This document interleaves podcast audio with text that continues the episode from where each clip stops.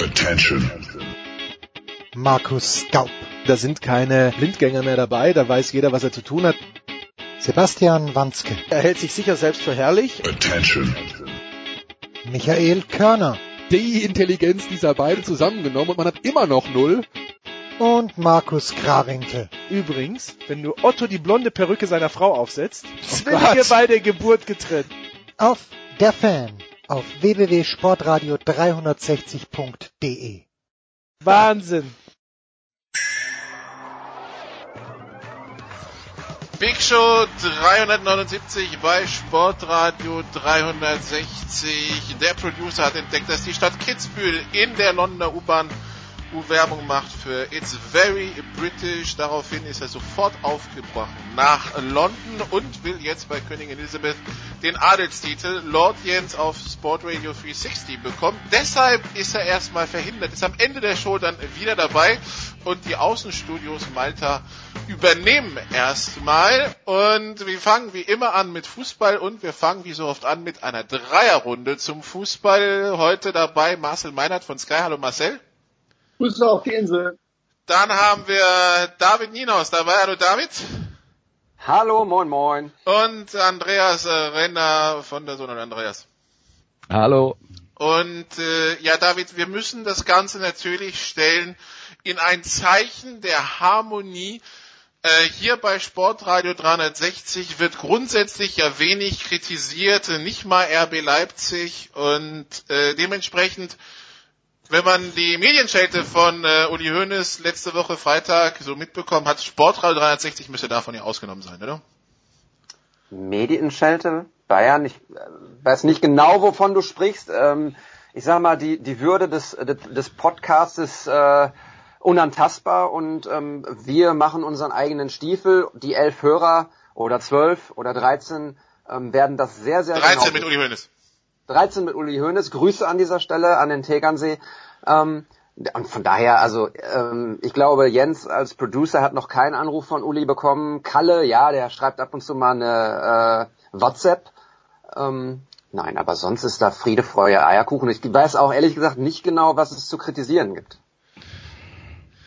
Ähm, ja, ähm, jetzt mal ein bisschen ernsthaft, Andreas. Äh, die diese Pressekonferenz. Also ich bin ja manchmal glücklich, dass ich auf Malta lebe, weil ich eben sowas dann immer nicht aus erster Nähe verfolge, sondern meistens nur am nächsten Tag dann davon in anderen Medien lese oder später dann auf Twitter. Was muss man denn jetzt von dieser PK insgesamt mit ein bisschen Abstand halten und äh, wie ernst muss man das Ganze nehmen?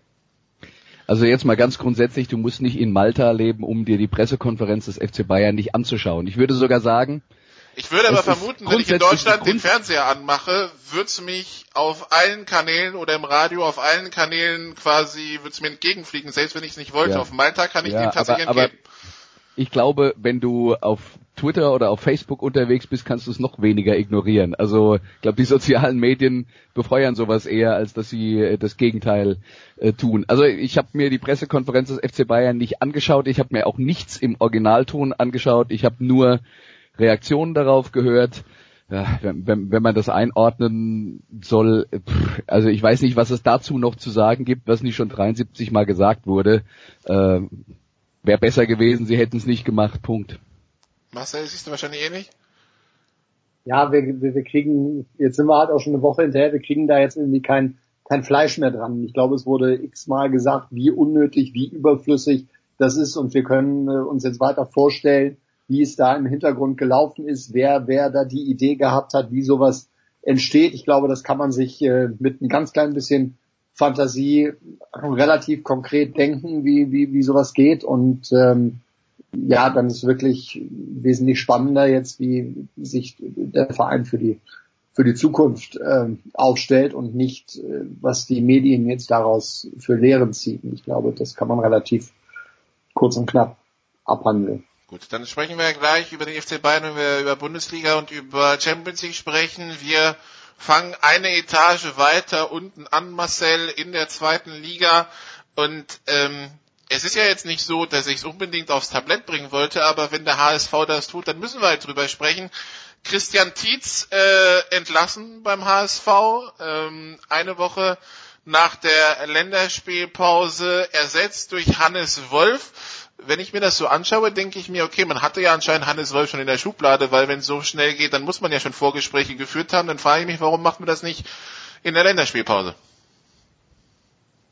Ja, äh, berechtigt. Auf der anderen Seite, wenn du dann nach der Länderspielpause äh, ein Heimspiel hast, wirst du ihm das vielleicht dann doch noch geben wollen. Man kann natürlich auch überlegen, hätte man ihm nicht jetzt noch diese Zeit bis zur nächsten Länderspielpause geben können, in der es ein Auswärtsspiel in Magdeburg gibt, was man durchaus gewinnen kann, in der es ein Pokalspiel gibt beim SVW in Wiesbaden, was man gewinnen muss. Also wenn man gewollt hätte, dass Christian Titz noch äh, Argumente in eigener Sache sammelt, dann hätte es dafür sicherlich Gelegenheiten gegeben. Und entkräften muss ich natürlich dein Statement äh, in Sachen Länderspielpause auch insofern, als dass da der HSV natürlich blöderweise in Darmstadt gewonnen hat. Das hat möglicherweise einigen dann nicht in den Kram gepasst. Ich glaube, wenn das anders gelaufen wäre, dann ähm, hätte es äh, oder wäre es wahrscheinlich so gewesen, dass diese äh, Entscheidung äh, schon früher gefallen wäre. Äh, ob man Hannes Wolf bereits in der Länderspielpause kontaktiert hat, äh, kann ich nicht sagen. Das Positivste an dieser Trainerentlassung ist für mich in diesem Fall äh, die Kommunikationspolitik. Das ist ausnahmsweise mal nicht vor der offiziellen Mitteilung in der Bild, in der Morgenpost oder in der Abend, im Abendblatt stand, sondern dass sie das tatsächlich ähm, mal unter der Decke halten konnten. Das spricht für die Kollegen Christian Pletz und Co., die da die äh, Verantwortung tragen. Das ist, ist wirklich gut gelaufen. Es äh, beweist meiner Meinung nach allerdings auch, dass äh, die Skepsis, dass Christian Titz diese Mission erfolgreich abschließen würde, bereits zu Saisonbeginn vorhanden war. Bernd Hoffmann war ja nie ein großer Fan von Christian Titz und ähm, ja, ich will jetzt nicht sagen, dass man doch eigentlich hat man die erste Gelegenheit genutzt, um dann den vermeintlichen Fehler aus deren Sicht der Vertragsverlängerung im Sommer zu korrigieren. Also ich glaube, äh, was man, wenn man das jetzt einordnen will, warum passiert sowas, äh, ist äh, Punkt eins, äh, Christian Titz ist im Lauf der vergangenen Saison sozusagen als äh, äh, letzte Notlösung zum Cheftrainer gemacht worden. Was er geschafft hat, ist dem Verein ein bisschen Glauben an sich selbst zu geben, auch wenn es mit dem Klassenerhalt nicht äh, äh, gereicht hat. Das war aber zu dem Zeitpunkt, als er das Amt übernommen hat, äh, unrealistisch. Und er hat tatsächlich der Mannschaft eine fußballerische Linie gegeben und das sah dann in den letzten Bundesligaspielen auch ganz passabel aus, nachdem es vorher nur, hatte man den Eindruck, planloses Gebolze war. Ähm, der, der Punkt ist, was nicht funktioniert hat, ist diese offensive Spielphilosophie auf Liga 2 zu übertragen.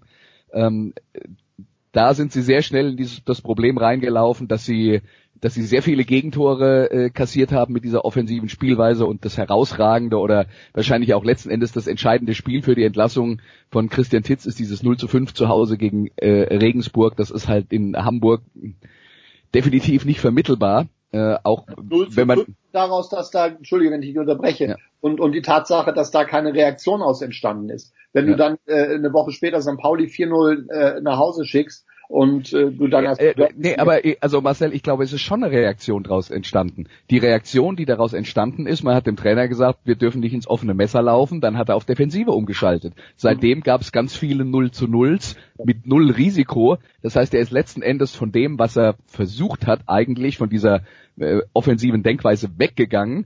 Aber das hat auch nicht zum Erfolg geführt, weil danach äh, haben sie zwar weniger Gegentore kassiert, aber auch keine Treffer mehr geschossen.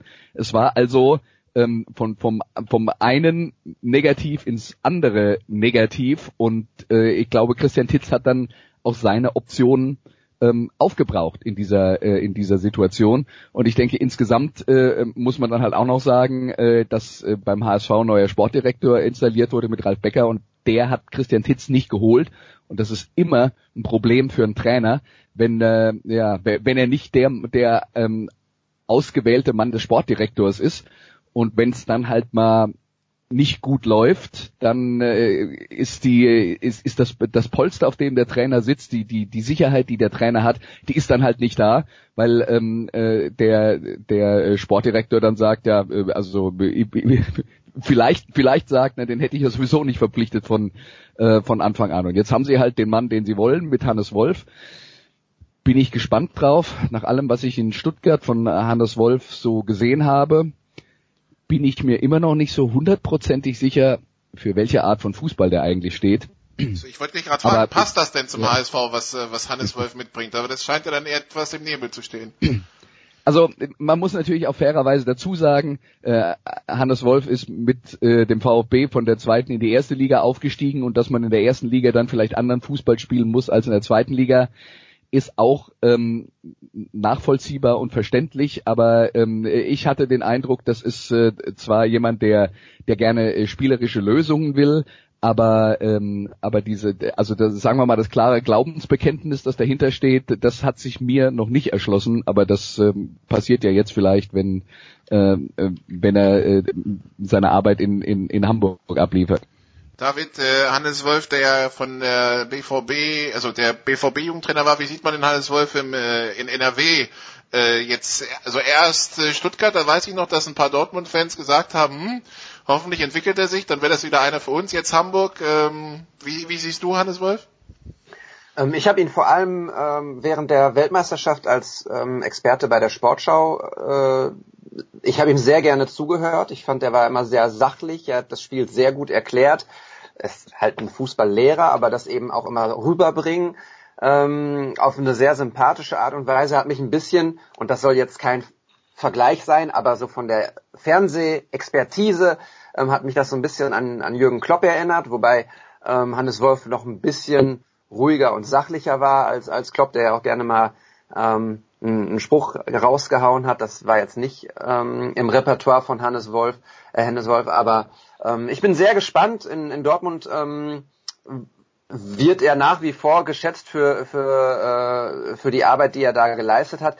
Ähm, dass er nicht zum BVB als, als äh, Trainer der ersten Mannschaft ähm, gewechselt ist oder dass er da erstmal noch keine Chance hat, das, ähm, das war aber auch klar. Also klar, du hast es gerade schon angesprochen, die ähm, Fans haben sich gewünscht, dass er in Stuttgart oder bei anderen Vereinen sich so ein bisschen die Reife holt, um dann irgendwann zurückzukommen. Jetzt ähm, ist das Thema Trainer in Dortmund natürlich erstmal äh, kein Thema. Solange bis Lucien Favre seine Kündigung auf den, auf den Tisch von Michael Stork legt. Okay. Aber dann- das wird noch nicht passieren. Das wird noch nicht passieren, glaube ich nicht. Obwohl, es heißt, heißt es nicht immer, man soll dann aufhören, wenn es am schönsten ist, dann könnte er eigentlich heute Morgen ähm, überlegen. Aber nein, äh, Scherz beiseite. Äh, Marcel, wenn wir auf die zweite Liga schauen, es gibt ja Menschen, die sagen, man soll auf eine Liga erst nach zehn Spieltagen auf die Tabelle schauen. Wenn wir jetzt auf die Tabelle schauen, ähm, wenn ich mir die ersten fünf so anschaue, bis auf Fürth, die mich da oben wundern, würde ich sagen, okay, das sind jetzt keine Namen, wo ich sagen würde, das ist zwingend überraschend, dass sie da oben stehen. Nö, das ist so, richtig. Das kann man so unterschreiben. Das äh, sind die Teams, die auch von sich selber erwartet haben, da oben zu stehen. Gut, St. Pauli würde ich noch rausnehmen. Also St. Pauli habe ich jetzt auch nicht so auf dem äh, Schirm gehabt. Ist auch die Mannschaft, die da oben schon am häufigsten verloren hat, wo ich dann mal sehen möchte, okay, wie kriegen sie da dann dann wirklich Konstanz rein. St. Pauli ähm, ist allerdings auch letzte Saison schon immer häufig unter Wert geschlagen worden, weil sie unglaubliche Verletzungsprobleme hatten und äh, man jetzt sieht, dass äh, die Truppe als Kollektiv dann doch funktioniert. Jetzt weiß sogar Alaguida mal wieder, wo das Tor steht. Ähm, ja, und äh, insofern aber wenn die halt da in, in, Duisburg nicht gewinnen, stehen die, sind sie, na, dann sind sie, glaube ich, Fünfter, sind sie im erweiterten Kreis. Also es ist ja alles unglaublich eng beisammen. Es sind fünf Punkte zwischen Platz eins äh, und Platz neun. Das heißt, die zweite Liga hält mal wieder, äh, was sie verspricht in Sachen äh, Ausgeglichenheit. Die, die größte Überraschung, finde ich, neben Kräuter Fürth äh, auf Platz zwei äh, ist in der Tat das Tabellenschlusslicht, dass man so nicht auf dem Zettel haben konnte, wie ich finde, ähm, mit dem FC Ingolstadt ähm, jetzt drei Punkte schon Rückstand auf den Relegationsplatz. Das sind zumindest äh, schwierige Voraussetzungen. Wirklich Nuri-Effekt hat es bisher auch nicht gegeben. Ähm, da bin ich gespannt, wie sich das entwickelt bis Weihnachten, dass da genug Qualität drinsteckt, um die Mannschaft zu stabilisieren. Das ist klar, aber sie haben bisher auch in den Heimspielen, in, in, in denen sie in, in der Vergangenheit ihre Punkte geholt haben, eigentlich fast gar nichts gezeigt. Also das ist schon, schon schwierig. Ja, ja, einen Trainer haben sie entlassen, einen Sportdirektor haben sie entlassen, jetzt äh, haben sie eigentlich ihre Möglichkeiten erschöpft, weil danach geht's ans Eingemachte. Das sind dann, dann wären die dran, die jetzt gerade äh, noch entlassen haben und das weiß ich nicht, ob das, ob die sich selber feuern. Aber das ist schon ein Bruch da unten. 17, 18, okay, Sandhausen drei Punkte weg, aber äh, selbst Darmstadt auf 14 schon sechs, also so, so kuschelig ist da drüber ist, der es, es gibt schon zwei, drei, die langsam sicher abgehängt werden und die die nächsten Wochen schauen müssen, dass sie das wieder ins Ruder kriegen, Andreas. Ne? Ja, natürlich kannst du äh, nicht auf Ewigkeiten weiter Spiele verlieren. Äh, deswegen, äh, deswegen passieren ja all diese Sachen ähm, mit mit den Entlassungen, weil man es dann, weil man es dann erzwingen will. Ähm, klar, aber es ist trotzdem eine ähm, eine sehr lange Saison und ähm, ich, ich weiß nicht, ob wir jetzt wirklich am äh, nach dem zehnten Spieltag, also nach dem zehnten Spieltag hat man ein klares Bild in der Tabelle, das schon, ähm, aber äh, es sind noch 24 Spiele zu bestreiten und äh, wenn Ingolstadt oder Duisburg, die beide fünf Punkte haben, in die Spur kommen und regelmäßig punkten, dann werden die auch die Rückstände aufs rettende Ufer aufholen. Sie müssen halt in die Spur kommen. Ähm, Überraschend übrigens, das würde ich gerne noch einwerfen, finde ich auch auf Platz 6 äh, den SC Paderborn als äh, Aufsteiger. Ähm, sehr gute, ausgeglichene, ähm, sehr guten, ausgeglichenen Kader und ähm, ja, die bringen auf jeden Fall neue Freude mit in die zweite Liga. Und dann lass uns jetzt dann doch noch einen Halbsatz zum VfL Bochum äh, verlieren, wo wir dann schon dabei sind. Ich würde eine kleine steile These in den Raum stellen für das, was sie was sie spielen können und für das, was Robin Dutt mit der Mannschaft gemacht hat, ähm, sind das eigentlich noch zu wenige Punkte, die sie auf dem Konto haben. Ist das jetzt an mich die Frage? Müsste, das war eine ja. These. Eine These. Eine These. Du bist in der Position, sie zu bestätigen oder sie zu kontern. Grundsätzlich hat der VfL Bochum immer zu wenig Punkte, wenn sie nicht Tabellenführer sind. Äh, das muss man ganz klar so festhalten. Ähm, ja, aber was, was willst du erwarten? Der, ähm, Robin Dutt macht eine, eine gute Arbeit. Ähm, es waren so ein paar Spiele dabei, äh, die, die unglücklich gelaufen sind. Ähm, ich glaube persönlich, dass wir in dieser Saison eh nicht davon reden können, dass Bochum in, in den ähm, Kreis der Aufstiegsaspiranten äh, kommen kann. Die werden eher im oberen Drittel mitspielen als im unteren, so die Hoffnung. Aber ähm, wenn alles normal läuft, dann, dann sind eins und zwei ja eh weg. Und ähm, dann geht es um Platz drei und da sehe ich beispielsweise Union Berlin ähm, einen Tacken besser aufgestellt äh, als als den VfL Bochum. Und also klar sind ein paar Spiele nicht so gut gelaufen, ähm, da hätte man Punkte mehr äh, holen können, aber was Robin Dutt trotzdem mit ähm, dem Kader macht äh, und ähm, was er von Fußball spielen lässt, das ist ähm, eine, eine sehr positive Entwicklung und ähm, ich glaube, dass äh, oder es wird auch an der Kastropper Straße so geschätzt, sowohl von den Verantwortlichen als auch von den Fans. Es ist wieder ein bisschen mehr Ruhe drin im Verein, äh, nachdem sie ja auch auf der Sportdirektorposition und ähm, auf der Position des äh, Finanzvorstands ähm, gewechselt haben. Und jetzt ist ein bisschen Ruhe drin und das tut äh, dem VfL gut. Und ich glaube, die werden diese Saison versuchen, ähm, natürlich so gut wie möglich zu sein, aber wahrscheinlich ist der Zielaufstieg dann eher zu verbalisieren ähm, in der nächsten Saison. Aber David, äh, darf ich da jetzt äh, gleich noch eine Frage anschließen? Du sagst, wenn Bitte? alles normal läuft, sind Platz eins und Platz zwei ja sowieso weg. Wären jetzt die ersten zehn Wochen der Saison nicht eigentlich der Beleg dafür, dass in der zweiten Liga nie irgendwas normal läuft? Also weil ich ja, meine, der HSV, wir haben gerade darüber geredet, dass der HSV seinen Trainer entlassen musste. Kann, kann man ja jetzt nicht behaupten, dass es normal gelaufen ist. Naja, aber normal laufen, äh, letzte Saison war es auch nicht so, dass es alles normal gelaufen ist und am Ende haben sich dann doch die beiden äh, Mannschaften, die äh, abgestiegen sind, äh, durchgesetzt und, und sind aufgestiegen. Ähm, ich glaube, dass... Letzte Saison? Vorletzte. Vorletzte. Hannover und Stuttgart. Was? Meint er, Hannover und Stuttgart. Le genau, letzte Saison ja. war es Ingolstadt und Darmstadt. Genau, äh, Stuttgart und, und Hannover, so mit zwei Schwergewichter, die, die äh, im Prinzip Platz 1 und 2 äh, auf dem Zettel schon vor der Saison okkupiert haben. Und das, das war der Fall. Beide auf dem Weg dahin aber den Trainer getauscht haben.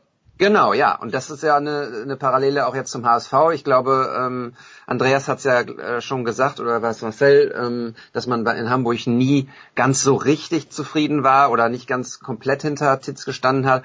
Und jetzt haben sie eben die Entscheidung getroffen, äh, haben noch lange, lange, lange äh, Spiele vor der Brust, um, um da die Punkte zu sammeln. Sie sind auf Platz 5 mit 18 Punkten, das heißt ein Punkt hinter dem Aufstiegsplatz direkten. Ähm, äh, die haben einfach äh, brachiale Gewalt im, im, im Kader äh, und ich glaube so mit ähm, Teraude beim ersten FC Köln und beispielsweise La Soga sind zwei Spieler dabei, ähm, die den Unterschied ausmachen können, ähm, was, was das Tore erzielen angeht und äh, ich, wenn alles normal läuft, äh, dann, dann sind Köln und Hamburg ähm, eins und zwei, äh, wahlweise auch Hamburg und Köln, wie man es auch immer dann am Ende sieht. Und dann ist Platz drei derjenige, äh, um, um den es geht. Und da spielen halt zwei, drei andere Mannschaften noch mit. Und wie gesagt, mein Gefühl ist, dass da Union Berlin ähm, den, den besseren äh, die bessere Ausgangsposition im Kader hat. Übrigens noch, glaube ich, ungeschlagen Union Berlin. Union Berlin. Dafür Meister des Unentschieden. Das stimmt, ja, aber sechs Unentschieden. Ja. ja. Gut. Dann so viel zur zweiten Liga, machen eine kurze Pause und machen dann weiter mit Fußball in der Big Show. Bis gleich.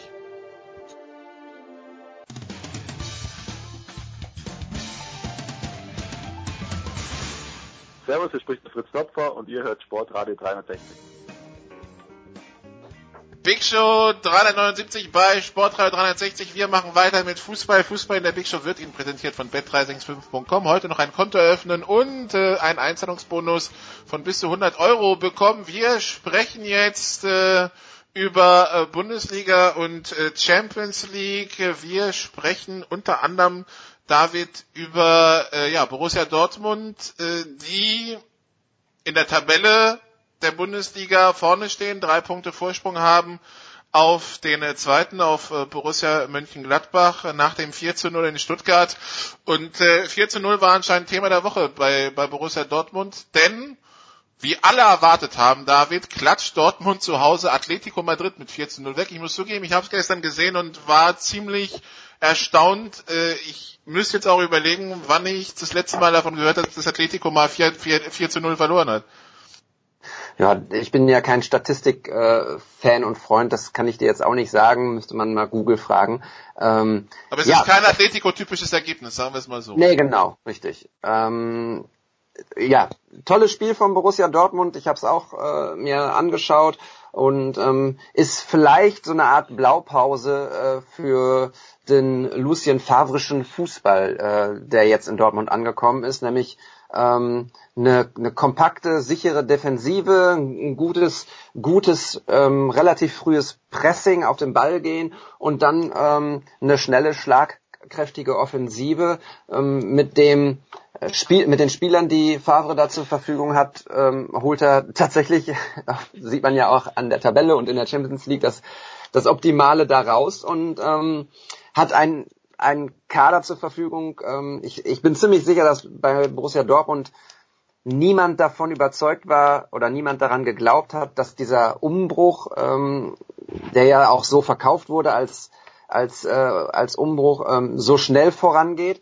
Ähm, aber wenn man sieht, was da im, im Kader los ist, äh, was Lucien Favre für für ein Händchen hat mit seinen Einwechslungen und dass die Leute, die dann reinkommen, alle auch noch Tore machen. Ich glaube gestern auch wieder zwei oder drei Joker-Tore.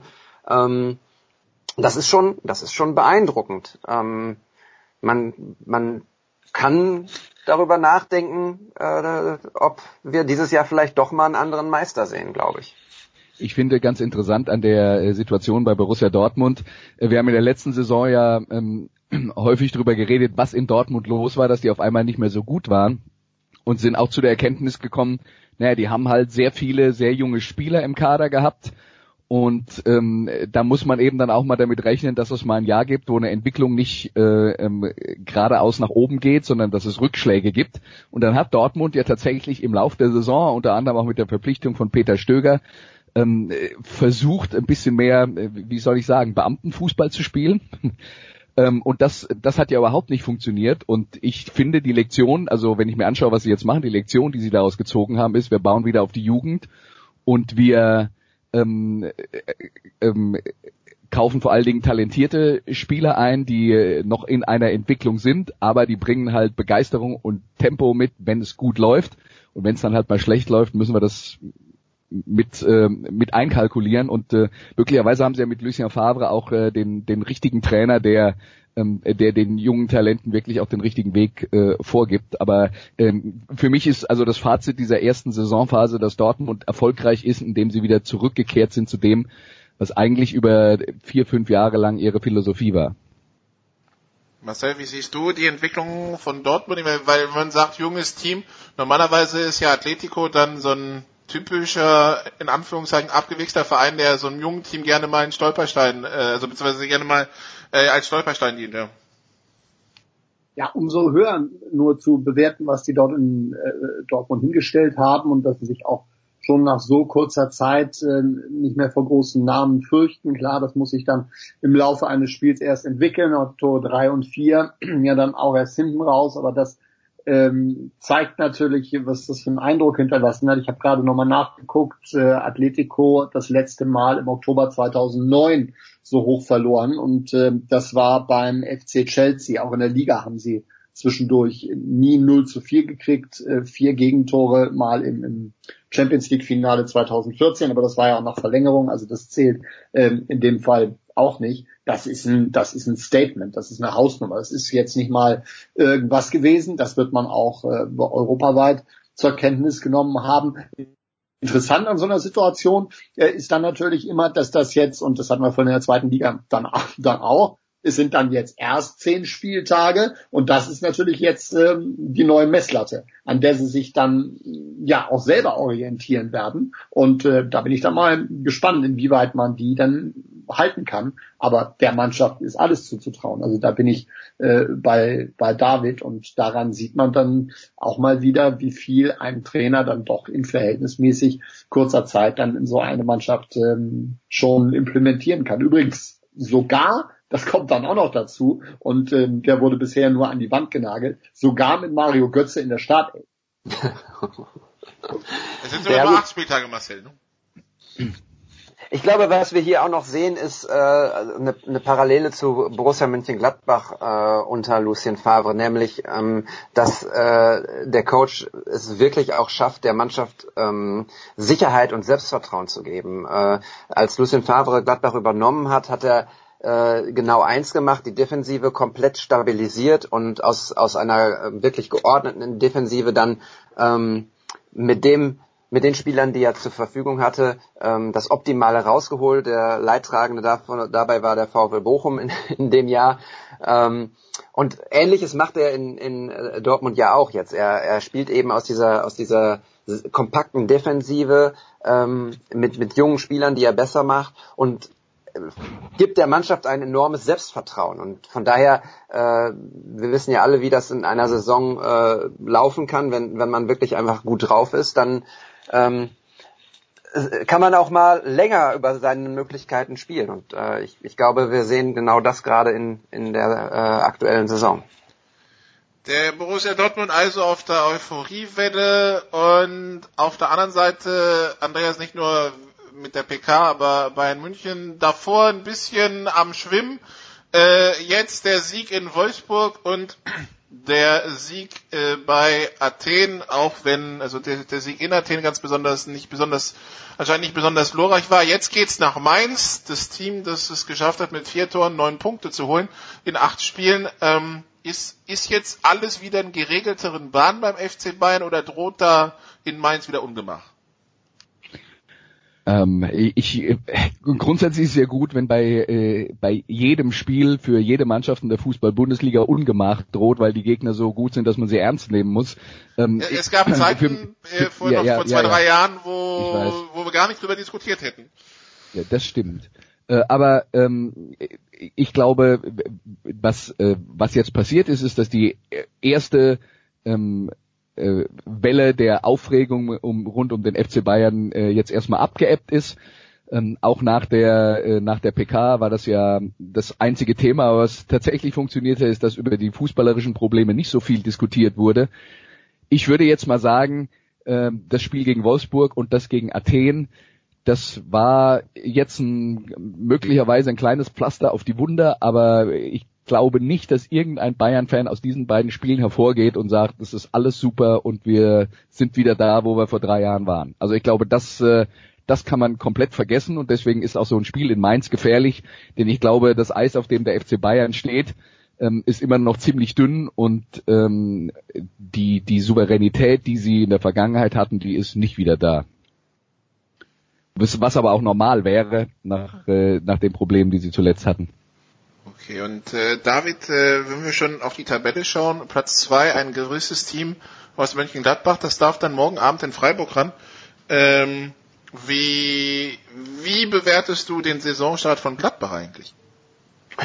Ja, ich glaube, da gibt's nur eine, ähm, eine Aussage zu. Äh, der ist absolut geglückt. Äh, Dieter Hacking hat sich so ein bisschen selbst neu erfunden, was, was äh, die Taktik angeht. Er lässt ähm, etwas anderen Fußball spielen als in der vergangenen Saison noch und ähm, hat, hat da Spieler, die äh, sein System gut verstehen und, und davon profitieren. Äh, Jonas Hofmann ist der eine in der Offensive ähm, zusammen mit äh, Torgan Hazard, beispielsweise Patrick Herrmann, der vor der Saison eigentlich noch die, die, die Briefmarke auf dem Hintern hatte äh, und ähm, hätte wechseln dürfen und können, ähm, spielt auch prima. Und Max Eberl hat äh, Lu ähm, Lucien Favre, sag ich schon, äh, Dieter Heckin einen, einen Stürmer zur Verfügung gestellt. Ähm, der erste äh, richtige Neuner, den Max Eberl mal ausgegraben hat, nachdem Luc de Jong und äh, wer war es noch, Drimmitsch, ähm, ja nicht so gut geklappt haben, ist jetzt mit Player einer da, der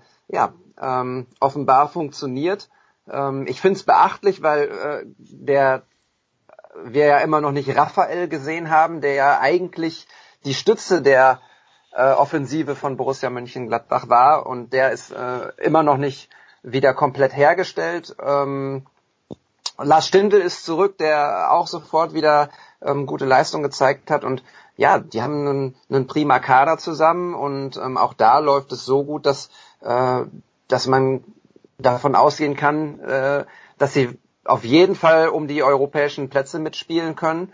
Und ähm, Max Eber hat immer gesagt, wenn äh, die anderen straucheln, wollen wir da sein, um genau da oben mitzuspielen. Und es, äh, die anderen straucheln gerade. Äh, Bayer Leverkusen, die eigentlich ähm, man dort oben erwartet hätte, sind unter ihren Möglichkeiten auf Wolfsburg finanziell äh, besser aufgestellt als, als Gladbach ist im Mittelfeld der Liga. Ähm, Hoffenheim ist auch noch nicht so richtig durchgestartet. Also äh, Gladbach nutzt. Ach hier, äh, Schalke, genau. Schalke auch nicht. Und ja, von daher nutzt Gladbach das gerade aus. Ähm, ist interessant, jetzt in, in Freiburg muss man muss man sagen, äh, sah Gladbach in den vergangenen Jahren nie wirklich gut aus. Wenn das jetzt auch noch sich ändert, na dann ist alles möglich. Dann rennen die beiden Borussia vorne weg. Ähm, und dann Marcel, ja, Werder Bremen hüpft noch da oben rum. Äh, jetzt letzte Woche eben auf Schalke gewonnen. Ähm, die Entwicklung der Bremer für dich in diesem Jahr sieht wie aus?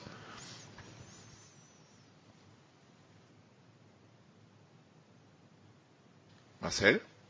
Hallo? Ah, sorry, kurz auf den falschen Knopf. Ich, ich, ich, ich dachte, Marcel äh, als Hamburger will nichts zu Werder Bremen sagen. Muss er aber.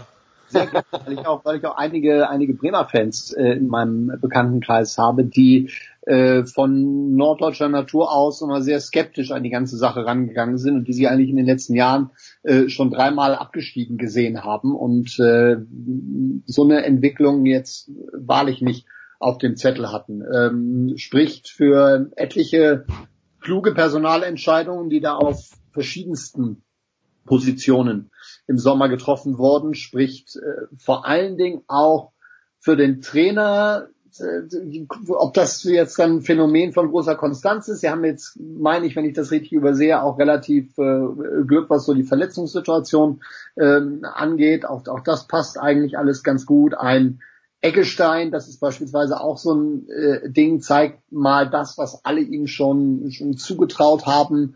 Ähm, ich bin mal gespannt, ob das dann in der Tiefe äh, des Kaders reicht, um dann durch eine Saison durchzukommen.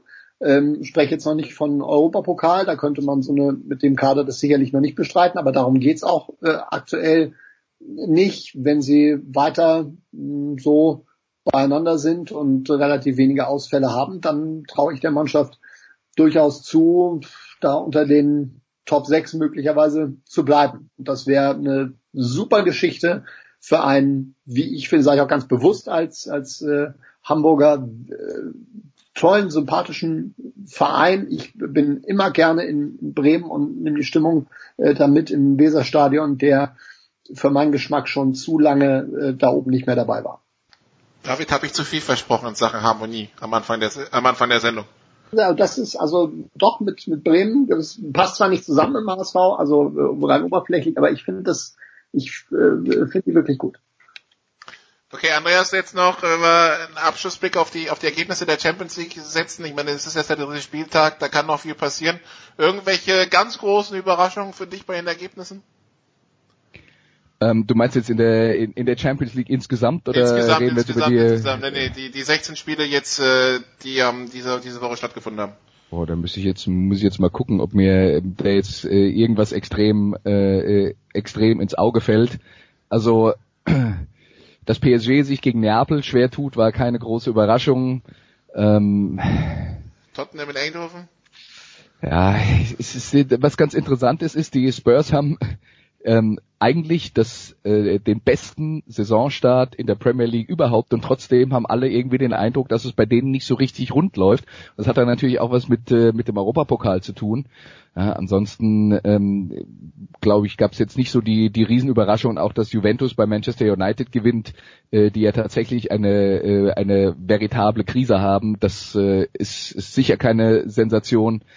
Ähm, ja, ich, ich habe am, am Dienstag Hoffenheim gegen Lyon geguckt und fand, das war ein super unterhaltsames Spiel und halt wirklich ärgerlich aus Hoffenheimer Sicht, dass da wirklich so viel, also es waren drei individuelle Fehler, die äh, dazu geführt haben, dass, äh, äh dass Hoffenheim da drei Gegentore kassiert. Wenn man sich anschaut, was sie tatsächlich spielerisch geleistet haben in dem Spiel, hätten sie eigentlich einen Sieg verdient gehabt.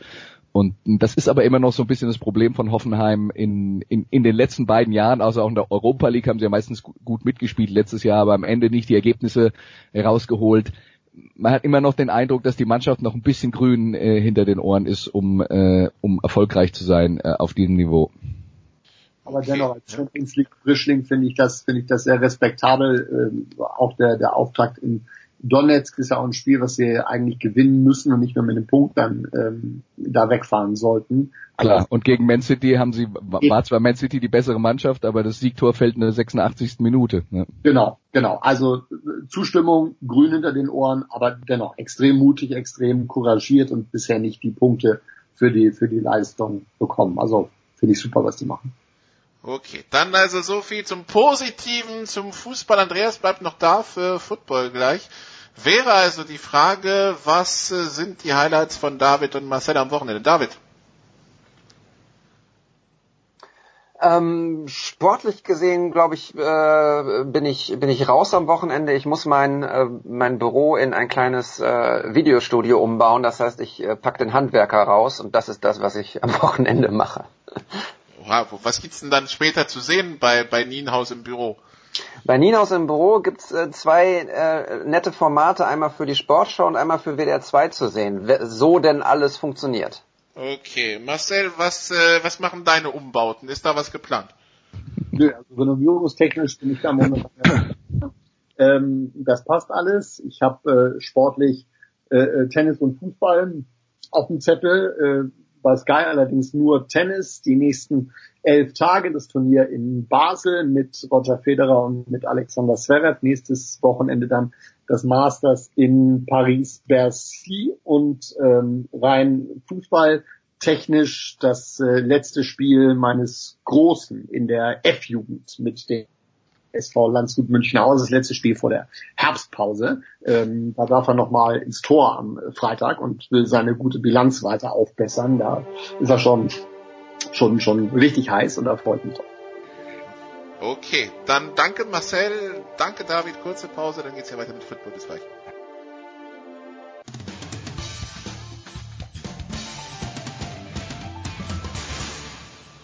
Hier ist Dominik Klein, Nationalspieler vom CAW Kiel und ihr hört Sportradio 360.de.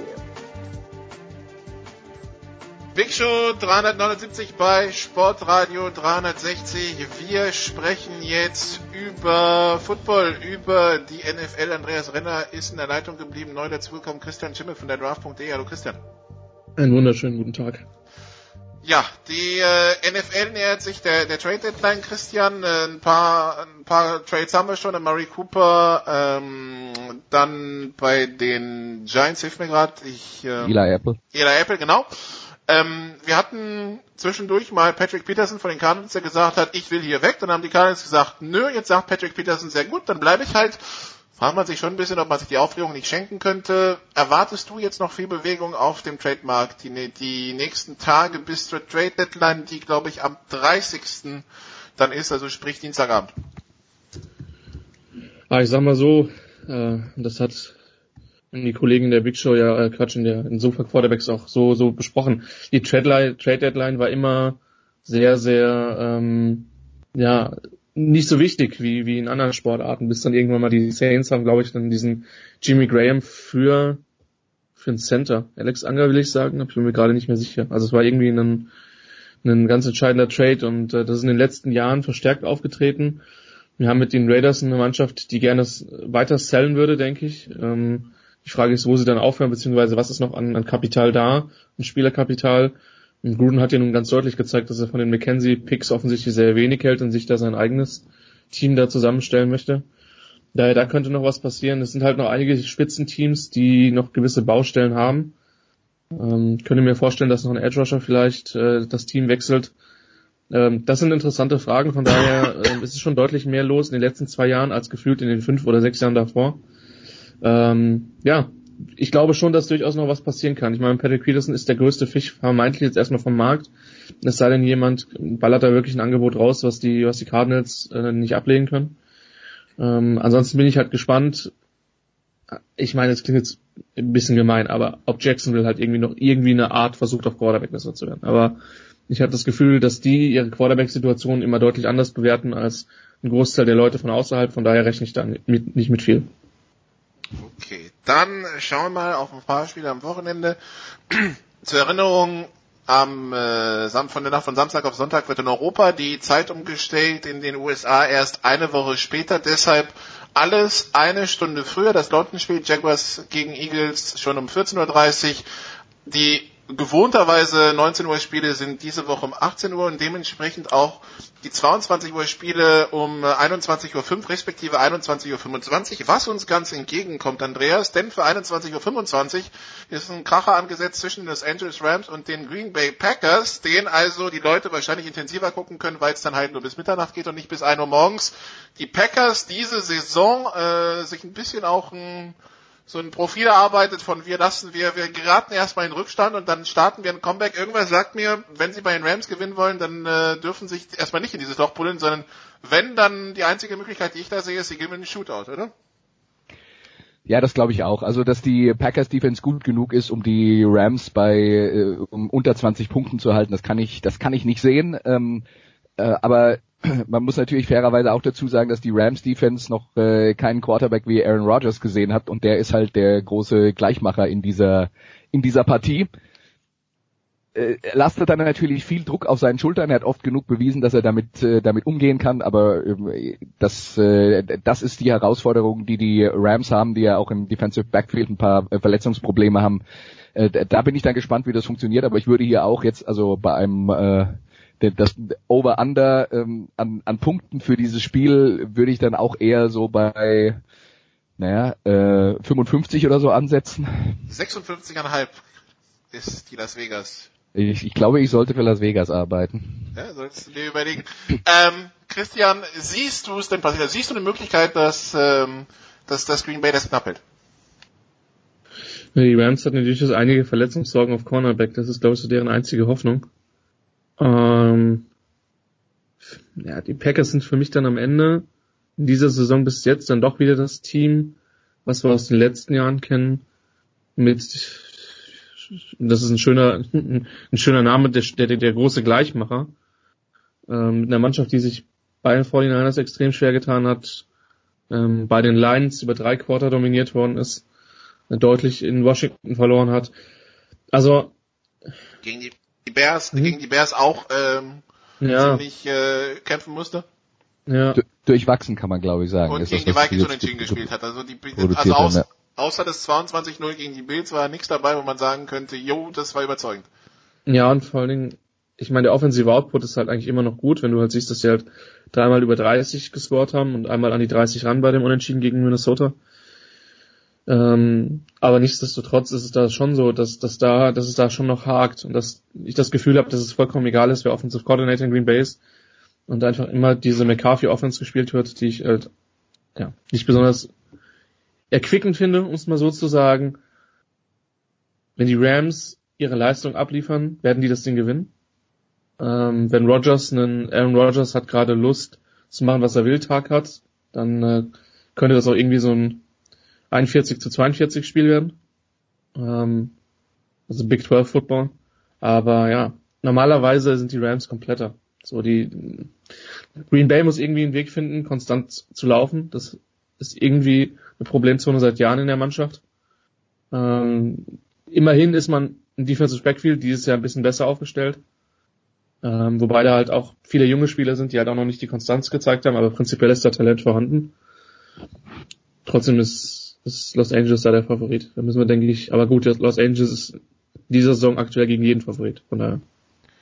Ja, die Rams, Andreas, die, obwohl sie zwischendurch ein paar Verletzungssorgen hatten und immer noch haben, trotzdem so ein bisschen das Gefühl vermitteln, sich vorhin aus allen Zylindern, also sowohl offensiv als auch defensiv, äh, dass äh, also so sehr die Rams-Fans, glaube ich, eine schwierige Zeit hatten, zwischendurch mal sich anzuschauen, was ihr Team so auf den Platz gebracht hat, äh, so vor drei, vier, fünf, sechs Jahren, so sehr müsste das jetzt so ein bisschen noch balsam auf die geschundene Rams-Seele sein, oder?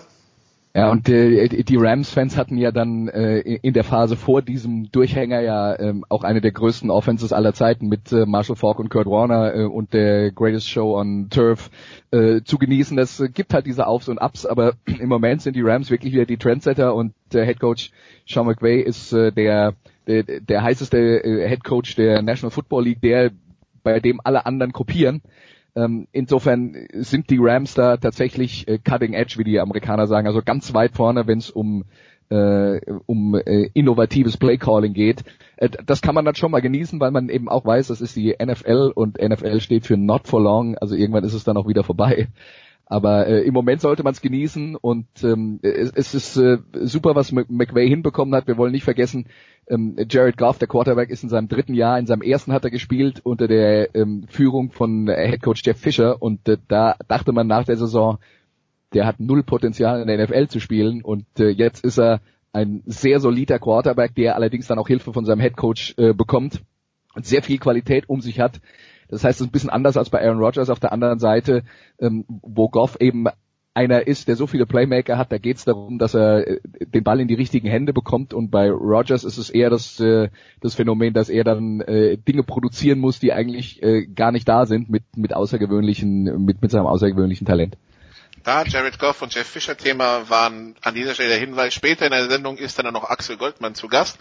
Aber äh, das nur am Rande. Christian, was ist denn äh, für dich der, ja, wenn es eine Schwäche bei den Rams gibt, was ist sie? Naja, ich hatte schon angesprochen, dass sie halt auf, auf Cornerback ein bisschen verletzt sind. Ähm, das ist da vielleicht nicht überragend. Das du kannst eigentlich in einer, in einer guten Mannschaft immer alles attackieren. Wir können ja mal aufzählen, was die Schwäche nicht ist. Das sind die Wide Receiver. Das ist das Running Game beziehungsweise der Running Back mit Todd Gurley. Was ich halt interessant finde, dass die, das hatte ich glaube ich beim, beim Ringer gelesen, dass die 95% der Snaps aus 11 Personal spielen, wo ich mir halt denke, das musst du doch eigentlich als Defense attackieren können. Aber die machen halt unglaublich viel mit Motion, mit Pre-Snap Motion und shiften sich dann in das richtige Matchup, ähm, was sie sich entsprechend wünschen. Ähm, ich sage jetzt mal so, die Offensive Line könnte gegen einen sehr guten Pass Rush Probleme bekommen. Ähm, auch wenn die Tackles mit, mit Whitworth haben sich da ja verstärkt, Havenstein ist solide. Aber über innen könnte da schon was gehen. Und auch da muss man den Rams sagen, da haben sie sich halt entscheidend verstärkt, auch mit John Sullivan. Von daher, das ist ein relativ komplettes Team. Muss man an der Stelle sagen. Ähm, könnte vielleicht ein bisschen was gegen die Linebacker gehen. Das ist noch das eheste, wo ich da vermutlich ein Passspiel attackieren würde. Das heißt mehr über die Mitte. Ähm, das wäre, glaube ich, der Plan, wenn ich irgendwie Green Bay wäre. Aber ansonsten ist es für NFL-Verhältnisse ein sehr komplettes Team. Ich glaube, wenn man darüber dann redet, ähm, man braucht ein Passspiel, das die Mitte attackieren kann. Man kann vielleicht die Cornerbacks attackieren, aber man muss es blocken können gegen diese herausragende Defensive Line. Das wird die Herausforderung für die Packer sein. So viel also zu Rams und äh, Packers und für die, die dann noch nicht genug haben von NFC-Krachern an äh, dem Spieltag, dann kann man auch das eine Stunde früher, logischerweise, sich dann um, um 1.30 Uhr direkt weiter befassen mit äh, dem Sunday Night Game, das dann zwischen den Vikings und den Saints, äh, zwei Teams, Christian, die wir ganz weit oben hatten in der Sofa Quarterback Saisonvorschau in Sachen NFC und die beide ihre Division anführen, für die aber beide gilt, wenn man für Los, wenn man mit Los Angeles Schritt halten will, auch in Hinblick auf äh, sowas später dann wie ein Heimspiel in den Playoffs und mehrere oder mehrere Heimspiele in den Playoffs gilt, an diesem Wochenende verlieren verboten. Wen siehst du denn im Augenblick vorne in diesem Rematch von vom legendären Minnesota Miracle vom Januar? Ich argumentiere gerne bei solchen Spielen, wo ich zwei Teams verhältnismäßig auf Augenhöhe sehe, wer braucht den Sieg mehr? Jetzt könnte man in der NFL sagen, kein Spiel ist unwichtig aber die Division der Vikings wird, glaube ich, am Ende knapper sein als die der Saints. Und daher glaube ich, dass dieser Aspekt plus das Heimspiel dann schon auch für Minnesota spricht. Ähm, die Saints kommen von einem sehr emotionalen Sieg gegen die, gegen die Ravens, wo eigentlich alle sich schon auf Verlängerung eingestellt hatten. Von daher, das ist, glaube ich, psychisch nicht, nicht ganz so einfach, dann nach Minnesota zu fahren. Auf der anderen Seite muss man halt sagen, normalerweise wird, wird, äh, wird Sean Payton in der Woche, glaube ich, keine fünf Worte sprechen müssen. Ja, da reicht, wenn er ein Bild äh, von Stefan Dix an die Kabine hängt, wie er den Ball fängt, beziehungsweise es wird noch allen vom sehr Tackle versucht, Vom Tackle-Versuch danach vielleicht eher. Ja, ja, man muss ja immer ein bisschen vorsichtig sein, wie man da mit seinen eigenen Spielern umgeht. Aber dann es weiß jeder, was das gemeint ist. Und da ist das natürlich von der auf der auf der anderen Seite eine unheimliche, eine unheimliche Komponente, die auch für die Saints dann sprechen kann. Rein qualitativ muss ich sagen, ist New Orleans offensiv das, der gewohnte Juggernaut, der irgendwie kaum zu stoppen ist. Defensiv sind sie ein bisschen besser, muss man, muss man ehrlicherweise sagen. Ähm, aber ich sag mal so, Cousins wird da schon seine Lücken finden können. Und ich habe den Eindruck, dass je länger der halt äh, in Minnesota ist, was ja auch ganz natürlich ist, desto besser ist er halt wirklich drinne und weiß, wie die Offense laufen soll. Und hat mit, mit vielen einen Receiver, der jetzt, glaube ich, einen, einen NFL-Rekord an 100 Yards Spielen in Folge einstellt, äh, äh, sogar, ich glaube, ich glaube, er hat ihn schon eingestellt und kann ihn sich dann holen, den alleinigen. Und äh, das ist für mich ein absolutes Spiel auf Augenhöhe. Und äh, da können wir uns alle, alle glaube ich, darauf freuen. Äh, ob man sich das dann live anschaut oder real life, wie auch immer dann die, die einzelnen Kapazitäten vorhanden sind, aber ähm, ja, ich, ich würde vermutlich den, den, den, den leichten, leichten Favoritenstatus zu Minnesota geben, eben entsprechend Heimspiel und äh, aber es ist eine 50-50 Partie. Andreas, wie siehst du dieses Duell von zwei vor der Saison hochgehaltenen Mannschaften, die ja bisher auch äh, zumindest tabellarisch äh, ihrem Favoritenstatus gerecht werden. Also mehr, mehr kann man erstmal nicht erwarten in der NFL, als du stehst vorne und du hast die anderen erstmal hinter dich gelassen. Ja, absolut. Also ich finde, die, die Vikings haben sich zur Saisonstart äh, schon ein bisschen äh, schwer getan. Äh, da hat dann auch die hochgelobte Defense den einen oder anderen nicht so dollen Tag erwischt gehabt. Äh, aber ich glaube, in den letzten Wochen äh, geht das in die richtige Richtung. Ich muss jetzt dazu sagen, in den letzten Wochen habe ich sie nicht gesehen. Das heißt, dieses Spiel Montag äh, oder Sonntagnacht, Montagmorgen äh, wird dann das erste Vikings-Spiel nach einer Weile sein, das ich dann ähm, über äh, volle Länge anschaue. Deswegen ich äh, ich bin gespannt. Ich finde mit Kirk Cousins auf Quarterback haben sie sich verbessert. Also das ist tatsächlich nicht nur so ein ähm, ein Austausch zweier gleichwertiger gewesen, äh, nachdem Case Keenum weggekommen ist und äh, Kirk Cousins gekommen ist. Äh, der hat mich ein paar Mal echt beeindruckt mit äh, mit ein paar Pässen, die er angebracht hat unter extremer Bedrängnis. Ähm, und ähm, das wird natürlich dann äh, auch in diesem Spiel nötig sein, äh, dass Kirk Cousins äh, seine Qualitäten äh, auf den Platz bringt, weil äh, die Saints sind zwar defensiv verwundbar, aber offensiv muss man schlicht und einfach damit rechnen, dass die ihre Punkte machen. Und wenn man die so wie Baltimore in der Vorwoche bei 20 Punkten äh, hält, dann hat man ja schon sensationelles geleistet. Ich bezweifle, dass das nochmal passiert. Und ich denke, die Vikings müssen schon über 24 Punkte produzieren, um das zu gewinnen die Saints letzte Woche gegen Baltimore, Christian, ähm, haben da schon gegen eine Top-Defense gespielt. Das heißt, was von den Vikings kommt, sollte sich vielleicht nicht so erstrecken. Die Woche drauf geht's gegen die Rams. Also äh, Drew Brees wird da wird da einiges zu tun bekommen. Aber Drew Brees, der jetzt bei 500 Touchdown-Pässen in den erlesenen Club eingestiegen ist, Drew Brees, der aber anscheinend auch immer wieder eine Lösung findet. Also das ist schon ähm, das, das ist schon beeindruckend, was der spielt und was der über Jahre konstant spielt. Ja, und man muss schon sagen, dass er halt rein vom, vom Fame oder vom Renommee vielleicht schon irgendwo noch ein bisschen im Schatten von, von Brady und von Rogers steht. Rogers einfach oder über Jahre als bester Quarterback der Liga gilt und Brady einfach auch, weil er A so gut ist und B die Ringe hat, ähm, was man nicht unterschätzen sollte. Aber was Breeze seit Jahren mit Konstanz, mit, ähm, mit Spielverständnis löst, das ist, äh, das ist der komplette Wahnsinn. Und äh, es gibt wenige Spielen, wenigen Spielmachen, denen es so viel Spaß macht, beim Footballspielen zuzu, zuzugucken. Und ähm, Breeze mit seiner Präzision, mit aber auch seiner guten Vorbereitung, die für ihn halt echt elementar ist, ähm, ist ein Spieler, der, ich denke, wir sind uns einig, dass es ein, ein Hall of Famer ist. Und für mich ist es auf jeden Fall. Ähm, mit den Statistiken muss es halt auch sein. Und äh, eigentlich auch jemand, dem man auf einer moralischen Ebene auch nochmal einen MVP-Award gönnen könnte. Und wenn er so weiterspielt, dann verdient er sich den vielleicht auch sportlich dieses Jahr. Ähm, schematisch ist es natürlich halt schon relativ unterschiedlich von dem, was Mike Zimmer macht und von dem, was Hart Harbour macht. Also ja, qualitativ ist es so, dass es mit Sicherheit sowohl bei, bei Baltimore als auch, äh, als auch ähm, bei Minnesota zwei sehr, sehr gute Defenses gibt, aber die sind ja alleine, die sind schematisch schon durchaus unterschiedlich. Von daher wird das, denke ich, eine neue Herausforderung werden, aber auch eine, die er gut kennt, denn so weit unterschiedlich zu dem, was letztes Jahr im NFC Championship Game da passiert ist, ist es, äh, nee, war nicht Champion, war es äh, Divisional, sorry, ähm, ist es jetzt nicht personell. Wieso, Andreas, fegt Drew Brees eigentlich bei so vielen Leuten so ein gefühlt unterm großen Namenradar? Also ich merke es auch zum Beispiel jedes Jahr so in, in, in Fantasy-Geschichten oder so. Drew Brees ist ein garantierter Punktelieferant, den kannst du aber immer noch ganz spät holen, weil irgendwie Leute stürzen sich auf Leute wie Rodgers oder Brady. Das heißt, Brees scheint so gar nicht auf dem Radar zu sein. Warum? Also ich glaube, ähm, ich glaube, das sind unterschiedliche Gründe. Ähm, bei, bei, Brady ist es tatsächlich so, dass, äh, dass ich von der von der äh, Art und Weise, wie sie wie sie spielen, finde ich den zu Breeze gar nicht so unterschiedlich. Das sind für mich beides Quarterbacks, die dadurch herausragend sind, dass sie das Playdesign des Head Coaches zu 100 Prozent umsetzen. Aber was hat Brady Breeze voraus? Na, Brady hat die ganzen Ringe und die ganzen Finalteilnahmen.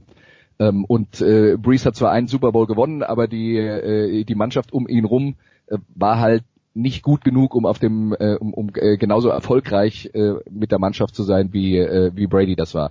Und bei Rogers ist es schlicht und einfach so, dass äh, Rogers hat halt diese individuellen Wow-Plays. Da geht es gar nicht mal so sehr darum, dass der ähm, tatsächlich die Offense so ausführt, wie der Head Coach das will, äh, sondern der glänzt in den Situationen, in denen er improvisiert und das finden halt viele Leute, äh, viele Leute dann toll und das ist was anderes als das, was Breeze macht. Breeze ist die Maschine, die die Bälle verteilt und immer genau dahin verteilt, wo sie hingehören.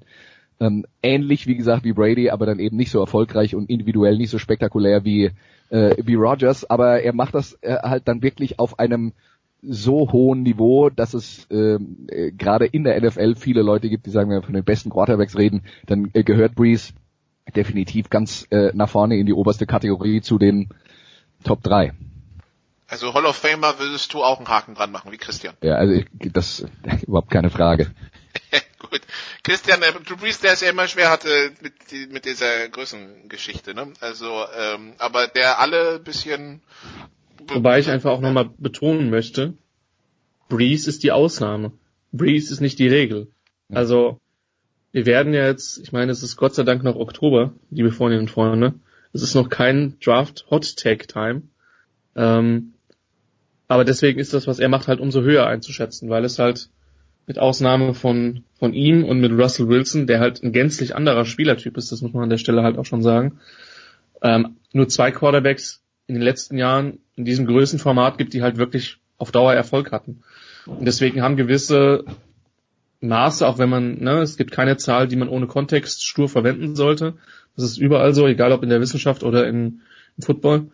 Ähm, aber das hat schon seinen Grund und umso höher ist es halt einzuschätzen, was er da macht. Und wie gesagt, für mich hat das ganz viel mit Vorbereitung zu tun und ganz viel mit, mit Matchups picken. Von daher ähm, bin ich da auch schon bei Andreas, was den was so den, den, äh, den Spielertypus-Vergleich mit, äh, mit Brady betrifft. Ähm, einfach weil er zwar auch gute, ich sag mal, physische Fähigkeiten hat, aber der, das dürfte einer der intelligentesten, intelligentesten Spiele sein. Und ich meine, wir dürfen die Hoffnung haben, ähm, der coacht ja schon, glaube ich, seinen, seinen Sohn im Flag Football. Vielleicht hat er auch irgendwann nochmal mhm. Bock, ähm, dann zu coachen. Das ist für mich jemand, der vom Typ her auf jeden Fall in diese Richtung geht und hey, ich würde sehr, sehr gerne eine von Drew Brees koordinierte Offense sehen. Was äh, den Vergleich mit Russell Wilson angeht, also was die Körpergröße angeht, äh, gebe ich dir recht. Du hast jetzt gesagt, komplett unterschiedlicher Typ. Also ich finde jetzt zum ersten, Russell Wilson ist nicht annähernd ähm, so konstant auf dem gleichen Niveau, äh, wie das Drew Brees ist. Und der entscheidende Unterschied ist auch, Drew Brees schafft es, obwohl er nicht besonders groß ist. Und da ist ja, warum ist das so wichtig? Naja, wenn man vor sich große Offensive Line Spieler hat, große Defensive Line Spieler hat, kann man überhaupt sehen, was auf dem Feld passiert. Und Breeze schafft es trotzdem aus der Pocket rauszuspielen. Die Qualitäten, die Wilson hat, die finden außerhalb der Pocket statt. Das heißt, der läuft erstmal da, davon weg, wo er vielleicht nicht über die, äh, die Linie drüber sehen kann und macht dann äh, die Spielzüge auf der Außenseite, was auch nur funktioniert, weil er unglaublich gut ist, Gegner, ähm, Gegner noch aussteigen zu lassen und äh, den Spielzug in die Länge zu ziehen. Aber es ist jetzt eben auch wieder eine komplett andere Art zu spielen. Auch da ist wieder Breeze einer, der die Spielzüge in dem Rhythmus äh, durchführt und so vor, durchführt, wie der, wie der Coach sich das vorher unter der Woche aus äh, gedacht hat und die die äh, Sachen, die Russell Wilson manchmal erfolgreich, manchmal auch nicht erfolgreich machen. Deswegen sage ich, ist er nicht auf dem gleichen Niveau. Die finden halt nicht in der Pocket statt, sondern außerhalb. Das heißt, er zieht den Spielzug in die Länge und improvisiert.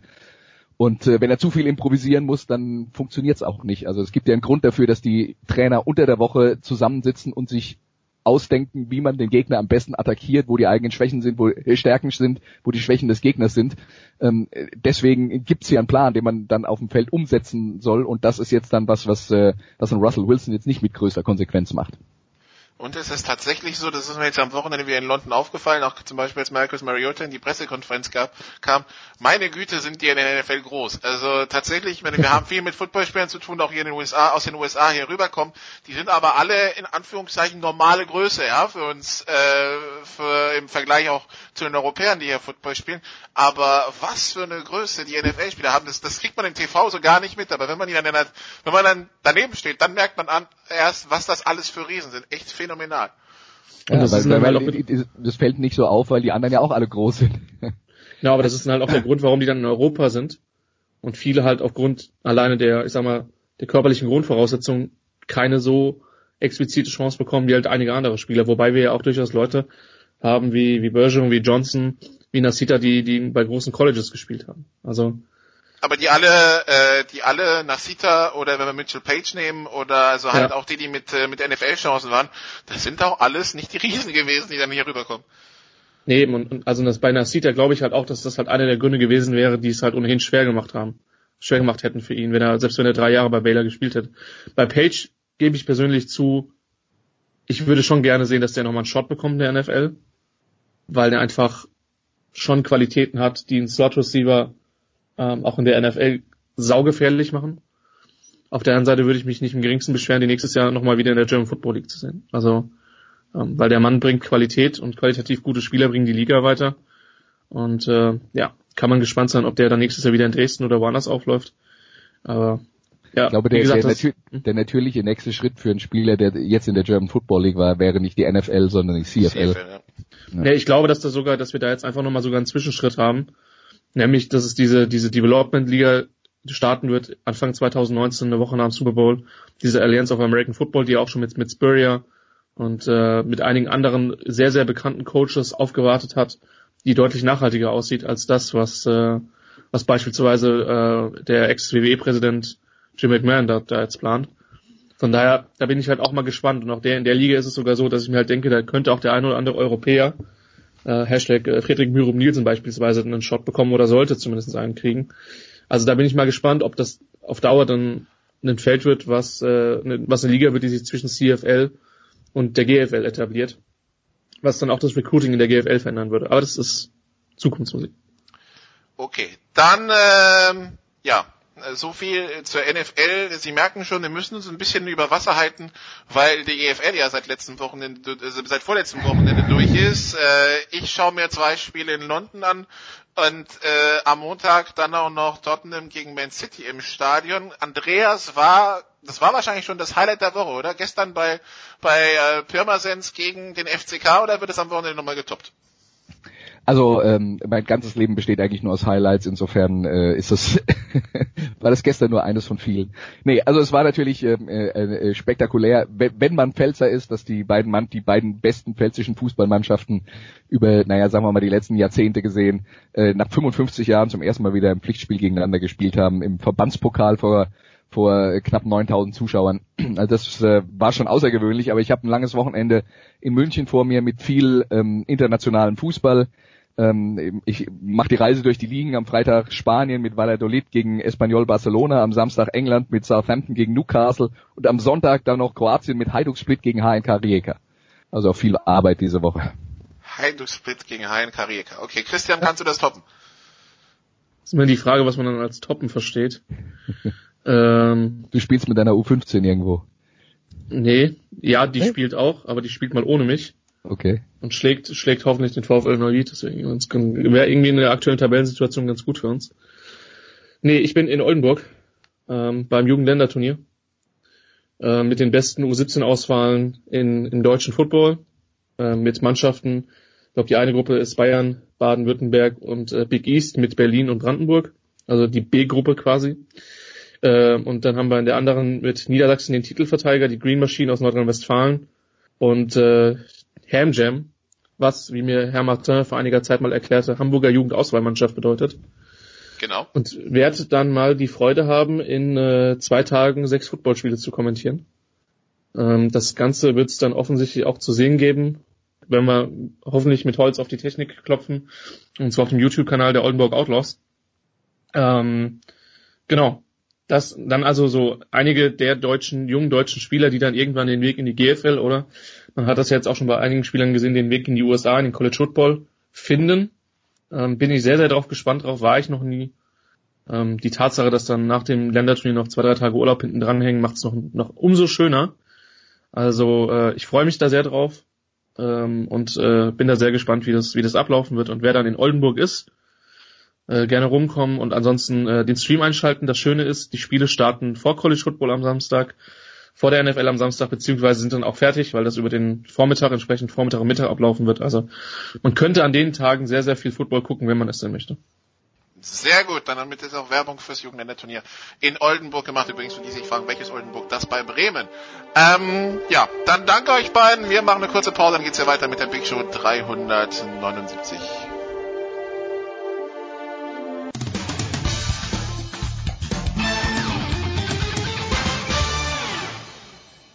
Hallo, hier ist Dirk Nowitzki und ihr hat sportradio360.de.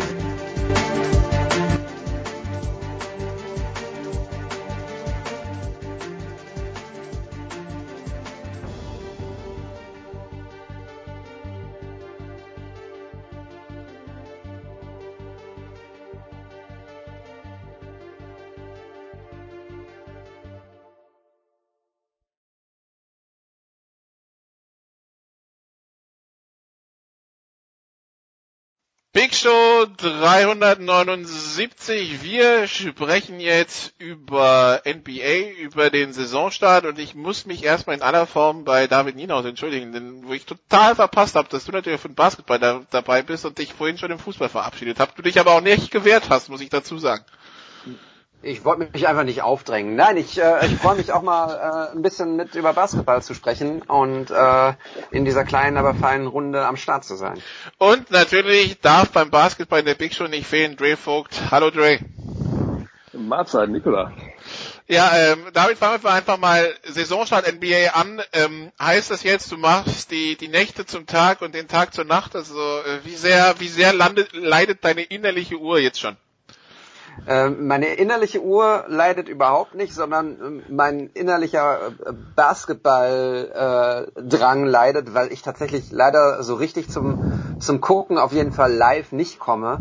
Ähm, ich bin froh, wenn ich abends ins, ins Bett gehen kann, irgendwie um, um elf oder sowas und dann die Nächte äh, schlafen kann, weil ähm, Dre, du weißt es ja auch, mit Kind oder Kindern ist es ähm, ist es schön, wenn man schlafen kann. Äh, ich möchte auch nicht mit dir tauschen, mit deinem The Zone Hustle.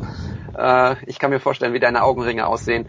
Ähm, nein, aber ich, also heute Morgen zum Beispiel war es so, äh, der, der Jüngste ist aufgewacht so um halb sechs und äh, dann zwinge ich ihn auch nicht wieder zum Schlafen, sondern dann nutze ich die Chance und dann äh, gehe ich mit ihm runter und äh, er kann ein bisschen Buch angucken und Papa kann dann ein bisschen versteckt äh, auf dem iPad das, das laufende Spiel noch gucken. Und heute Nacht waren es ja die, die Warriors und ähm, das war ja ein Highlight. Insofern, ich komme dazu, aber nicht so wie früher.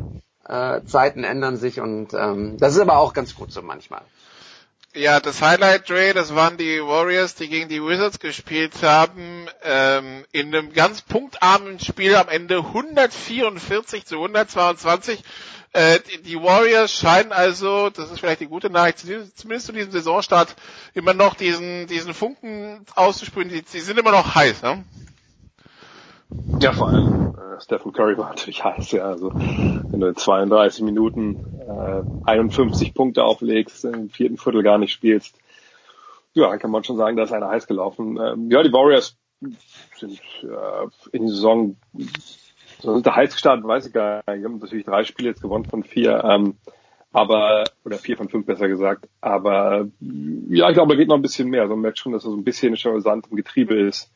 Äh, und ich glaube, Washington war da einfach ziemlich dankbarer Gegner an so einem Abend, wenn, wenn Curry halt so heiß läuft, dann äh, gehen natürlich auch Räume für andere auf, für Durant, für Thompson und Co. Von daher, äh, es war ja diese Abende von, von Stephen Curry, aber dass die Warriors jetzt schon überbordend gut Basketball spielen, das würde ich vielleicht noch nicht unterschreiben. Da ist Fall noch Luft nach oben.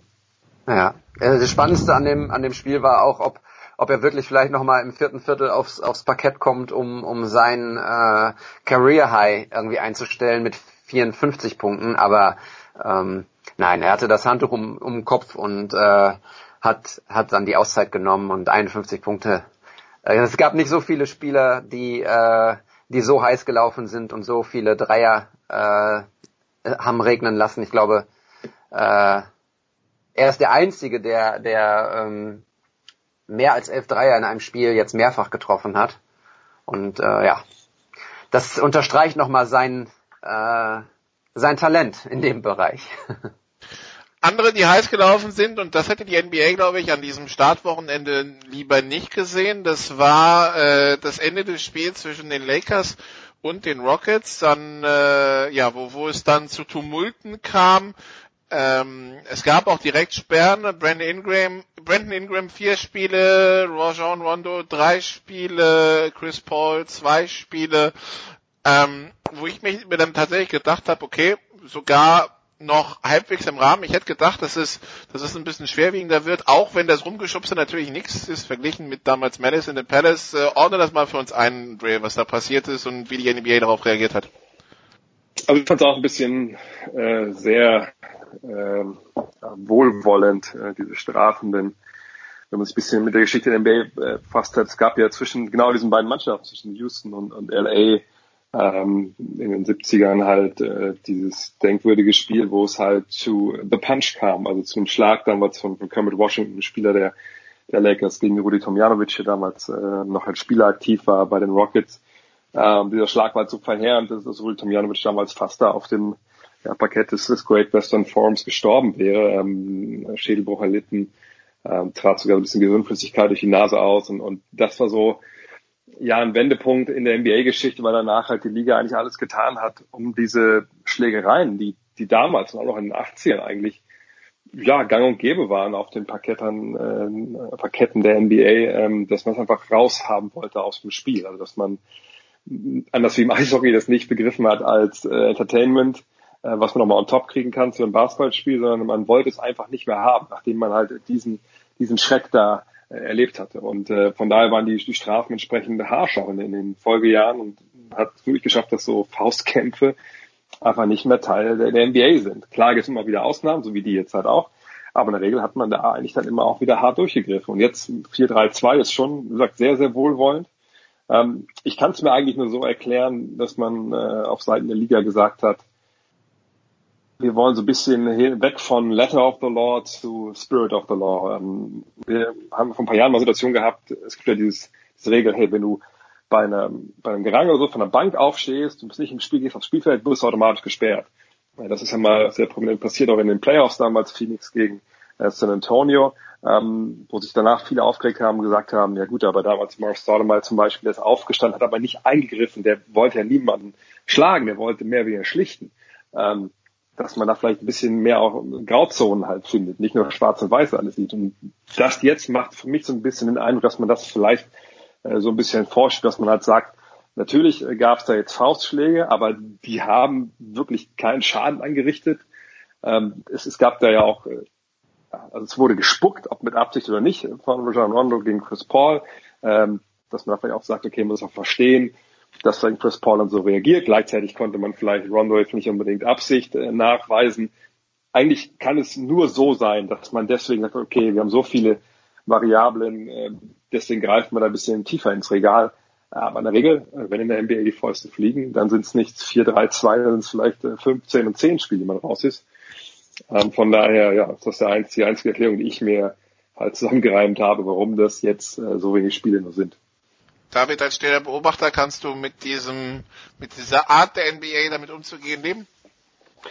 Ja, ich glaube auch, dass es ähm, vielleicht so ein bisschen äh, deshalb gemacht wurde, um, um das Ganze nicht ganz so äh, hochzukochen. Wenn, wenn dann wieder eine 15, 15 Spiele-Sperre äh, gemacht wäre, dann wäre das Thema, glaube ich, noch länger am Kochen gewesen. Jetzt ähm, liest man kaum noch was darüber. Ähm, klar wird Rondo gefragt, äh, warum er gespuckt hat und Rondo sagt, ich habe gar nicht gespuckt, ich habe da irgendwie mein äh, mein Zahnschutz äh, drin gehabt oder mein Mundschutz und wollte was sagen. Das wird noch leicht nachgekocht, aber nicht so, als wenn es jetzt wirklich die Hammerstrafen äh, wären. Insofern, insofern glaube ich, ist das vielleicht auch so ein bisschen dieses wir kochen das leise ab und ähm, legen den Fokus wirklich irgendwie auf auf den Saisonstart. Ich meine, man darf nicht vergessen, wir haben, äh, das ist jetzt die zweite zweite Woche, glaube ich, äh, die wieder gespielt wird und hast direkt schon so eine Geschichte. Das äh, erfreut natürlich niemanden drüben und ähm, vielleicht wollen sie es deshalb einfach locker flockig abkochen. Äh, allerdings werden Rondo und und Chris Paul äh, sicher noch mal gegeneinander spielen dieses Jahr. Dann darf man gespannt sein, was dann passiert. Äh, Dre, wäre denn deiner Meinung das gleiche passiert, wenn es jetzt nicht die prominenten Lakers gegen die prominenten Rockets gewesen wäre, sondern keine Ahnung, äh, Kings gegen Hornets oder so? Ist immer so, es würde ich eine Verschwörungstheorie, wo ich auch sage, gut, ja, das äh, äh, hat schon was. Ähm, denn ich meine, wir haben jetzt hier zwei Teams in der Western Conference, die da beteiligt waren, die beide natürlich die Playoffs erreichen wollen und sollen. Ähm, und wenn man natürlich jetzt gesehen hätte, okay, Chris Paul fehlt weiß ich mal, wegen zehn Spiele. Rondo fehlt vielleicht zehn Spiele, Brandon Ingram vielleicht 15. Hätte man dann vielleicht diesen, vor allem den Lakers auch, dann so ein bisschen die Chance genommen, auch die Playoffs zu erreichen. Denn ich meine, vergangenes Jahr waren im Endeffekt drei Siege zwischen Platz drei und Platz neun im Westen. Sprich, wenn du halt auch nur ein paar Spiele deine, deine Leistungsträger nicht dabei hast, dann kann das im Endeffekt schon einen Unterschied machen. Ähm, von daher, ich glaube nicht, dass sie das bei anderen dann äh, viel ganz anders sanktioniert hätten. Einfach um das auch nicht aufzubauschen, genau wie, wie David das gesagt hat. Auf der anderen Seite ist natürlich jetzt diese Rivalry, die jetzt auf einmal auf, auf einem Schlag da ist zwischen äh, Houston und LA natürlich was, was die Liga natürlich sehr gerne sieht. Denn das sind Spiele, da schalten dann auch mal Fans ein, die nicht unbedingt erst mit einem oder anderen Team halten. Denn man will natürlich sehen, was passiert beim nächsten Aufeinandertreffen dieser beiden Franchises. Das passiert vielleicht sogar, wenn die in den Playoffs gegeneinander spielen. Von daher das ist schon, das ist schon was, wo die NBA eigentlich mal Bock drauf hat. Aber klar, äh, nicht unbedingt müssen dann äh, die, äh, die Fäuste fliegen. Am Freitag, den 14. Dezember, nach äh, 2 Uhr morgens, da ist dann das Spiel Houston gegen LA Lakers, das, das nächste Aufeinandertreffen. Und David, wir können uns vorstellen, das wird weihnachtlich besinnlich. Absolut. Vor allem, Rondo hat gerade bei ESPN halt auch nochmal ein, ein, ein, äh, eine Antwort gegeben, nachdem er gefragt wurde und hat wirklich auch nochmal über, über Chris Paul hergezogen. Also die Rivalität zwischen den beiden Spielern, die besteht ja auch schon ein paar Jahre. Ähm, und er hat, äh, er soll gesagt haben, ich habe es jetzt nur aus einer, einer Quelle gelesen, ähm, er soll gesagt haben, Chris Paul ist ein, ein schrecklicher Teamkollege. Alle sagen immer, was das für ein toller Typ ist, aber sie wissen es nicht. Er ist einfach ein, ein, ein ja, miserabler Teamkollege. Ähm, das finde ich schon hart irgendwie. Ich denke, Chris Paul wird da nicht mehr drauf reagieren. Äh, der wird wahrscheinlich über den Sachen stehen. Aber äh, ja, also man darf wirklich gespannt sein, äh, wie das kommende Aufeinandertreffen sein wird. Ja. Ja, ein bisschen Kerosin ins Feuer ist immer gut, David. Das muss man, das darf man nicht so eng sehen. Dre, wenn wir übrigens auf die sportlich, den sportlichen Start beider Teams schauen, sowohl Houston als auch die Lakers eins und drei gestartet, äh, gut, es sind vier von 82 Spielen, wir wollen es mal nicht überbewerten. Nichtsdestotrotz, äh, ich nehme mal an, das haben sich beide ein bisschen anders vorgestellt, oder? Ja, ich meine, bei den Lakers, ähm, die eine Achillesferse, die sie halt haben, ist halt die Defense. Ne? Also da fehlt es auf den, den großen Positionen. Ich glaube, es hat sich jetzt auch niedergeschlagen. Auf der Seite, wenn man ehrlich ist, äh, wenn man die Spiele jetzt auch so ein bisschen verfolgt hat äh, von den Lakers, ähm, naja, laufen dann ein paar Ballbesitze ein bisschen anders, dann, dann gewinnen sie vielleicht auch, auch drei der ersten, also, oder, ja, vier der ersten Spiele alle sogar oder drei. Dann sagt keiner was. Ist eine relativ neue Mannschaft, ähm, wo auf der einen Seite natürlich klar Veteranen dazu kamen, ähm, zu den Youngstern, die sich ja nochmal entwickelt haben im Sommer. Aber das muss mal alles zusammenpassen. Wenn LeBron James in Mannschaft kommt, dann spielst du auch ganz anderen Basketball. Ähm, von daher, es wird eine Zeit brauchen. Ich, ich glaube, die sind auch auf einem okayen Weg. Ähm, wenn vielleicht Moritz Wagner zurückkommt, der wird zwar nicht alles, alles dann besser machen, äh, aber ist dann zumindest nochmal ein großer Spieler, mal einen Dreier werfen kann, dann muss nicht LeBron James auf die fünf gehen. Das glaube ich dann, dann schon äh, auf jeden Fall ähm, nochmal eine Hilfe ja, was äh, Houston angeht, ich habe ein bisschen den Eindruck, dass sie so ein bisschen, ja, so, ich es war kein Championship-Hangover, weil sie nicht Meister geworden sind. Ähm, aber mir kommt so ein bisschen vor, als ob die so ein bisschen, ähm, weiß ich nicht, also Spiel 7 wirkt noch nach von, äh, von den Conference Championship Games? Ich glaube einfach die Tatsache, dass man halt so weit gekommen ist und dann gescheitert ist und ähm, sicherlich war die Offseason trotzdem relativ lang, ist immer relativ lang für alle Teams, aber ich glaube einfach, es ist für die ein bisschen schwerer jetzt wieder bei Null anzufangen. Ähm, einfach weil es auch eine Offseason war, wo sie natürlich ein paar bekannte Gesichter verloren haben, gerade Luc Richard, Baamute und Trevor Ariza. Ähm, aber ändert es nicht mehr da, auch wenn er in den Playoffs nicht so viel beigetragen hat. Und ich, ich glaube einfach, dass sie so ein bisschen, also sie wirkt noch müde gegen die Pelicans im allerersten Spiel, das hat auch der Coach gesagt wo ich jetzt aber nicht wusste, was er unbedingt meinte. Ich dachte, also, also Beine können nicht müde sein. Du machst jetzt auch nicht in der Offseason so spät, also in der, äh, in der Preseason so spät dann irgendwelche Konditionsgeschichten. Aber ich glaube, sie war ein bisschen mental, mental einfach ein bisschen müde. Und äh, ich kann mir auch vorstellen, dass sie einfach defensiv ein Problem haben momentan, einfach weil ähm, sie ihren Defensivkoordinator, Jeff Bisdelic, der hat sich relativ spät in der Offseason entschieden, dann doch jetzt in Rente zu gehen. Kommt, glaube ich, so ein bisschen eins zum anderen gerade. Aber wie gesagt, wir haben erst vier Spiele jetzt ähm, da von Houston gesehen. Ähm, ich würde jetzt noch nicht die Alarmglocken äh, schrillen wollen, wenn ich ehrlich bin. David, wir wissen, du hast ein besonderes Auge für Golden State jetzt zum NBA-Saisonstart. Worauf blickst du noch? Hast du da irgendwie so Teams, wo du denkst, hm, da schaue ich mal ganz gespannt drauf? Ja, absolut. Ich äh, schaue äh, natürlich auf die auf die Dallas Mavericks. Das ist, glaube ich, äh, auch kein ähm, nichts Besonderes aus, aus deutscher Sicht. Äh, kann man da gespannt drauf schauen, aber gut, das ist eine andere Frage. Ja, natürlich kann man da gespannt drauf schauen, weil die Entwicklung, die die Dallas ähm, jetzt endlich wieder äh, durchmacht, die geht nach oben.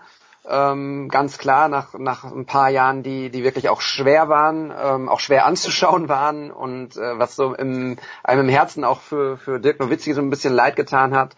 Äh, aus kann ich pers meine persönliche Meinung. Ähm, Nein, da, da geht's wieder bergauf. Die, äh, die Zukunft ist, ist da mit, äh, mit Luka Doncic, der, ähm, auf den ich wirklich äh, auch nicht alleine total gespannt bin und der ja auch schon äh, ein paar gute Spiele absolviert hat jetzt.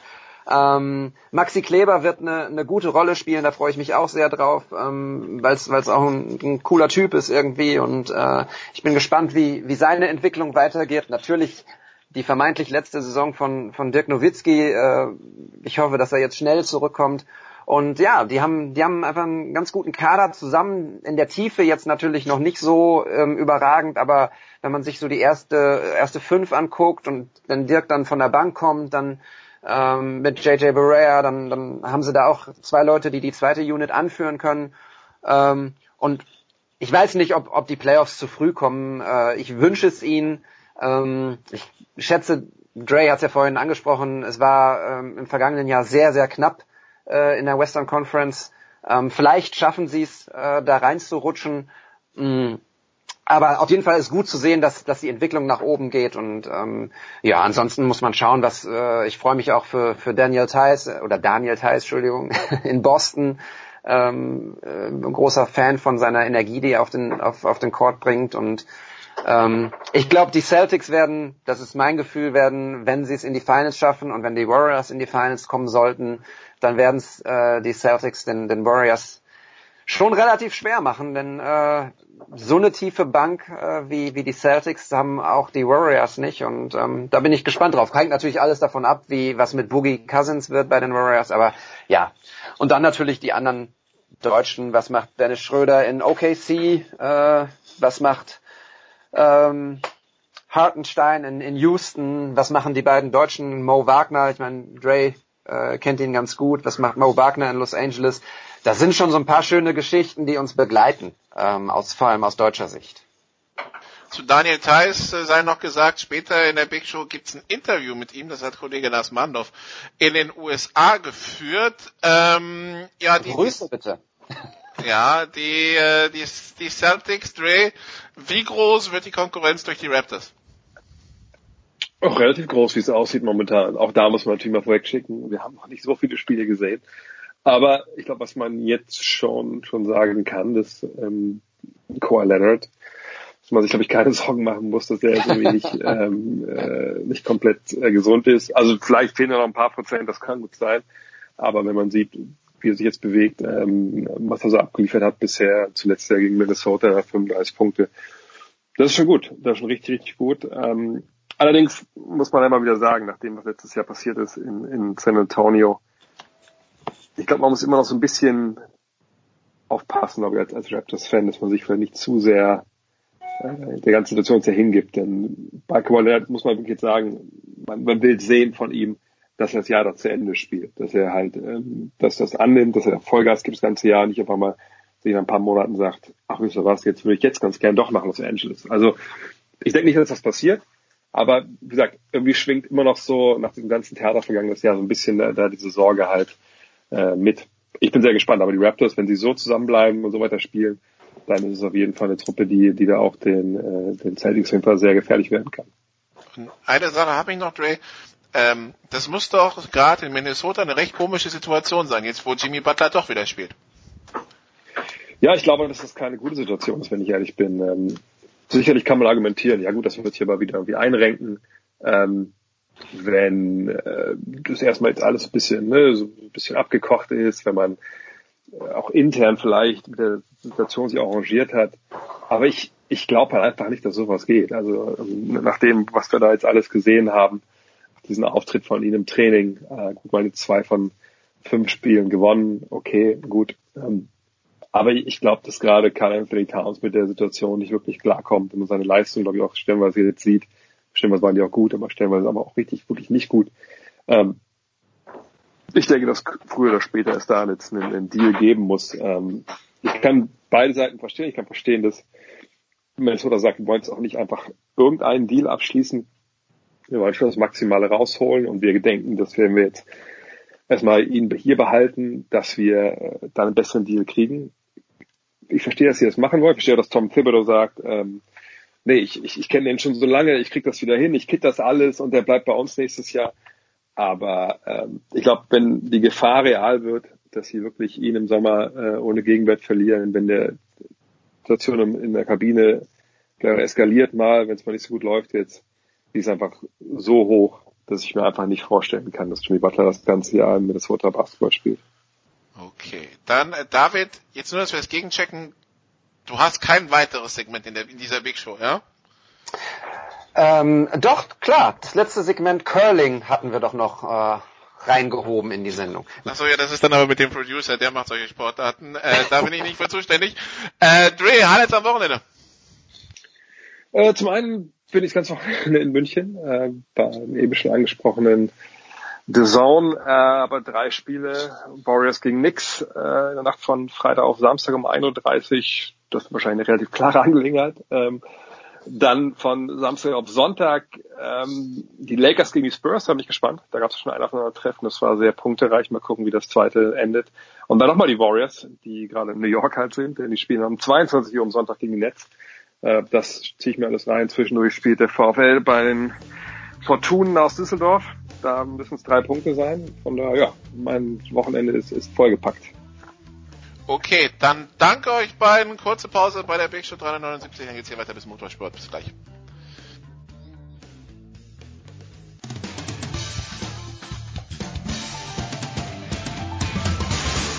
Hallo, hier ist Marcel Gottsch und ihr hört Sportradio 360.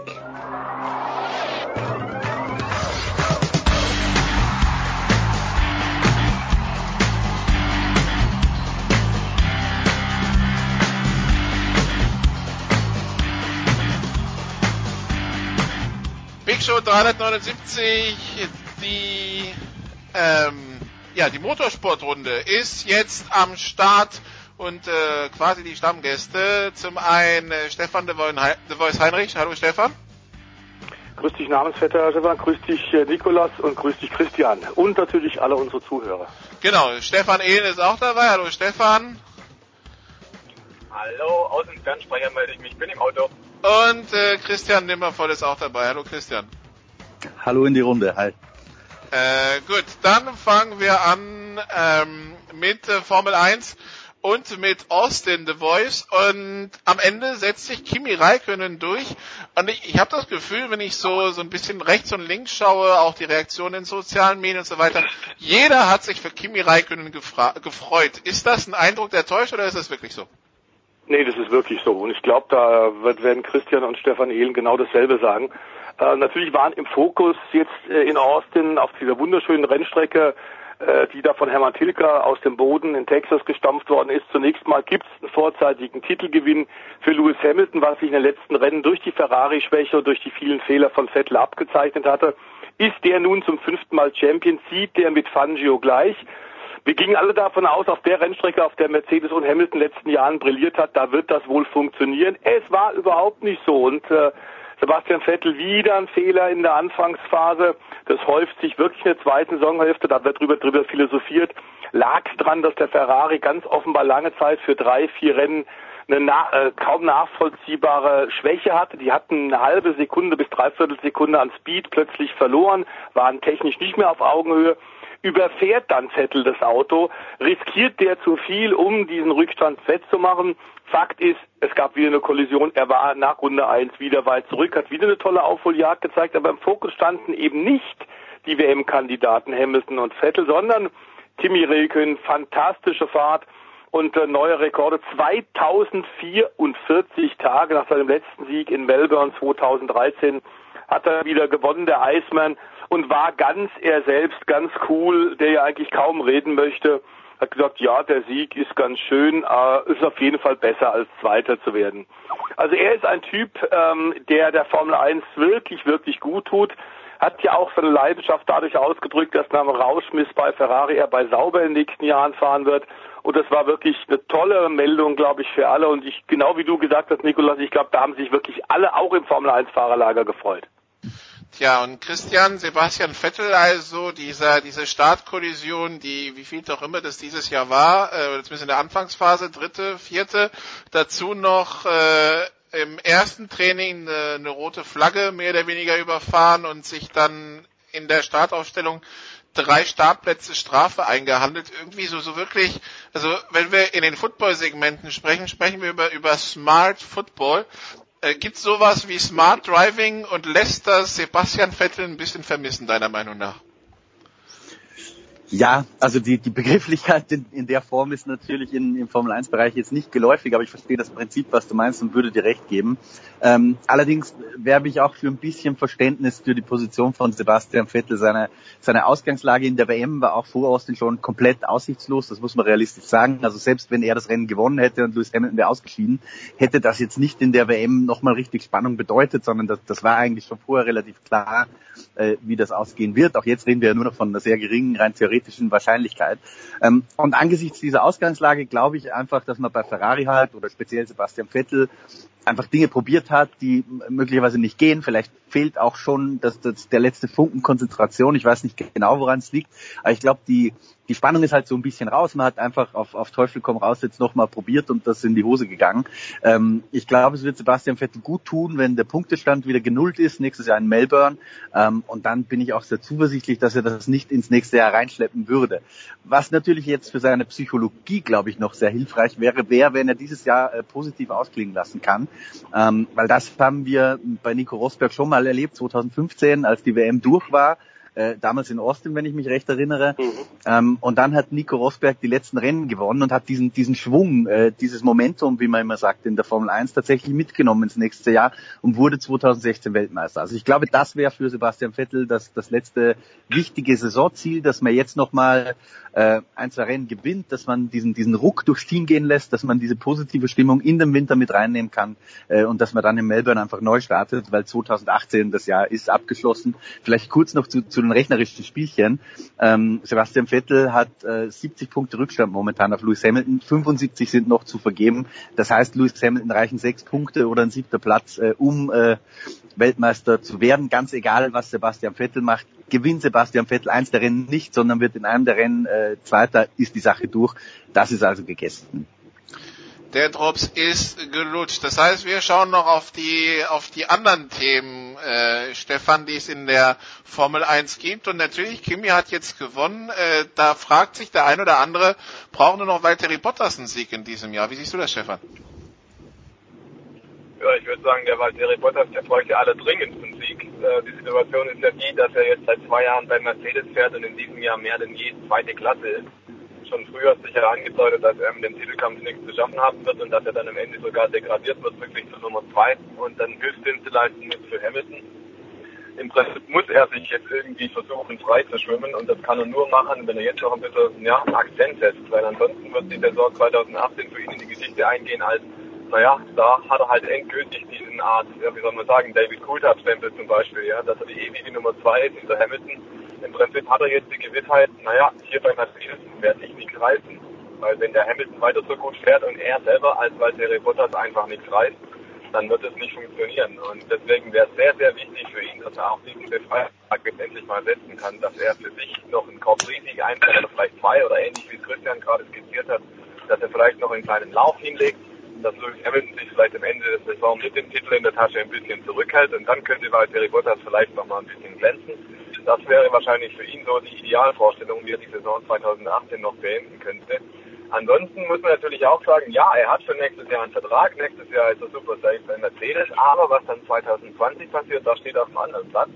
Und da muss wahrscheinlich in Valtteri Bottas auch so ein bisschen an die Zukunft denken. Wir haben da zum Beispiel einen Mercedes Junior Esteban Ocon, der kriegt vielleicht für nächstes Jahr keinen Standplatz in der Formel 1, aber der spricht schon davon, ja, 2020, da habe ich Optionen, da habe ich eine Chance auf ein Top-Cockpit.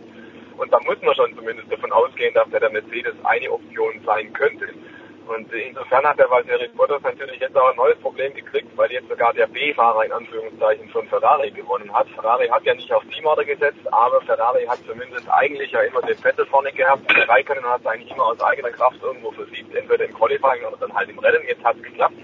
Und alle haben eigentlich gedacht, naja, wenn dieses Jahr den Rennen gewinnt, dann ist es sicherlich mal Valtteri Bottas. Und äh, ja, lange Rede, kurzer Sinn, der hat noch Hausaufgaben zu erledigen in diesem Jahr und die muss er allerschnellstens erledigen. Okay, dann gab's noch laute Töne The Voice von Fernando Alonso in Richtung seiner Mitfahrer. Ähm, ich zitiere jetzt mal, wieder mal ein verlorenes Rennen. Wenn man mitten im Feld unterwegs ist, wundert man sich teilweise schon, wie minderwertig das Niveau dort ist. Ich bin neun Tage in den USA, um ein Rennen zu fahren und dann komme ich 600 Meter weit, bis sie einen rausschieben. Ich fahre in einer anderen Rennserie, wo Amateurfahrer unterwegs sind und dort haben wir solche Probleme nicht. Hier fahren mehr Amateure als dort. Die Amateure werden sich bedanken, ähm, äh, The Voice, die Amateure, die in der Formel 1 fahren. Ist das Problem denn wirklich so groß oder ist er einfach nur aus anderen Gründen frustriert? Der ist aus vielen Gründen frustriert und äh, hat sich natürlich äh, ganz klar äh, nach mehreren Leidensjahren bei McLaren 2018 ganz anders vorgestellt. Ähm, Fakt ist, dass gerade die Situation jetzt in Austin, Texas eigentlich weniger ähm, was mit dem fahrerischen Niveau zu tun hat. Über Lance Stroll als einer der Pay-Driver mit äh, den Milliarden äh, des Papas hin, der jetzt gerade Force India gekauft hat, um seinem Sohn fürs nächste Jahr noch ein besseres Auto äh, zu äh, ermöglichen zu bekommen, ist klar, dass es da immer Diskussionen geben wird. Ähm, Im Motorsport momentan das Geld übermächtig, wenn du die Kohle nicht hast, Talent allein reicht nicht. Das siehst du im Grunde im Go-Kart-Sport schon, auch in der Formel 3 ist einer der großen, großen Probleme des Motorsports weltweit, und zwar egal bei welchen Kategorien, dass du diese Paying Driver hast. Aber das ist äh, relativ leicht gesagt. Ähm, Alonso hat zwar recht, er fährt in der Langstrecken-Weltmeisterschaft für Toyota in der WEC. Da gibt's drei Klassen, die Profiklasse, die Pro-M-Klasse, wo ein Profifahrer mit einem Gentleman-Driver, einem Amateur sich abwächst und die M-Kategorie. Das sind allerdings auch dann durchaus schon sehr routinierte Rennfahrer, wenn die in der Langstrecken-WM fahren. Die können da nicht äh, einfach so einsteigen, ähm, wenn sie nur zwei, drei Fahrerlehrgänge vorher gemacht haben. Ähm, da passiert weniger, das stimmt, das ist richtig. Aber Fakt ist auch, die Situation, auf die er anspielt, die geht auch so ein bisschen auf äh, Fernandos Kappe. Ich glaube manchmal, dass er tatsächlich, wie von dir, Nikolas, beschrieben, dass der Frust auch sein, seine Fahrten, seine Rennen bestimmt. Und dass er sagt, ich probiere es jetzt einfach und wenn es knallt, dann knallt ich glaube, da das so eindeutig jetzt äh, festzumachen an, an der mangelnden Qualität der Mittelfeldfahrer oder der Paying Driver ist ein bisschen einfach. Ähm, man merkt einfach, der hat keine Lust mehr, der will nicht mehr in der Formel 1 sein. Er ist es leid, mit dem langsamen, nicht konkurrenzfähigen Auto zu fahren und deswegen dieser Ausbruch, den wir ja nicht zum ersten Mal von ihm in diesem Jahr gehört haben. Aber Christian, er hat jetzt auch gesagt, er möchte nicht Vollzeit bei den Indycars fahren, nachvollziehbar? nicht ganz nachvollziehbar, aber ich glaube, vor allem geht es da um was anderes, nämlich er hat ja jahrelang äh, auf Honda hingehakt. So, Honda, wie wir wissen, ist der konkurrenzfähigste Motor, den es in der IndyCar-Serie gibt. Und so wie wir das vernehmen, hat Honda einfach keine Lust, äh, Fernando Alonso mit einem Honda-Auto auszustatten äh, für die IndyCar-Saison. Äh, davon abgesehen fährt er ja auch in der WC Super Season, das heißt, die geht auch in 2019 rein. Ähm, und ich weiß nicht, ob er da überhaupt die große Lust hat, wenn er sich jetzt von der Formel 1 befreit, sozusagen, die ihm ja offensichtlich richtig auf den Senkel geht inzwischen. Ansonsten kann man seine, seine Aussage nicht mehr erklären. Ähm, will der, glaube ich, halt einfach jetzt mal einen Schritt kürzer, treten, kürzer treten ich glaube schon, dass wir ihn beim Indy 500 sehen werden. Das würde mich sehr überraschen, weil das ist ja seine große Mission ist ja die Triple Crown, also zu gewinnen den Grand Prix von Monaco hat er schon, äh, die 24 Stunden von Le Mans hat er auch schon. Das Indy 500 ist das, was ihm noch fehlt. Also ich bin äh, sehr davon überzeugt, dass er versuchen wird, für das 500 ein, ein Paket zu schnüren. Aber die IndyCar-Saison, die gesamte, da glaube ich, ähm, hat einfach gesagt, okay, das muss ich nicht unbedingt machen. Das ist jetzt nicht das, was, was mich, äh, was mein Lebensziel ist, IndyCar-Champion zu werden. Ähm, das ist, glaube ich, der Hintergrund zu dieser Geschichte. Okay, dann haben wir noch zwei Disqualifikationen wegen Benzinverbrauch, Stefan, äh, wo beide sagen, na ja, na ja, na ja, der eine hat, glaube ich, 100 Gramm mehr verbraucht, als er durfte, 100, statt 105 Kilo 105,1, der andere, das war während einer Runde zu großer Benzindurchsatz, da war doch kein Vorteil dabei. Wie siehst du es, muss da die, sollte da die FIA hart durchgreifen oder brauchen wir mehr Grauzonen im Regelwerk? Also grundsätzlich gilt ja, dass es im Reglement geschrieben ist. Das ist nun mal die Regel, daran hat man sich zu halten. Und wenn es 100 Gramm zu viel sind, dann sind die 100 Gramm eben auch zu viel. Also im Prinzip hat man da einfach nur die Regeln angewendet und dann heißt halt einfach Disqualifikation. Das ist allen bekannt. Und äh, die arbeiten natürlich entsprechend auch am Limit, dass es dann halt gerade so reicht. Da gibt es ja auch den berühmten Spruch von äh, Colin Chapman. Ein Rennauto ist ein ideales Rennauto, wenn es die Renndistanz durchsteht und dann direkt auf der Ziellinie zusammenklappt. Ähm, und übertragen aufs äh, Spritniveau heißt es im Prinzip auch, eigentlich hat Haas alles richtig gemacht, nur hat halt der Kevin Magnussen unterwegs für einen Bruchteil von ein paar Sekunden wahrscheinlich zu viel Gas gegeben und hat das bisschen Benzin zu viel verbraucht.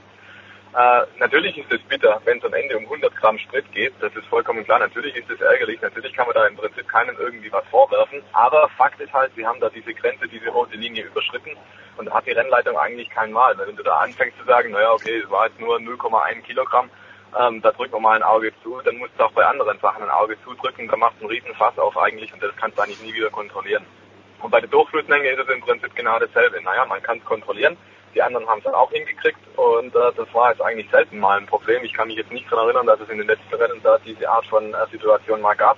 Ich glaube, ganz am Anfang zu Saisonbeginn hatten wir mal so einen Fall und seither nicht mehr.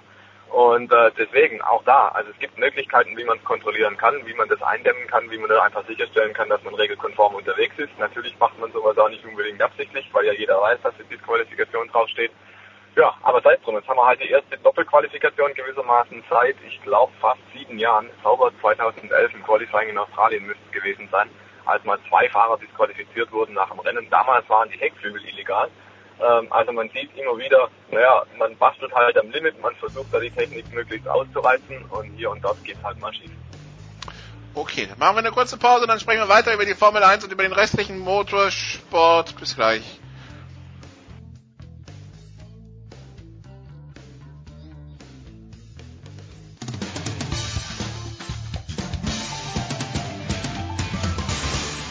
Hey, hier ist Sven Sören Christoffersen und ihr hört Sportradio 360.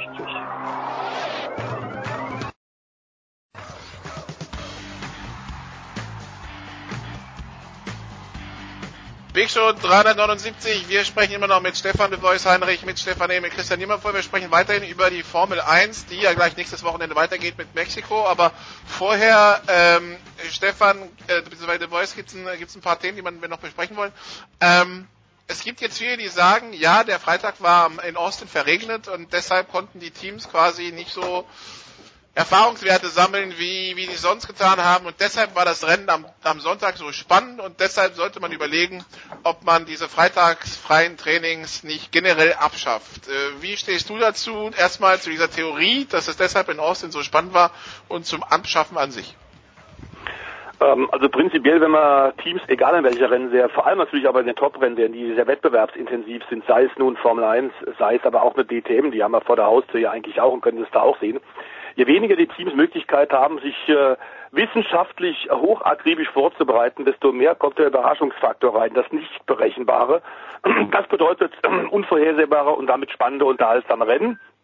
In Austin war es ganz sicher so, was eine große Überraschung war, zum Beispiel, dass Mercedes, die in den letzten Rennen so wirklich eindrucksvoll brilliert haben, dass die große Probleme plötzlich hatten mit dem Reifenverschleiß im Rennen, weil die Temperaturen höher waren als am Samstag, weil Freitag viel Fahrzeit gefehlt hat durch die Wetterkapriolen. Und Vergleichbares könnte uns im Übrigen auch am kommenden Wochenende in Mexiko beim nächsten Formel 1 Grand Prix wieder ins Haus stehen, denn da sind auch unklare Wetter, äh, Wetter, Wettersituation und die Aussagen sind wohl auch so, da kann es Freitag, Samstag auch ordentlich schütten, dann hätten wir ähnliches. Also äh, da wird ja immer wieder auch in der Formel 1 darüber diskutiert, ob man tatsächlich, ähm, ob und wenn, wie man tatsächlich die Vorbereitung ein bisschen eindämpfen kann. Auch die Simulatorarbeit wird ewig diskutiert im Hinblick ja auch auf die kommenden Regeln für 2021, 2022. Wie kann man die Grand Prix-Rennen, die Formel 1 wieder etwas unvorhersehbarer machen. Wir haben die drei Top-Teams vorne, die allen anderen überragen. Es ist dann aktuell sehr spannend, das Gerangel um die vierte WM-Position in der Konstrukteurswertung, die ja auch dann einen großen, ordentlichen Dollar-Millionensegen beinhaltet. Da ist man auf Augenhöhe, hatte Renault jetzt in Austin einen kleinen Vorsprung sich wieder rausgefahren, aber Force India bleibt dran und, und, und. Also wenn man Mittelfeld sieht, an der Spitze hat man das leider so nicht. Und ähm, immer noch dieser riesen klaffende Abstand zwischen den drei Top-Teams und den anderen macht das äh, im Grunde relativ, relativ langweilig. Und das ist, glaube ich, das, das große Problem. Wir haben oft auch schon in der DTM äh, als, als Streckensprecher mit den Insidern und den Machern dort gesagt, auch Gerhard Berger hat da Augenzwinkern zugestimmt als ITR-Chef. Es wäre eigentlich gut, wenn man bei jedem Rennen an jedem Rennwochenende, an jedem Renntag, Freitag, Samstag und Sonntag, tatsächlich an jedem Wett Wettkampftag so mit Spontanflutung macht. Weißt, man drückt auf den Knopf und plötzlich ist die Rennstrecke komplett nass. Keiner wusste es vorher, keiner konnte sich darauf einstellen. Und nun müssen die Fahrer und die Teams plötzlich sehr schnell reagieren und es möglichst richtig machen. Dann kommt einfach immer ein riesen Unterhaltungs- und Spannungsmoment rein. Und ich glaube tatsächlich, dass der Austin Grand Prix ein, ein, wunderbares Rennen war, tatsächlich mit, mit einer Menge starken Überholmanövern, mit hervorragenden Kontern, mit taktischen Spielchen, also wirklich packender Rennsport, wie man ihn, ihn gerne sieht.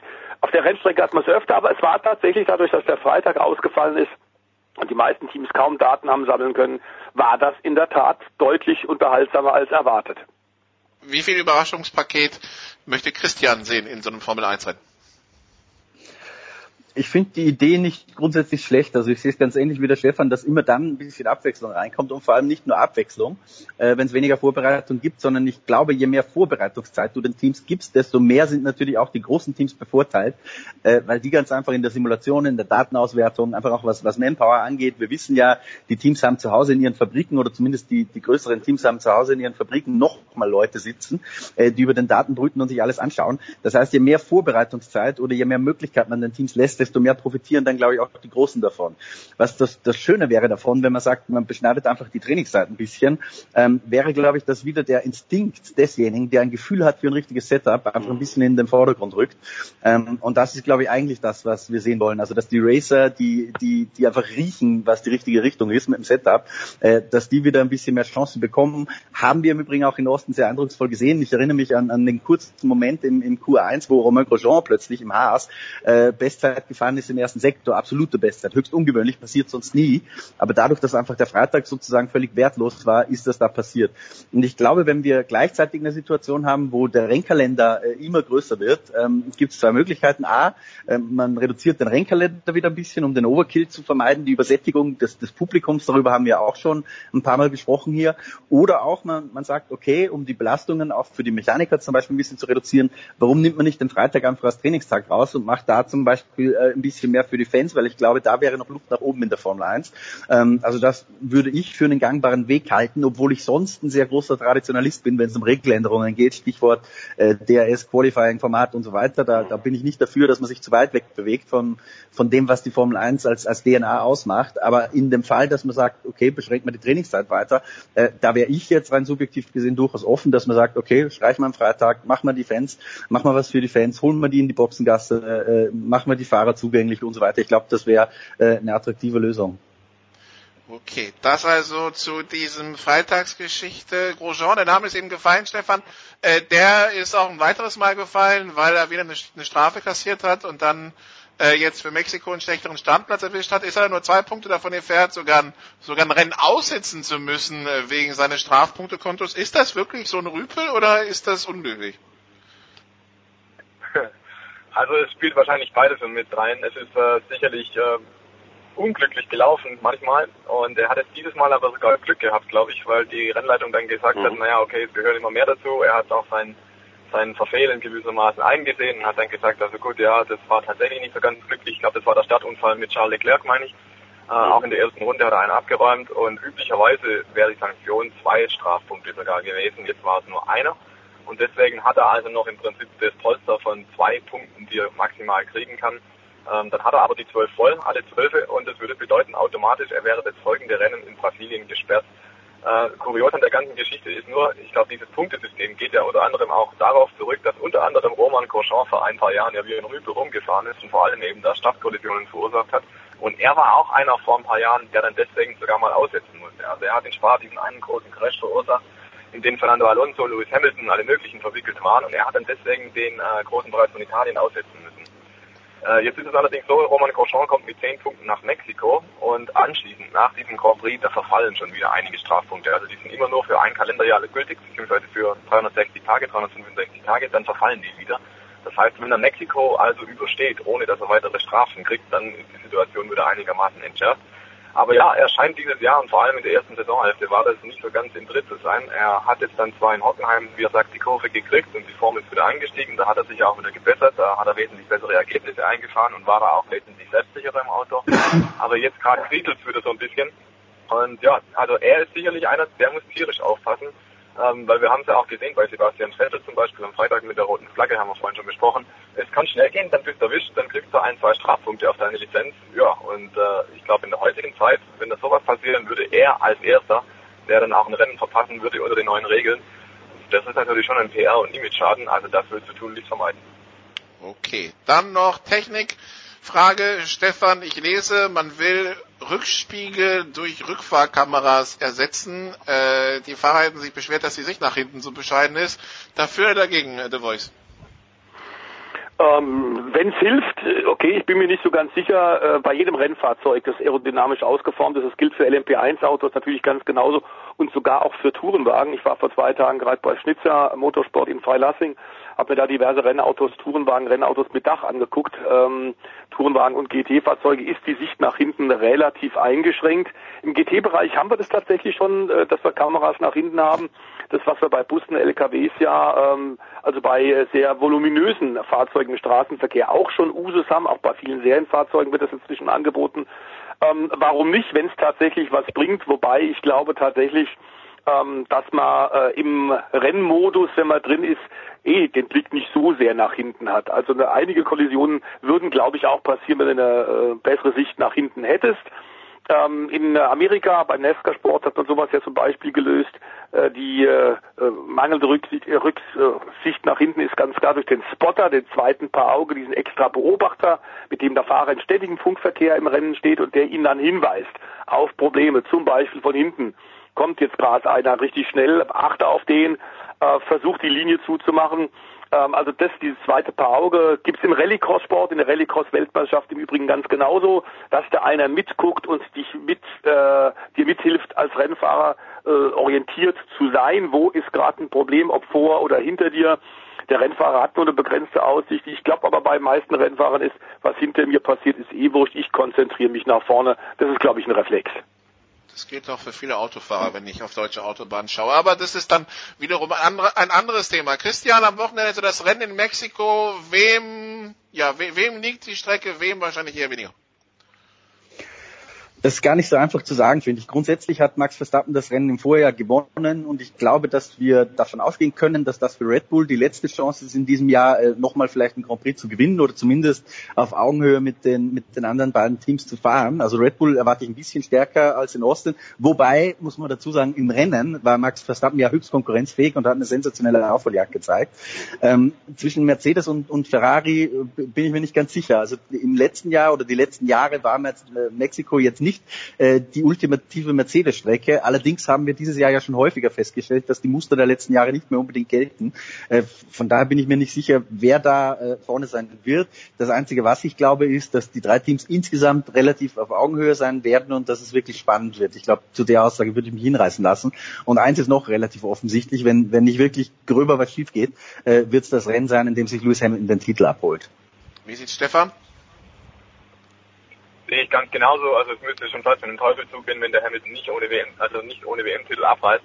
Ähm, siebter Platz, äh, das ist im Prinzip, wenn man sagen, die Position Best of the Rest. Das ist so eine Position, die normalerweise Nico Hülkenberg im Renault einnimmt, vielleicht auch mal ein Haas-Fahrer, aber mit deutlichem Abstand auf die Top 3 Teams. Und da haben wir ja maximal sechs Autos bei Ferrari, Mercedes und Red Bull. Also wenn der Hamilton dann in diesem Rennen siebter wird, gerade so, oder vielleicht achter und dann den Titel verpasst, also das wäre schon ein sehr kurioses Ding. Da bräuchte also schon irgendwo einen kuriosen Rennverlauf mit vielleicht Safety Car und mit vielleicht, dass Mercedes irgendwie die Strategie komplett verhaut. Und äh, ich glaube, die Wahrscheinlichkeit darauf ist doch sehr gering. Deswegen darf man davon ausgehen, der Sebastian Vettel kann machen, was er will. Vielleicht gewinnt er das Rennen sogar. Das wäre noch eine schöne Story. Ähm, aber der Hamilton, der wird ziemlich sicher Weltmeister. Okay, dann äh, so viel zur Formel 1. Äh, The Voice wollte noch einen Ausflug machen in eine Serie, die nächstes Jahr startet, die v, die W Series, ähm, also die eine eine Frauenformel 3 Rennwagen mit Halo 270 PS, eine Rennserie The Voice, die dann, wenn ich es richtig sehe, über sechs Rennen stattfindet. Äh, losgehen soll es am Hockenheimring am 5. Mai, 19. Mai, Zolder, 9. Juni, Misano, 7. Juli, Norrisring, 21. Juli Assen und 11. August Brands Hatch. Ähm, ja, hol uns mal ab, was sind, was ist diese Rennserie und vor allen Dingen, wer soll da fahren? Ähm, es soll natürlich ganz klar, das haben wir äh, durch die Frauenkommission angeführt von Michel Mouton äh, im Automobilweltverband FIA ähm, auch schon, dass äh, nicht nur eben auf der Fahrerseite äh, bei Rennfahrern was getan werden soll für das weibliche Element, für die Frauen, auch bei Ingenieurinnen passiert einiges. Wir haben da auch schon Top, Lena Agardi zum Beispiel, die für Audi mehrfach ähm, den Langstrecken-Weltmeisterschaftstitel geholt hat, als Ingenieurin auf dem Kommandostand, als äh, Hauptverantwortliche. Ähm, 24 Stunden von Le Mans gewonnen. Auf der technischen Seite haben wir in Amerika auch mehr und mehr Damen. Aber äh, beim Fahren äh, bleiben so ein bisschen in Erinnerung Catherine Legge, Susie Stoddard-Wolf, dann haben wir Danica Patrick äh, am NASCAR-Sport und bei den Indycars gehabt. Es tut sich aber relativ wenig. Wir haben so ein paar Marketing-Coups und Gags gehabt, wie Carmen Rorda, eine Spanierin, äh, die da versucht hat, sich äh, als äh, sogenannte Testfahrerin in der Formel 1 bei Lotus zu etablieren. Das war ein Joke und genau das ist auch aktuell äh, der, der Punkt. Warum sind Frauen im Motorsport, was äh, die Rennstrecke angeht und das Fahren angeht, so tatsächlich unterrepräsentiert. Können die das nicht? Sind die körperlich, sind die aus irgendwelchen anderen Gründen nicht dazu in der Lage, mit den, mit der, äh, den Herren der Schöpfung mitzuhalten? Wo ist das Problem? Und da gibt es natürlich die unterschiedlichsten Ansätze, es gibt verschiedene Analysen.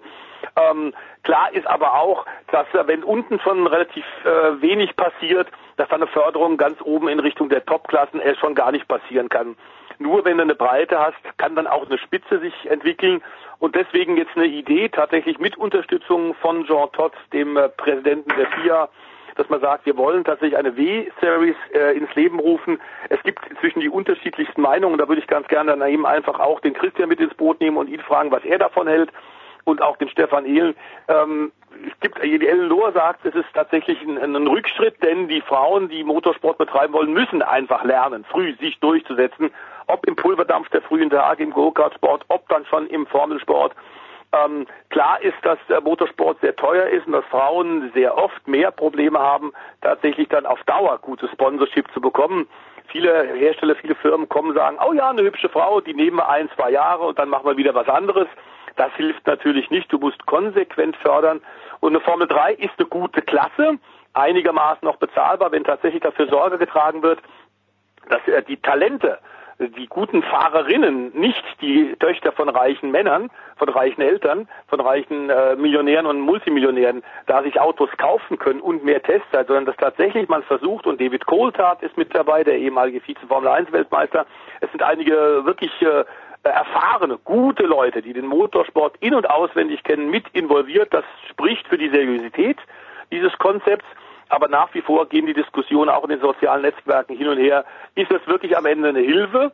Und löst man damit äh, tatsächlich äh, Probleme, die Frauen beim Aufstieg in den Motorsport haben? Oder ist es tatsächlich wieder nur eine Sache, ein, ein Rückschritt oder ein Rückschlag, wie das Eleanor sagt, die einzige Frau, die jemals ein DTM-Rennen gewonnen hat, die ist der Meinung, das bringt eigentlich so gar nichts. Also Christian Sophia Flörsch zum Beispiel, die ist ja ein Formel 3 bei den Jungs mitgefahren ist, europäische Formel 3, sagt, sie hat kein Interesse, sie will weiter mit den Jungs fahren. Ähm, könnte mir natürlich auch vorstellen, dass das, also wenn man gerade so auf, auf, so auf so Frauen im Motorsport schaut wie Danica Patrick und so weiter, dass ähm, ja, dass tatsächlich da beide Meinungen äh, vertretbar sind, aber dass man auch verstehen kann, dass sich, dann sich vielleicht nicht alle Frauen sofort in so eine Serie stürzen. Ja, ich sehe es ganz ähnlich. Ich, ich bin zwiegespalten. Ähm, ich glaube, einig sind sich fast alle darüber, dass das Ziel sein muss eigentlich, dass man auch Frauen in die höchsten Klassen des Motorsports bekommt, also auch in die Formel 1. Ähm, wie dieses Ziel zu erreichen, ist das jetzt ein bisschen schwierig. In, in diversen anderen Sportarten, das ist ja auch ein Argument, das in der Diskussion immer wieder vorkommt, äh, nehmen wir Schwimmen, nehmen wir Tennis, nehmen wir Skifahren, äh, sind Frauen und Männer natürlich durch eine getrennt. Also das ist Usus und selbstverständlich, dass bei News Open äh, Serena Williams nicht bei den Herren mitspielt und umgekehrt. Ähm, nun ist der Motorsport natürlich. Aber Lindsay Vonn zum Beispiel will ja bei den, hätte, wäre gern bei den Herren mitgefahren. Ja, hat aber nicht stattgefunden letztendlich, abgesehen von ein paar Vorläufen, die sie mal gemacht hat, soweit ich weiß.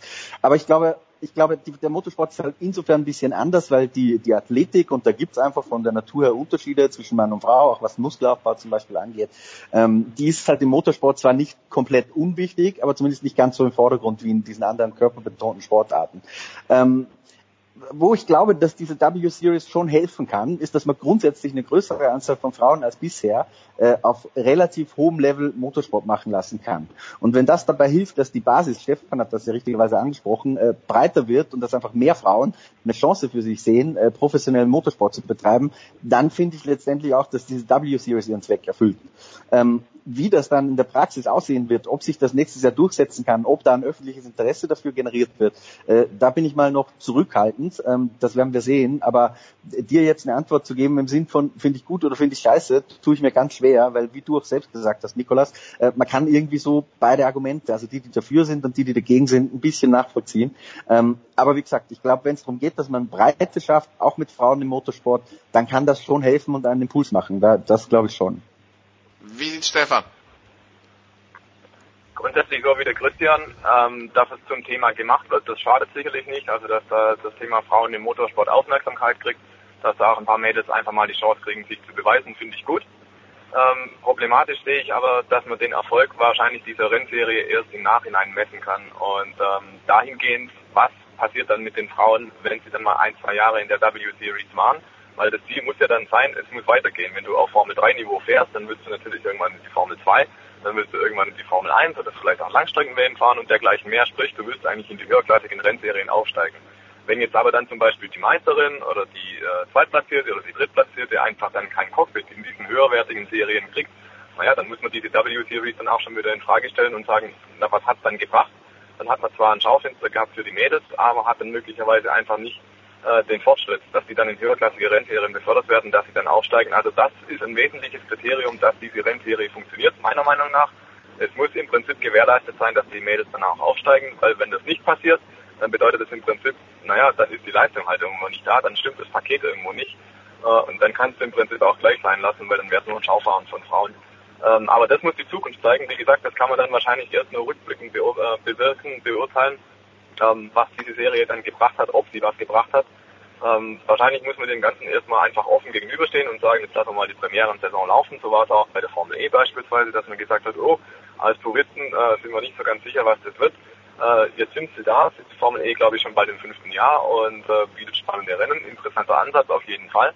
Ähm, ja, und man muss einfach dem Ganzen vielleicht ein bisschen Vorlaufzeit geben. Ich persönlich glaube ich, bin da ein bisschen skeptisch auch, bin da eher bei Ellen Lohr auf der richtige Weg ist, weiß ich nicht.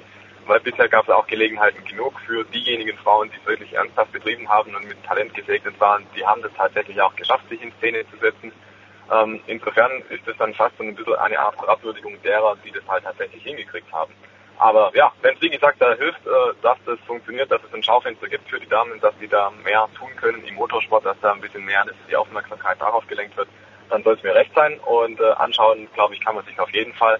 Und dann bilden wir uns in zwei, drei Jahren mal ein Urteil, ob es funktioniert hat oder nicht. Okay, und dann werfen wir noch einen ganz kurzen Blick, äh, The Voice, auf die NASCAR Playoffs.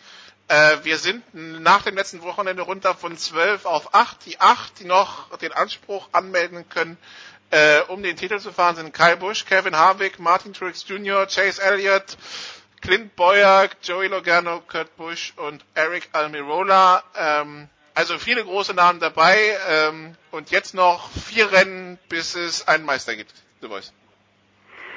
Ja, es ist die Schlussphase. Man hat es weiter reduziert auf nur noch acht ähm, und ähm, ein paar Überraschungen gab es in der Tat schon, ähm, dass äh, einige der, Topstars, von denen man mehr erwartet hat, äh, bereits durch dieses Knockout-System ausgeschieden sind, ist Teil des Konzepts. Ähm, Jimmy Johnson äh, hängen geblieben, ein paar andere der Leute, die während der Regular Season der ersten 26 Rennen stark waren, ähm, sind eben nicht mehr mit dabei. Ähm, das gehört dazu und da kann man zum Beispiel drüber diskutieren. Henrik Motorsport, einer der erfolgreichsten äh, NASCAR-Teams der letzten Jahrzehnte, äh, ist seit zwei Jahren wirklich so ein bisschen in Problem. Man könnte sagen, auch so ein bisschen seit dem Rücktritt von äh, Jeff Gordon geht's nicht mehr voran. Schon in der Regular Season im letzten Jahr hat sich da Jimmy Johnson äh, schwer getan. Nun hat man da auf Jugend gesetzt. Auch Dale Earnhardt Jr. ist ja, wir haben es hier bei Sport 360 diskutiert, einer der großen populären Aushängeschilder nicht mehr mit dabei, ist jetzt Fernsehkollege und beobachtet von außen. Ähm, Chase Elliott hat es geschafft, das ist einer von den drei Jungen im Hendrick Motorsport Team. Der ist mit dabei und hat auch gerade mit dem Sieg am letzten Wochenende nochmal gezeigt, dass mit ihm tatsächlich zu rechnen ist. Er scheint jetzt als Sohn von der Legende, der Motorsportlegende in den USA, Bill Elliott, den endgültigen Schritt zum regelmäßigen Sieg und Starfahrer und damit zum echten Titelkandidaten gemacht zu haben. Er hat die Konstanz.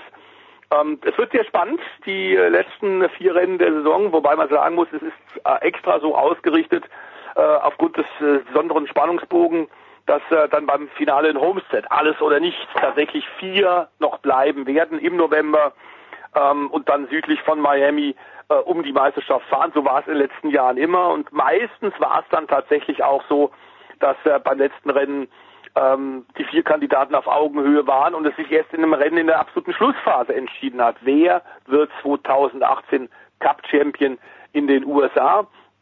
Also die Tendenzen, die wir bisher gesehen haben, waren auch ziemlich eindeutig. Äh, Hendrik Motorsport in Problemen, die müssen versuchen, hinter den Kulissen im Winter irgendwas umzudrehen. Jimmy Johnson hat sich von seinem langjährigen äh, Erfolgs-Crew-Chief, mit dem er, ich glaube, sechs der sieben Meistertitel äh, gewonnen hat, jetzt getrennt. Das ist so eine Aktion im Hinblick auf das nächste Jahr, dass man gemerkt hat, okay, Freunde, wir sind so momentan in der Sackgasse. Äh, wir müssen jetzt Dramatisches verändern. Und dieser Erfolgsgespann arbeitet nicht mehr mit zusammen. Also Chad Knaus der auch oft als äh, Teamchef so ein bisschen in den Grauzonen des Reglements äh, gewildert hat und ähm, öfter hat er auf die Finger bekommen, ist jetzt nicht mehr am Kommandostand von Jimmy Johnson. Mal gucken, ob es dem noch hilft oder, große Frage vielen amerikanischen Fans, ist Jimmy einfach schon drüber? Hat er den Peak überschritten? Was wir bei Kimi Räikkönen nicht sagen können, der ist ganz offensichtlich noch nicht rentenreif vielleicht ist es Jimmy Johnson und die Jungen kommen ganz stark. Einige davon sind tatsächlich auch in den Playoffs in den Top 8 jetzt noch mit vertreten. Es ist auch so ein bisschen eine Generationsfrage. Sind die Jungen tatsächlich schon so weit, dass sie ernsthaft um die Meisterschaft äh, kämpfen können oder ist es am Ende dann doch wieder einer von den beiden Kyle Bushs? Ist es wieder Kyle? Sind es dann doch die bekannten Verdächtige? Da haben wir noch vier spannende Rennwochenenden, da ist noch alles drin. Okay, dann äh, so viel zu Nesca. Jetzt die Frage zu den Hals am Wochenende an unsere drei Experten. Christian. Ja, wenig schlafen, viel arbeiten. Wir haben noch einen Grand Prix mit Zeitverschiebung Mexiko. Da wird nicht wahnsinnig viel Luft bleiben für was anderes. Okay, äh, Stefan. Ich mach's kurz. Dito. Okay, The Voice. Ähm, ja, ich habe privat ein bisschen was. Es gibt ein, meine Mutter ist in diesem Jahr gestorben, hat 25 Jahre Theater geführt in Lindau. Wir haben am Samstagabend einen äh, Gedenkabend für sie und werden da nochmal zum letzten Mal den Vorhang heben lassen von der Bühne des Theater Blauen Katers auf der Insel in Lindau äh, mit äh, 200 Gästen. Da war, war ich in der Organisation sehr stark involviert. Und äh, ich werde auch nochmal ein äh, bisschen was für Motorsport tun, weil natürlich die äh, Highlights von Bathurst anstehen. Da schneiden wir aktuell gerade das größte Rennen Australiens mit knapp 300.000 Zuschauer. Und wir brauchen dann zwei Stunden Highlight-Paket, weil es einfach auch ein weltweit so wichtiges Rennen war. War am Ende ein grandioses Finale dort. Da werden wir am Samstag das Programm schneiden zusammen und dann am Sonntag, wenn ich aus Lindau zurück bin, das ganz kommentieren und da werde ich wieder richtig gut drauf sein. Okay, dann äh, war's das für die Motorsportrunde für diese Woche. Kurze Pause, dann geht's weiter mit der Big Show 379. Bis gleich.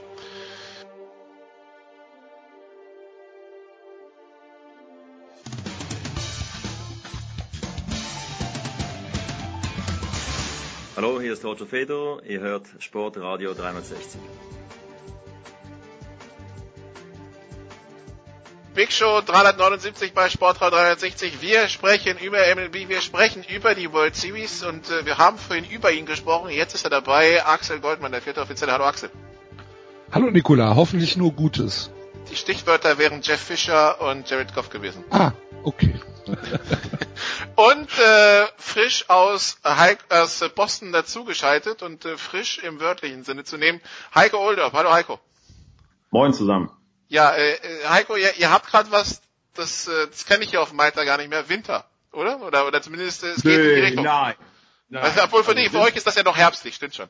Ja, das ist schon noch Herbst. Also Winter ist schon noch was anderes als, als das, was wir hier haben. Aber die Dodgers Players äh, oder einige von denen zumindest, ähm, die werden sich sicherlich umgeguckt haben hier, weil wir hatten ähm, gestern Abend, da waren es hier 5, 6 Grad nur während des Spiels, während des zweiten Spiels. Äh, äh, bei Spiel 1 waren es zu Spielbeginn 10 Grad. Ich, ich hatte im Fernsehen gehört, das sind äh, Bedingungen, unter denen ein Clayton Kershaw zum Beispiel noch nie gespielt hat in der Postseason. Ich meine, wenn man sich die Dodgers anguckt, die haben in Atlanta gespielt und dann auswärts in Milwaukee im Dome und zu Hause halt schnuckelig muggelig da in äh, äh, Südkalifornien ähm, und zum Vergleich, es sollen jetzt bei Spiel 3 87 Fahrenheit sein in LA, das sind knapp an die 30 Grad, irgendwas zwischen 25 und 30 Grad. Das sind dann natürlich schon andere Bedingungen, als wenn du dann hier in die Kälte musst und wir sind ja alle auch in so ein bisschen insgeheim Raketenforscher und kleine Wissenschaftler, wir wissen alle, wenn es je kälter es ist, desto weniger fliegt der Ball hier.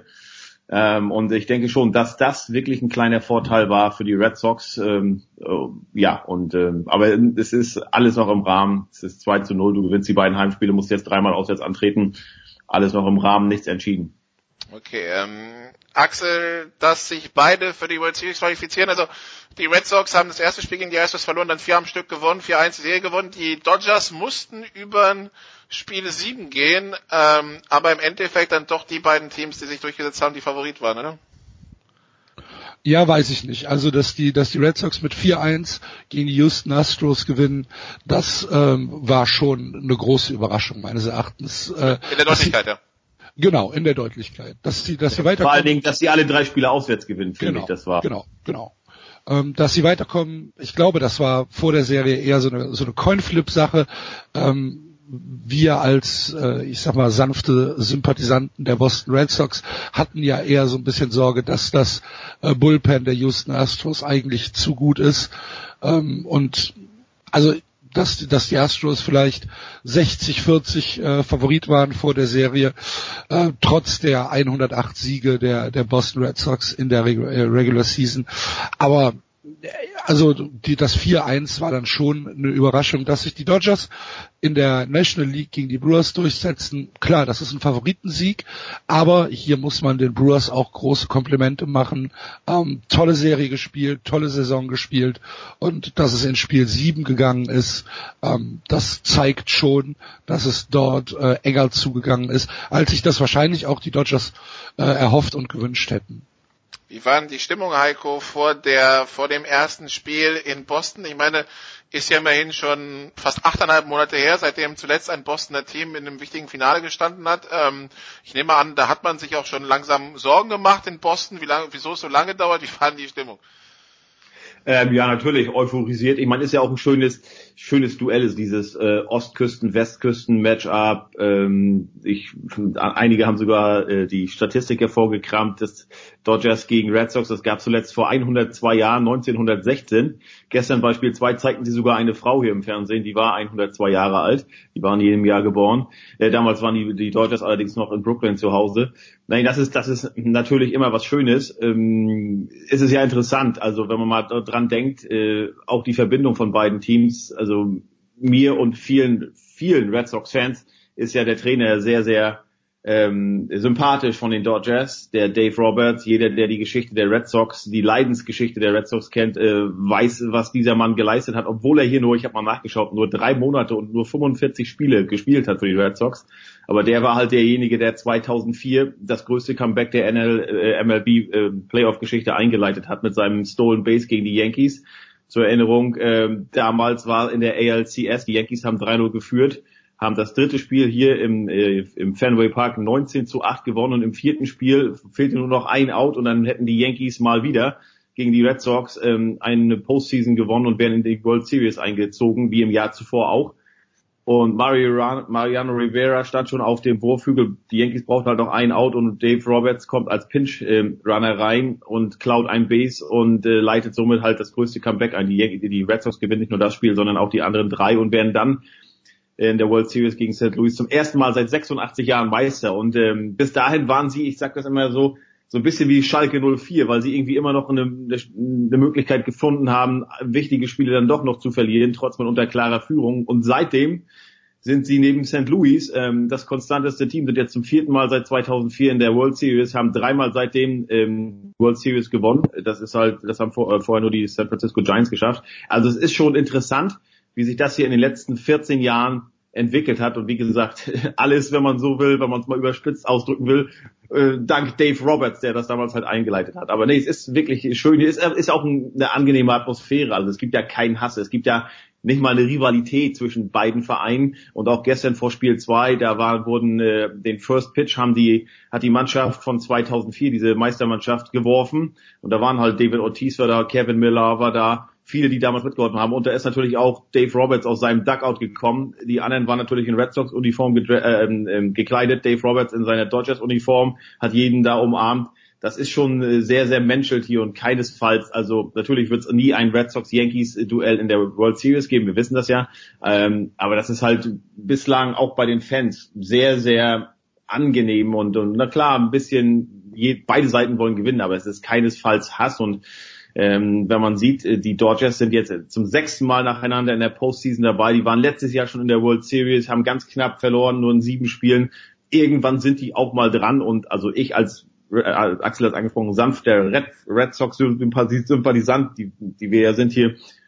Äh, ich äh, finde die Dodgers einen, einen durchaus sympathischen Club. Also die, der der Boston Bias ist leicht vorhanden in der Runde, aber ähm, im Augenblick, Axel, läuft's ja nach Plan. Ne? Zwei Heimspiele gehabt, zwei gewonnen. Man fährt jetzt nach Los Angeles, äh, kann sich das fast schon entspannt anschauen. Ähm, wenn man eins klaut, umso besser. Wenn nicht, gut, haben wir immer noch zwei Heimspiele. Wie, wie siehst du die Situation für die Red Sox jetzt? Ja, genau. Du hast es angesprochen. Das ist halt ein idealer Start in die Serie. Beide Heimspiele zu Hause gewonnen. Ähm, erstes Spiel. Was sie ja äh, vorher nicht geschafft haben, ne? muss man genau, auch sagen. was sie vorher nicht gegen Houston, haben. das war was anderes. Ähm, da haben sie ja nur mit äh, nur 1-1 jeweils, äh, sind mit dem 1-1 auf die äh, auf die Road, äh, zu den Road Games gefahren. Genau. Ähm, idealer Start in Spiel 1, äh, Chris Sale gegen Clayton Kershaw. Beide mit einem ähm, mediokren Outing. Äh, beide sind nicht über das äh, vierte Inning hinausgekommen.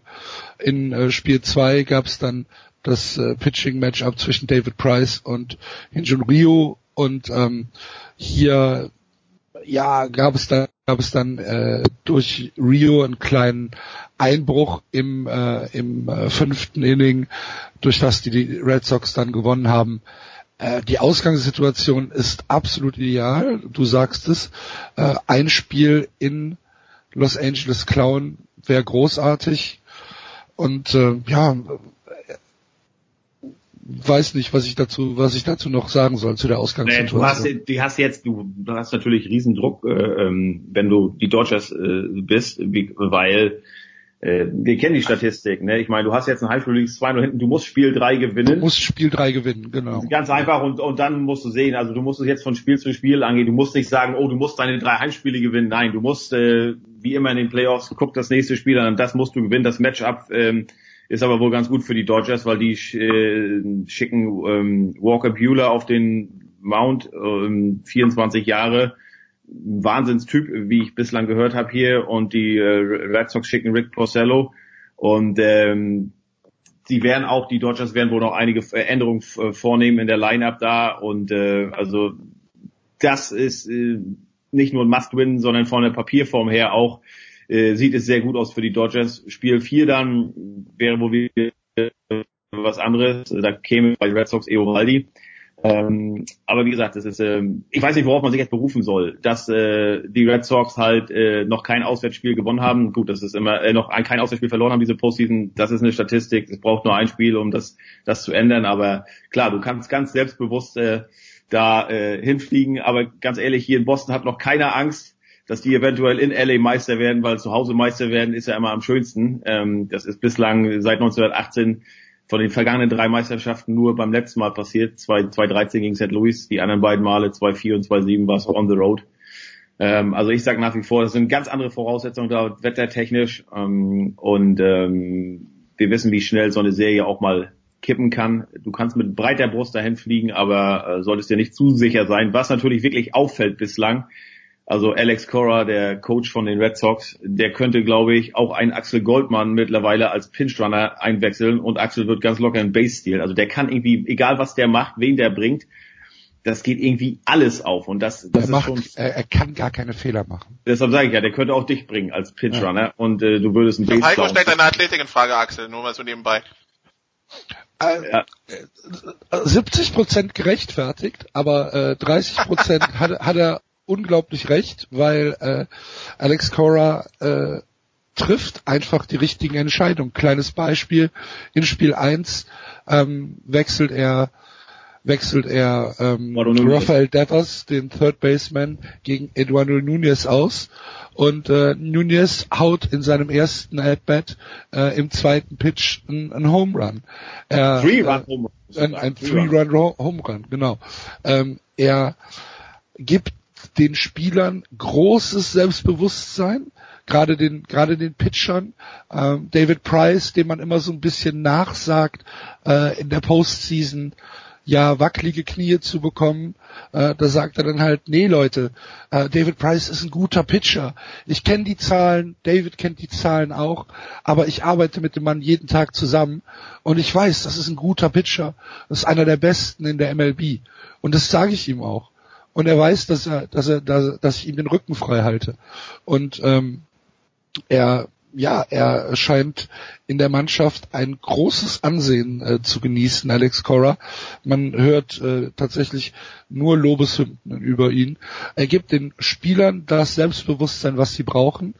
Er ähm, vertraut seinen Startern, er vertraut auch seinem Starting Line-up und ähm, er geht nicht in diesen Experimentiermodus, wie das zum Beispiel Dave Roberts bei den Dodgers gemacht hat. Dave Roberts hat jetzt in beiden äh, Spielen nur Rechtshänder äh, aufgestellt in, äh, im Lineup, also in der Offensive, hat dadurch zum Beispiel Cody Bellinger draußen gelassen, der in der National League Championship Series den MVP geholt hat. Er hat ähm, Mans Muncy draußen gelassen. Er hat äh, Jock Peterson draußen gelassen. Er hat äh, Jasmani Grandal, äh, den äh, Catcher, draußen gelassen, weil er einfach äh, gesagt hat, dieses Pitching-Betting-Line-Up ist für uns idealer, wenn nur Rechtshänder für uns an der äh, am, Schla am Schlagmal stehen. Ähm, das ja, das ist unterschiedlich rezipiert worden, sagen wir es mal so. Ähm, Gerade dass Cody Bellinger, der Centerfielder für die für die Dodgers, ähm, nicht im Starting Line-up steht und dann am Ende äh, im ersten Spiel nur zwei At-Bats bekommt und im äh, im im, ähm, im zweiten Spiel nur einen. Das ist äh, etwas, wo Dave Roberts gerade ein bisschen Kritik einstecken muss, ob das denn so wirklich aufgegangen ist. Ähm, all das macht Alex Cora nicht. Alex Cora sagt, wir haben hier eine Starting 9, denen vertraue ich auch. Ähm, und, und die Spieler zahlen es zurück mit Leistung. Jetzt geht's aber nach, nach Los Angeles und dann ist äh, ja das Spiel ein völlig anderes. Wir spielen dann nicht mehr mit Designated Hitter, sondern der Pitcher muss auf einmal selbst ans Schlagmal. Und dann ist halt die Frage, wie, äh, wie wird hier das, das Line-Up aufgestellt? Da bin ich sehr gespannt. Wir müssen vielleicht noch ein bisschen erklären, Axel, also für diejenigen, die nun Baseball nicht jeden Tag gucken. Äh, wenn du das an, ansprichst, nur, nur Rechtshänder am Schlag. Also David Price und Chris Sale sind ja Linkshänder, die beiden äh, Starting Pitchers von den äh, genau. Red Sox. Und äh, die Red Sox haben außer den Starting Pitchers nur noch zwei andere, Rick Pomeranz und äh, Eduardo Rodriguez als Linkshänder. Die haben sogar Rick Pomeranz extra noch in, in den Kader geholt für die World Series. Und äh, da hat äh, Dave Roberts so gesagt, gedacht, oh, das ist ein Vorteil, weil wenn wir, und die sind ja wirklich eine Mannschaft, die den Pitch Count ganz schnell mal hochtreiben können, deshalb musste Chris Sale auch nach vier Innings schon raus. Und gestern sah es ja zwischenzeitlich auch mal schlecht aus für David Price.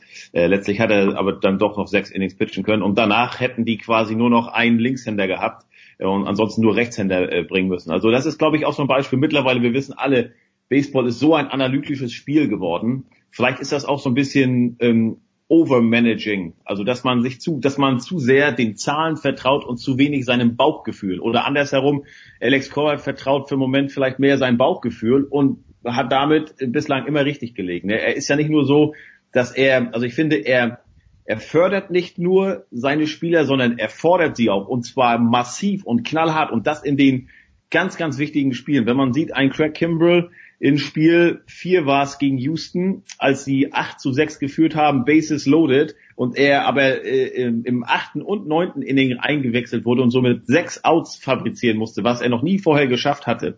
Und alle haben gesagt, wir haben letzte Woche schon kurz drüber gesprochen, die Fernsehkommentatoren haben gesagt, oh, Craig Campbell, äh, Craig, äh, Greg Campbell, äh, Campbell flirtet mit einem Desaster. Und alle haben gesagt, was macht der Cora da? Nimm den doch raus. Und er hat ihn trotzdem durchpitchen lassen.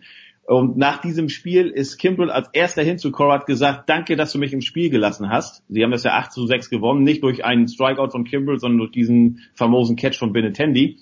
Aber Kimball ist hingegangen, hat gesagt, danke, dass du mir vertraut hast, das hat mir Selbstvertrauen gegeben. Und seitdem drei weitere Spiele und der Typ ist lights out. Da gibt's, da, also der, da sieht man mal wieder, wie er, wie, wie Cora nicht nur fördert, sondern auch fordert. Und bei David Price, er hätte ihn gestern locker auch, Axel, welches Inning war es? War es das vierte?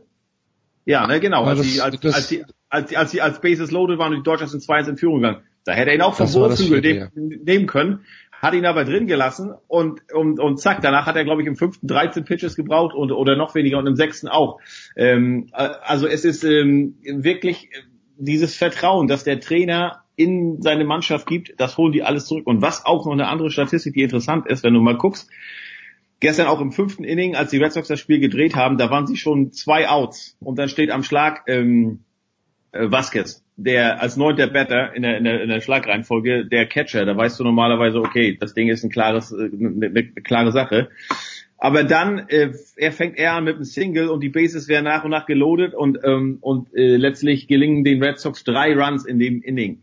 Das waren jetzt von den zwölf Runs, die sie in den ersten beiden Spielen gescored haben, kommen neun beim Stand von zwei, von 0 zu 2, also von zwei Spielern aus. Das ist unwahrscheinlich schwer gegen die, das dritte und entscheidende Out zu holen. Und das ist natürlich eine Statistik, ähm, die, die, die, die, die wirklich ähm, famos ist, wenn du Red Sox-Fan bist und irgendwie erschütternd ist, wenn du halt äh, auf der Dodgers-Seite bist.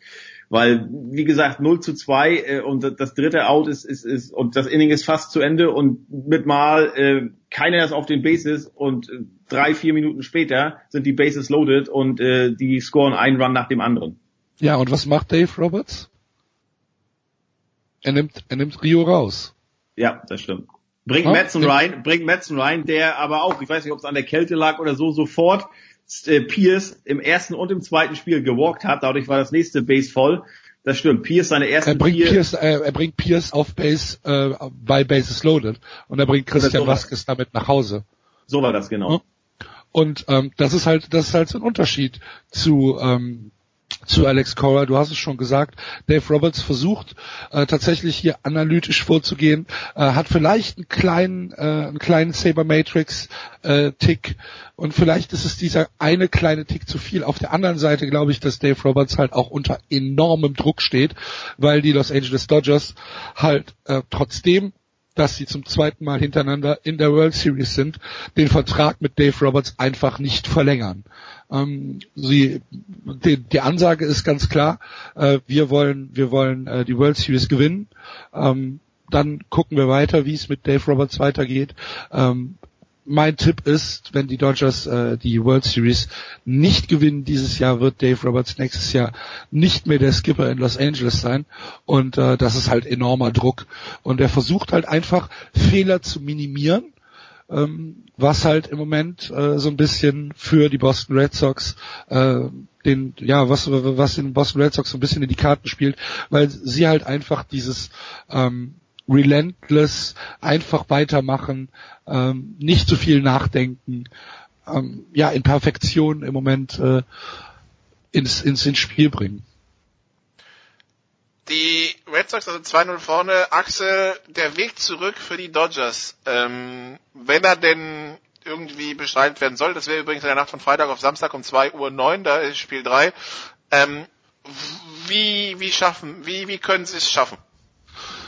Selber punkten, 27 Outs. Ähm, sie müssen sie müssen halt ähm, Rick Porcello von Anfang an unter unter unter Druck setzen. Rick Porcello äh, Rechtshänder. Ähm, es wird also nicht mehr dieses äh, dieses Line-up geben, äh, das äh, Dave Roberts in Fenway Park jetzt gebracht hat. Also ich gehe stark davon aus, dass sowohl Max Muncy als auch Cody Bellinger mindestens wahrscheinlich auch Jock Peterson im äh, Starting Line-up stehen. Ich gehe stark davon aus, dass die Dodgers versuchen werden, sehr früh, sehr aggressiv äh, Rick Porcello anzugehen, dass sie halt ein paar Runs äh, in den in den frühen Innings auf ihre Seite bekommen. Vielleicht auch ein bisschen, um das Publikum mitzubekommen. Das Publikum in Los Angeles ist ein anderes als in Boston. Ähm, da müssen wir auch mal gucken, wie es aussieht. Äh, die Voraussetzungen von außen sind völlig andere.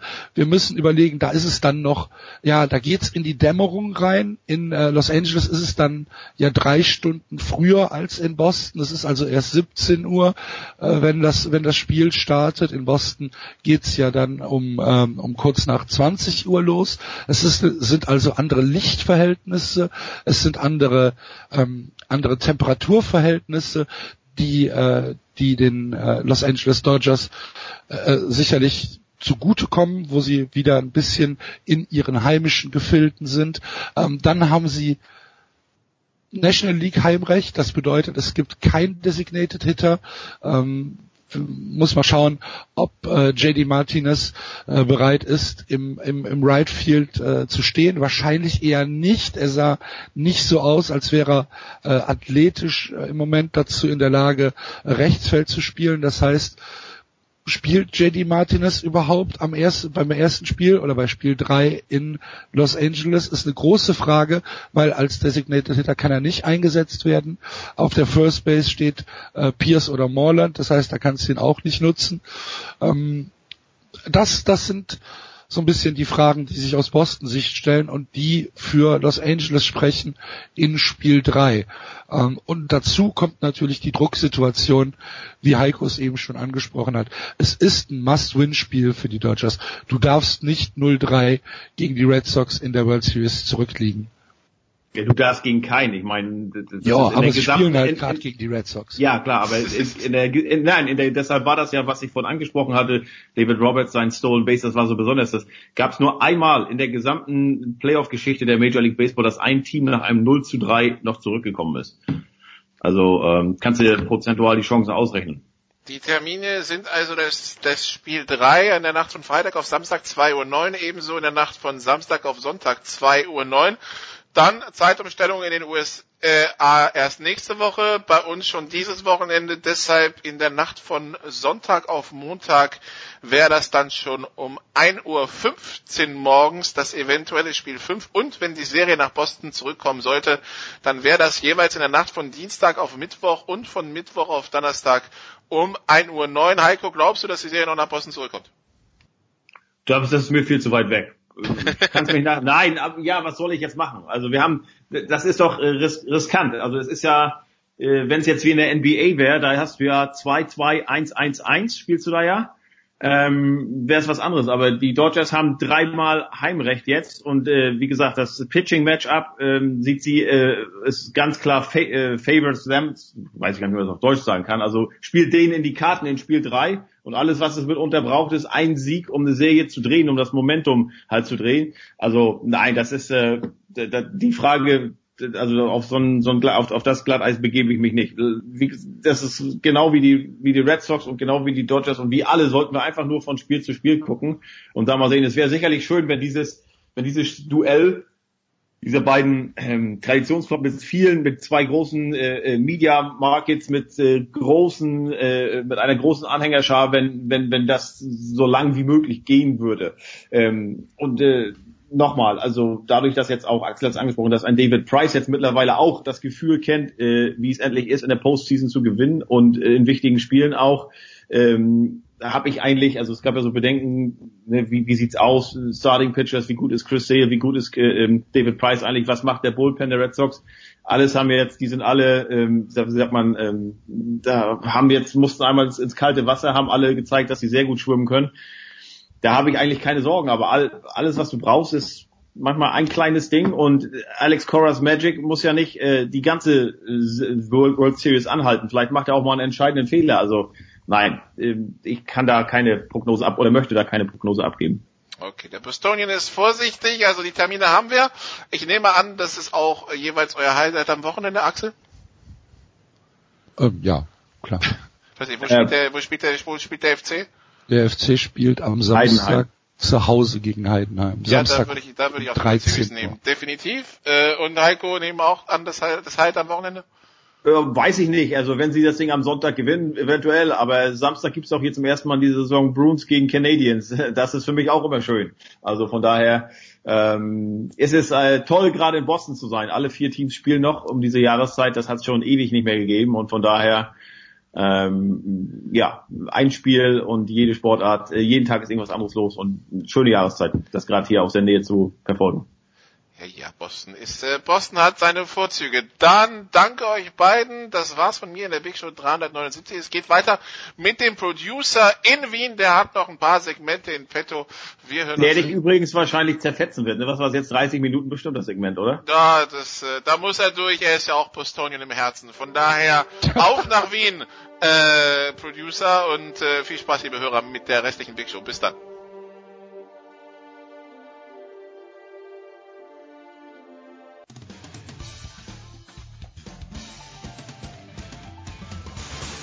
Ja, hallo, hier ist Josef Haber, auch wenn Sie mich nicht kennen. Sie kennen sicher Sportradio 360. Bleiben Sie dran, wechseln Sie jetzt nicht den Kanal, schrauben Sie nicht am Radio rum oder am Computer, wo auch immer das gesendet wird. Sie hören genau das Richtige, verstellen Sie nur mehr die Lautstärke.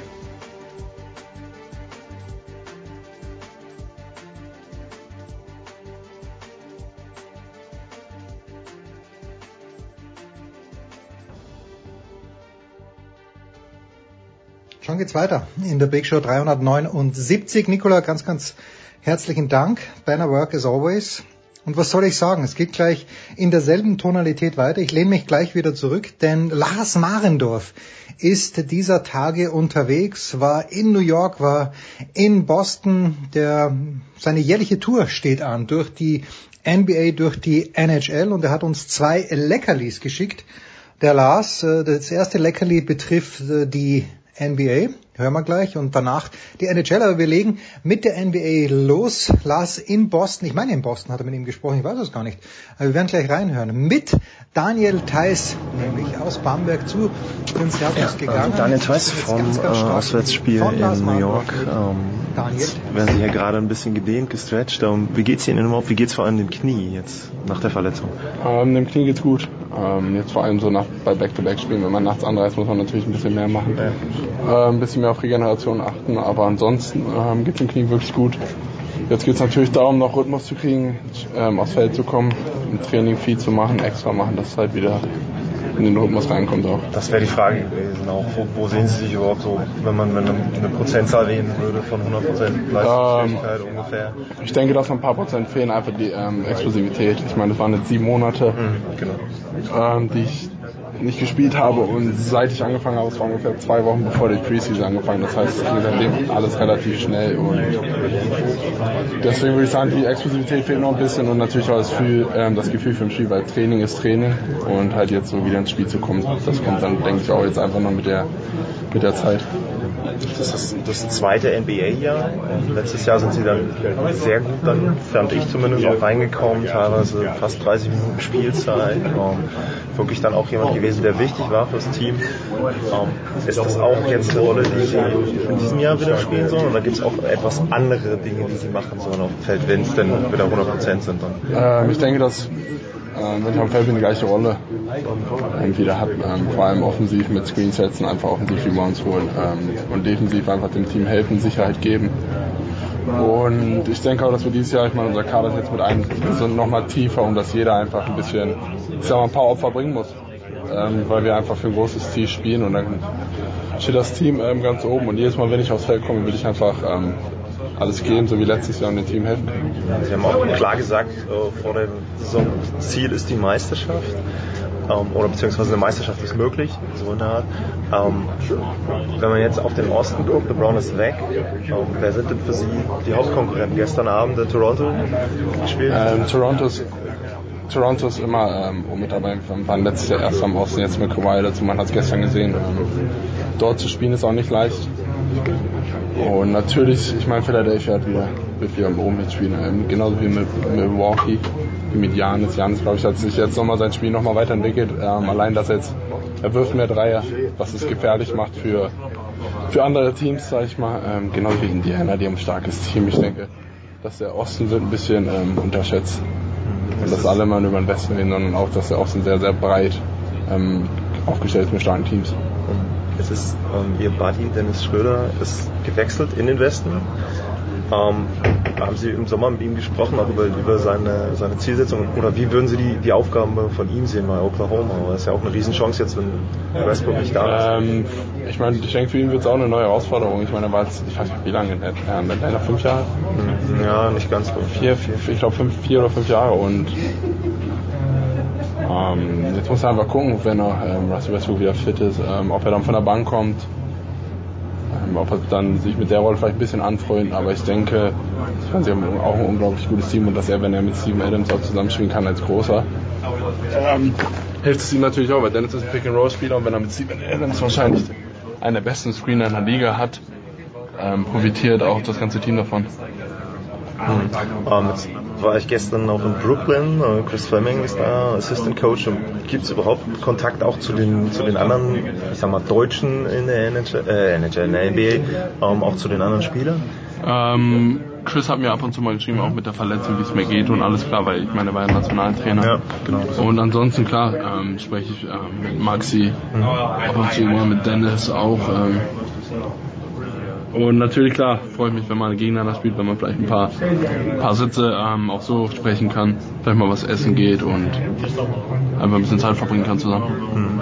Jetzt heute in New York, ich habe schon gesagt, ich habe die gestern gesehen, die haben gestern zumindest in der Offensive sehr, sehr gut gespielt, auch fehlerfrei gespielt, wenig Turnover, haben aber dafür auch viele Rebounds zugelassen. Das wäre dann genau ihre Rolle jetzt heute, um da ein bisschen auch dem Team zu helfen. Gibt es auch eine spezielle Ansage heute, dass man ähm, an achten soll? Ich denke, Niklas, äh, wenn Teams halt jetzt immer kleiner spielen, vor allem oft mit ähm, vier Guards am Ende, klar wird es dann ähm, mit Rebound manchmal schwieriger, aber ich meine, mit Enes Kanter haben sie einen der besten ähm, Rebounder der ganzen Liga, der im Schnitt teilweise, ich glaube, über dieses letzte Jahr oder so, ist auch knapp vier, fünf offensiv für uns holt. Und ich glaube, gestern hatte auch ja, 29 und ja, 10, 10 oder 12 eher. Und sie werfen auch sehr, sehr viel. Also sie sind jetzt, glaube ich, kein Team, die viel den Ball bewegen oder beziehungsweise noch einen extra Pass spielen, sondern sie haben viele Schützen und ich glaube, das wird einfach für uns ganz wichtig, auch ähm, für die Großen oder auch für die Guards, dass die ähm, immer wieder ähm, die Würfe verteidigen und halt nicht überrascht sind, wenn Leute auch mal, sag ich mal, wilde Würfe nehmen. Hm. Und jetzt im Madison Square Garden ist das auch, ähm, ich habe mit Ennis Kanter gestern gesprochen, er sagt immer, es ist für ihn immer was Besonderes, ist das Mecker einfach, was man sagt, das Basketball, ist das für Sie auch was Besonderes, die Halle nochmal eine extra Motivation? Ähm, ich muss sagen, für mich, egal wo man hingeht, ist eigentlich immer ähm, ein Erlebnis und na klar, Madison Square Garden ist, hat ähm, Historie und ist immer ein guter Ort zu spielen. Die Stimmung ist immer gut und deswegen hoffe ich, dass wir heute einfach ein gutes Spiel machen. Jetzt nach gestern ähm, den Sieg mitnehmen und dann wieder nach Boston gehen können. Okay, dann sage ich da erstmal vielen Dank für. Das war das Interview mit Daniel Theiss vor dem Spiel der Boston Celtics bei den New York Knicks. Daniel Theiss hat insgesamt 14 Minuten gespielt in dem Spiel. Das waren die meisten Minuten, die er bisher in der Saison absolviert hat. Bis zu dem Zeitpunkt hat schnelle drei Fouls gehabt in der ersten Hälfte, hat dann aber ganz gut gespielt, zwei Assists, ein Rebound und vor allem auch seine ersten beiden Punkte gemacht mit einem Dunking in der zweiten Hälfte. Und am Ende haben die Celtics dann mit 103 zu 101 gewonnen und nach dem Spiel hat zuerst noch ein Kollege der NBA ihm ein paar Fragen auf Englisch gestellt, auf die er dann aber auf Deutsch geantwortet hat. Well, Daniel, um, congratulations on the win. What do you think is a key point for the win in the Garden tonight? Ähm, es war auf jeden Fall ein sehr schweres Spiel. Ich glaube, wir haben es knapper gemacht, als es hätte sein müssen am Ende. Ähm, aber ich würde sagen, wir haben am Ende die richtigen Plays gemacht, gut verteidigt und das Spiel dann verdient gewonnen. Gute. How impressed are you with Jason Tatum as a second year? How would you judge his performance? ähm, er spielt wirklich sehr, sehr gut. Ähm, er geht unglaublich gut ähm, zum Rebound, daran hat, er sich, ähm, daran hat er sehr gearbeitet. Er trägt das Team in vielen Sachen und, und ich glaube, ähm, über die nächsten Jahre wird das Team noch weiter verbessern und einer der Top-Spieler in der Liga werden. For the last three minutes of the game, it got really, really intense. Um, how would you judge this environment in Madison Square Garden and having a win in Madison Square Garden? Is this place a special place to play? Ähm, ist auf jeden Fall ein sehr spezieller Ort, ähm, die ganze Geschichte hier mit den Knicks ähm, hier zu spielen. Wir haben letztes Jahr, glaube ich, haben wir ja auch ein Back-to-Back -Back hier verloren. Back-to-Back -Back sind immer schwer zu spielen, aber wie gesagt, wir haben die richtigen Plays am Ende gemacht, als Team zusammengehalten und verdient gewonnen.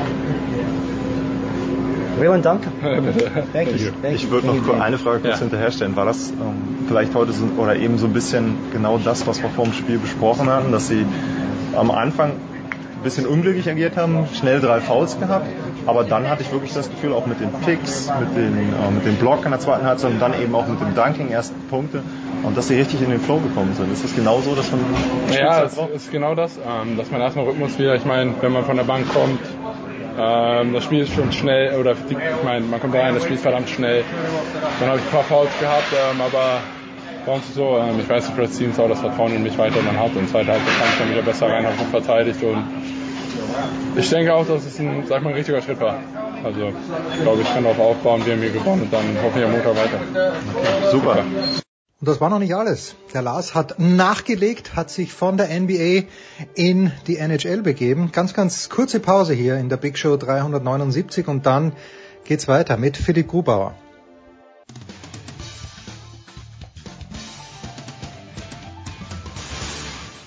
Einen wunderschönen guten Tag, hier ist der Dieter Baumann und ich grüße alle Hörer von Sportradio 360. Ich wünsche einen schönen Tag und Dauerlaufen nicht vergessen. Zurück in der Big Show 379 und Lars Mahndorf ist fleißig in den USA. Da will ich gar nicht weiter mehr dazu sagen. Lars Mahndorf mit Philipp Grubauer. Ich sitze hier mit Philipp Gruber in der Umkleidekabine der Colorado Avalanche. Morning Skate ist durch vom Spiel gegen die Tampa Bay Lightning. Da kommen wir gleich noch zu, aber erstmal würde mich interessieren, wie waren so die letzten 10, 12, 15 Sekunden in Spiel 5 in Las Vegas? Wie ist das, wenn die Uhr runtertickt? Wie, wie, wie fühlt sich das an von der Länge her? Sind das wirklich Sekunden oder ist das dann so, wie man immer so schön sagt, so eine Ewigkeit, bis das Spiel zu Ende ist? Es war natürlich Nervenkitzeln. Äh, wir waren ja erst hinten, dann haben wir einen Ausgleich geschossen, dann einen Führungstreffer und dann die letzte Minute oder eineinhalb Minuten vor Schluss ist plötzlich die Uhr auf, der, auf dem Jumbo dran äh, stehen geblieben und wir haben aber weitergespielt und sind an der Bande hoch runtergesprungen, weil, wir die Uhr nicht runter, weil die Uhr nicht runtergegangen ist, sondern die stehen blieben auf einer Minute oder 40 Sekunden. Ähm, äh, war natürlich, hat sich angefühlt wie eine Ewigkeit, bis sie das wieder korrigiert hat und dann war natürlich nochmal Face-Off in der eigenen Zone und dann äh, war es vorbei und wie es vorbei war, war es natürlich unglaublich, also unbeschreiblich. Ähm, eigentlich unfassbar in dem Moment, was wir erreicht haben. Ja, es gibt jetzt eine Reihe, Uwe Krupp, Dennis Seidenberg, Tom Kühnhacker und Philipp Grobauer. Ähm, Gab es auch von den Spielern, die den Stanley Cup schon mal gewonnen haben, von den Deutschen, gab es da dann auch über Social Media oder über, über Handy, gab es da auch dann Glückwünsche, Kontakte gleich? Ja, natürlich, natürlich. Also wir haben im, äh, wie wir damals ausgeschieden sind mit, äh, äh mit Washington gegen Pittsburgh, zweimal habe ich auch gesagt, hey Tommy, hol das Ding heim. Ähm, hat es dann gemacht, wir haben geschrieben und genau dasselbe hat er bei mir auch gemacht und das ist natürlich auch schön. Äh, wir sind Rivalen auf der einen Seite, aber auf der anderen Seite, wenn einer raus ist, freut er sich für den anderen und das äh, war, war ziemlich gut. Gibt es auch Kontakte während der Saison? Ich hatte letztes Jahr hatte ich mit Corvinian Holzer gesprochen, der hat gesagt, man schreibt vielleicht mal so ein, zwei Mal und man sagt was während der Spiele oder kurz vor den Spielen, aber so richtig. Ja, ist natürlich schwer. Also vom, vom Zeitplan her ist es extrem schwer. Jeder ist so beschäftigt. Wie der Corby schon gesagt hat, ja, man schreibt einmal, zweimal. Und natürlich mit dem Corby auch ab und zu im Kontakt, weil er hat äh, natürlich äh, fast ums Eck bei mir daheim wohnt und äh, ähm, ja, man schreibt hier, äh, hier und da mal, bevor wir, wenn wir jetzt nach New York fliegen und äh, sehen einen Kreis oder hat einen Dennis gesehen, äh, dann schreibt man mal kurz, aber ansonsten ist natürlich die Zeit sehr gering. Ja, und dann war es ein sehr ereignisreicher Sommer. Zum einen erstmal der Trade dann nach Colorado. Wie haben Sie vom Trade erfahren? Wie hast du vom Trade erfahren? Ja, das war, äh, wir waren ja nicht nur in Washington, es war, wir, haben, wir waren eigentlich nur ja, ein bisschen am Feiern und wie wir mit dem Feiern fertig waren, haben wir natürlich gesagt, ja, jetzt bleiben wir noch ein bisschen in Washington. War man wirklich fertig in Washington mit Feiern? fertig, ja, da war dann ja fast keiner mehr da. Wir haben dann ein bisschen noch mit unseren Freunden gefeiert.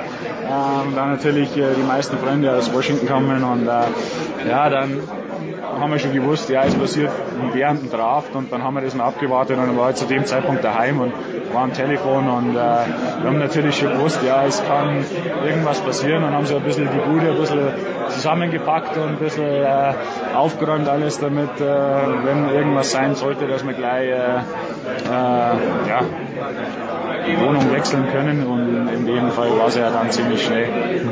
Und wie ist das jetzt mit der Stadt Colorado? Fühlen Sie sich schon richtig angekommen oder ist das ein Prozess, der noch ein bisschen braucht? Ich habe in Washington gab es ja einen sehr schönen Bericht, dass Sie immer vor dem Weißen Haus da in der Inline-Skating-Gruppe ein bisschen mitgespielt haben. Gibt es sowas hier auch schon? Ich meine, im Sommer geht das wahrscheinlich, aber jetzt langsam wird es dann, dann kritisch vom Wetter her. Ja, natürlich. Jetzt, jetzt wird es wahrscheinlich vom Weißen Haus wird's auf die Skipiste verschoben. Okay. Ähm, nee, also wir sind, wir sind hier daheim. Also jetzt sind wir auch schon zwei Monate da oder fast drei Monate. Und äh, Haus ist super. Wir fühlen uns da wie zu Hause. Ähm, die Jungs, die haben uns super aufgenommen, die Mädels auch unter sich. Ist natürlich auch wichtig für die Mädels immer, ähm, dass die da, ja, dass die gut aufgenommen werden, weil es natürlich, wir waren jetzt in Washington viele Jahre und Washington ist nach wie vor Heimat und wird Heimat bleiben für die, äh, wenn es irgendwann einmal vorbei ist und äh, ähm, Denver ist eine super Stadt, also wir fühlen uns da richtig wohl. Okay, ja und dann gab es die Feierlichkeiten in Deutschland. Ähm, ich muss sagen, auch das, was in Washington abgelaufen ist, so nach dem Stanley Cup und dann eben auch die Tage, die Sie da mit dem Stanley Cup verbracht haben, man hatte wirklich das Gefühl, dass die Spieler die Erfahrung auch teilen wollten mit den Fans, speziell jetzt bei Ihnen auch. Meine, das Wetter hat dann nicht ganz mitgespielt, aber dann ist man reingegangen und haben Sie noch ein Gefühl, wie viele Autogramme, wie viele Fotos an dem Tag überhaupt gemacht wurden? Nee, also ähm, es war, es war mir wichtig, was zurückzugeben für die Fans. Äh, natürlich kommt der Stanley Cup nicht jeden Tag oder man hat nicht jeden Tag die Möglichkeit, das zu sehen. Und natürlich, es war drei Wochen oder vier Wochen, war es wunderschön und genau an dem Tag äh, äh, Wetterumbruch. Äh, aber das haben wir natürlich kann man nicht beeinflussen und wir haben dann, also wie es zum Regnen angefangen hat beim Fanfest, haben wir versucht, so viele Foto, Fotos und Autogramme noch zum Schreiben, wie es, wie es möglich geht, äh, wie es möglich war, damit man jedes kleine Kind nochmal happy macht und äh, jeder was mitnimmt und sagt, hey, es war ein cooler Tag oder es war zum, ja, sind wir froh gewesen, dass wir hingefahren sind und äh, es war wichtig in Washington, dass wir das gefeiert haben mit den Fans, weil die Fans, die stehen immer hinter uns und äh, das macht dann äh, so Feierlichkeiten wie in Georgetown, wie wir da im Brunnen rumhüpfen, dann nochmal äh, was ganz Besonderes für uns als Spieler natürlich. Ja, fand, fand ich auch aus neutraler Sicht sehr schön zu sehen, einfach die Freude, weil man das wirklich das Gefühl hat, es war einfach pure Freude und nicht irgendwie, so manchmal ist ja so, dass man die Gegner irgendwie mockt sozusagen, war einfach nur die Freude über den Sieg. Ähm, ja, wir haben über Washington reden und jetzt über Colorado. In Washington haben sie mit Alex Ovechkin zusammengespielt, absoluter Superstar, vielleicht einer der besten Torjäger überhaupt in der NHL-Geschichte. Ähm, jetzt in Colorado gibt es Nathan McKinnon. Ich habe eben ähm, während der Training Session, ich habe seinen Schläger wieder geholt aus der, aus der Tribüne. Er hat während einer Morning Skate Session seinen Schläger vor Wut ähm, in die Tribünen gepfeffert. Ähm, wie ist das, wenn Sie die beiden vergleichen? Was gibt es für Gemeinsamkeiten und was gibt es vielleicht für Unterschiede? Ja, vom Spieler her an sich ist es äh, natürlich ein extremer Unterschied. Der eine Russe, der eine Kanadier, äh, der eine körperlich größer, äh, schwerer, der andere kleiner. Ähm, der Obi mehr der, mehr der reine Scharfschütze, der andere mehr der Zocker. Ähm, es gibt viele Unterschiedlichkeiten, aber beide extremen Schuss. Also wenn, wenn die das, das Ding schießen, dann ist es natürlich für uns aus Tor musst du äh, richtig dich konzentrieren und aufpassen, weil die natürlich äh, wir Torhüter, wir, wir lesen immer das Schlägerblatt. Mhm. und beim Obi ist es natürlich extrem schwer, dadurch, dass der Schläger so viel biegt und durch die Biegung, wo er spielt. Und beim Nathan ist es natürlich so, ähm, er hat so gute Hände, dass er so schnell schießen kann, dass du fast kaum reagieren kannst. Und ähm, man sieht es jetzt wieder, Obi haut die Dinger rein, unsere erste Reihe haut die Dinger rein, aber es gehört harte Arbeit dazu und wenn die Burschen nicht hart arbeiten würden, dann würde es ja gar nicht möglich sein. Ja, haut die Dinger rein ist ein gutes Stichwort. Sehr guter Saisonstart, auch sehr guter Auswärtstrip jetzt. Sieben von acht Punkten geholt. Ähm, auch unter anderem dann dein erster Sieg in New Jersey. Was macht das Team so gut, jetzt auch speziell zu Saisonbeginn schon? Also ja, ich meine, wir, jetzt, wir haben jetzt gerade noch mal ein paar Spiele gespielt. Also wir spielen noch, was weiß ich, 70, 72, ja. 72, ja. Und ähm, da kann sich noch vieles verändern. Also wir schauen von Spiel zu Spiel. Das war jetzt ein super Roadtrip, weil die, die Mannschaft da sehr jung ist und sehr unerfahren. Ähm, aber natürlich, wir wollen von dem, was sie letztes Jahr erreicht haben in den Playoffs, sie sind in den Playoffs gekommen, in Nashville, äh, wollen wir natürlich wieder anknüpfen und dieselbe Leistung, wie wir aufgehört haben hier in Colorado, wo wir wieder, wieder weitermachen. Und, äh, da gehört dazu, dass wir wirklich jeden, jeden Tag und äh, jedes Spiel wirklich 100% geben ähm, und auf ganz, ganz Kleinigkeiten aufpassen, so wie in der eigenen Zone, dass wir wissen, wer auf dem Eis ist, wo die Gegner sind. Ähm, weil wenn du einen Fehler machst, dann scheppert's hinten und dann läufst du schon wieder hinterher und wenn du auswärts spielst und hinterherläufst, ist natürlich extrem schwer. Ähm, wie ist das Verhältnis jetzt zu Walamov? Beide sehr gut gestartet, also beide Torhüter sehr gut gestartet. Ist das mehr so, dass man sich gegenseitig hochsteigert sozusagen? Ah, ich glaube jetzt nicht, dass wir uns da gegenseitig äh, natürlich also, ähm, wie, wie soll ich sagen, es ist jetzt nicht, dass wir gegeneinander arbeiten. Er macht sein Ding, ich mache sein Ding und wir versuchen gemeinsam. Motivation vielleicht, also genau. das ist eine zusätzliche Motivation ist, wenn der andere gut spielt, okay, Mensch, das will ich auch. Und ja, nicht unbedingt. Also wenn, wenn du einen anderen brauchst, dich selbst zu motivieren, dann glaube ich, bist vielleicht in der falschen Sportart oder in der falschen Position. Äh, so sehe ich das. Mhm. Ähm, aber jeder fragt mich immer, ja, seid ihr Konkurrenten? Sag ich, ja, jeder will spielen, natürlich jeder Verteidiger sind Konkurrenten zu, äh, auch, aber wir müssen, äh, wir müssen beide gut spielen und beide unsere Leistung bringen und äh, äh wir wollen ähm, Stabilität da hinten verbreiten und, und jedes Ding äh, halten und versuchen, dass wir jedes Spiel gewinnen und das ist unser Ziel und das geht alleine. Naja, kann nicht 80 Spiele machen, ich kann keine 80 Spiele machen, irgendwann brichst du ein und das ist ein guter Ausgleich. Ist schon klar heute Abend, wer im Tor steht? Ja, Wally steht im Tor, es wird mal kurz einen Tag bevor bekannt gegeben und dann äh, äh, wird der Plan für die Woche so ein bisschen rausgegeben. Okay, die Kollegen wussten das ja noch nicht vorher. Ähm, jetzt echtes Spitzenspiel dann heute Abend gegen Tampa Bay, auch National TV, also auch nochmal eine, eine, eine große Bühne. Ähm, wenn ich jetzt als Torhüter mir so ein Spiel angucke, da gibt's ja auch bei Tampa Bay gibt's ja auch Kucherov, Stamkos, sehr, sehr gute Spieler. JT Miller ist im Moment sehr, sehr gut drauf. Ähm, du hast jetzt gesagt, du guckst ähm, auf den Schläger, wenn, wenn die ähm, Spieler schießen. Gibt es auch vorher, dass man so eine Art Scouting-Report hat und weiß, okay, der schießt gerne, keine Ahnung, links oben, der schießt eher dahin? Also ich schaue natürlich alle, Gegen äh, alle Tore, die wir geschossen haben in den letzten 10, 15 Spielen, schaue ich immer an vor jedem Spiel.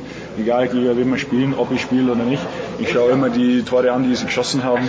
Und äh, ähm, äh, Penalty Shots äh, schaue ich immer an, wenn, wenn äh, wie sagt man auf Deutsch? Penalty schießen ist. Okay, ja. Ich schaue immer an, wer, wer schießt. Und, äh, aber es ist jetzt, ja, einer hat, äh, wenn, wenn jetzt Lukas immer oben rechts schießt, äh, das hängt immer von der Situation ab. Also wenn er jetzt meint, ja, er schießt immer oben rechts, dann hat er mal das Ding unten links, ne, genau.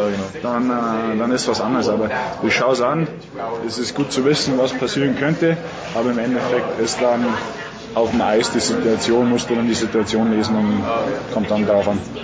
Und jetzt auf die Saison gesehen, wie ist die Zielsetzung vom Team? Letztes Jahr gerade die Playoffs erreicht. Jetzt, ich habe schon mit Kollegen hier gesprochen, vielleicht eher so Richtung Home Ice, dass man versucht in der ersten Runde zumindest Heimrecht zu haben oder eben ist das so, wie du gesagt hast, von Spiel zu Spiel gucken und dann erstmal. Das Ziel ist natürlich Playoffs. Äh, wenn die Playoffs werden die Karten neu gemischt, ist es wurscht, ob du erster, zweiter oder dritter wirst. Äh, du musst in die Playoffs kommen und das ist unser Ziel und das haben sie letztes Jahr erreicht und ich denke mal mit der Truppe, die wir haben, ist es hier möglich. Und bloß wir müssen Spiel zu Spiel schauen. Wir können jetzt nicht schon im Januar reinschauen oder in, im April, was passieren würde, hier, wie wir spielen würden.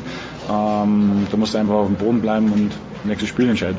Okay, Philipp, dann bedanke ich mich fürs Interview. Alles Gute für den Rest der Saison und Herrlich. Große Szenen von Lars Mahndorf und Philipp Grubauer. Wir machen eine kurze Pause und dann geht's weiter hier mit Michael Körner.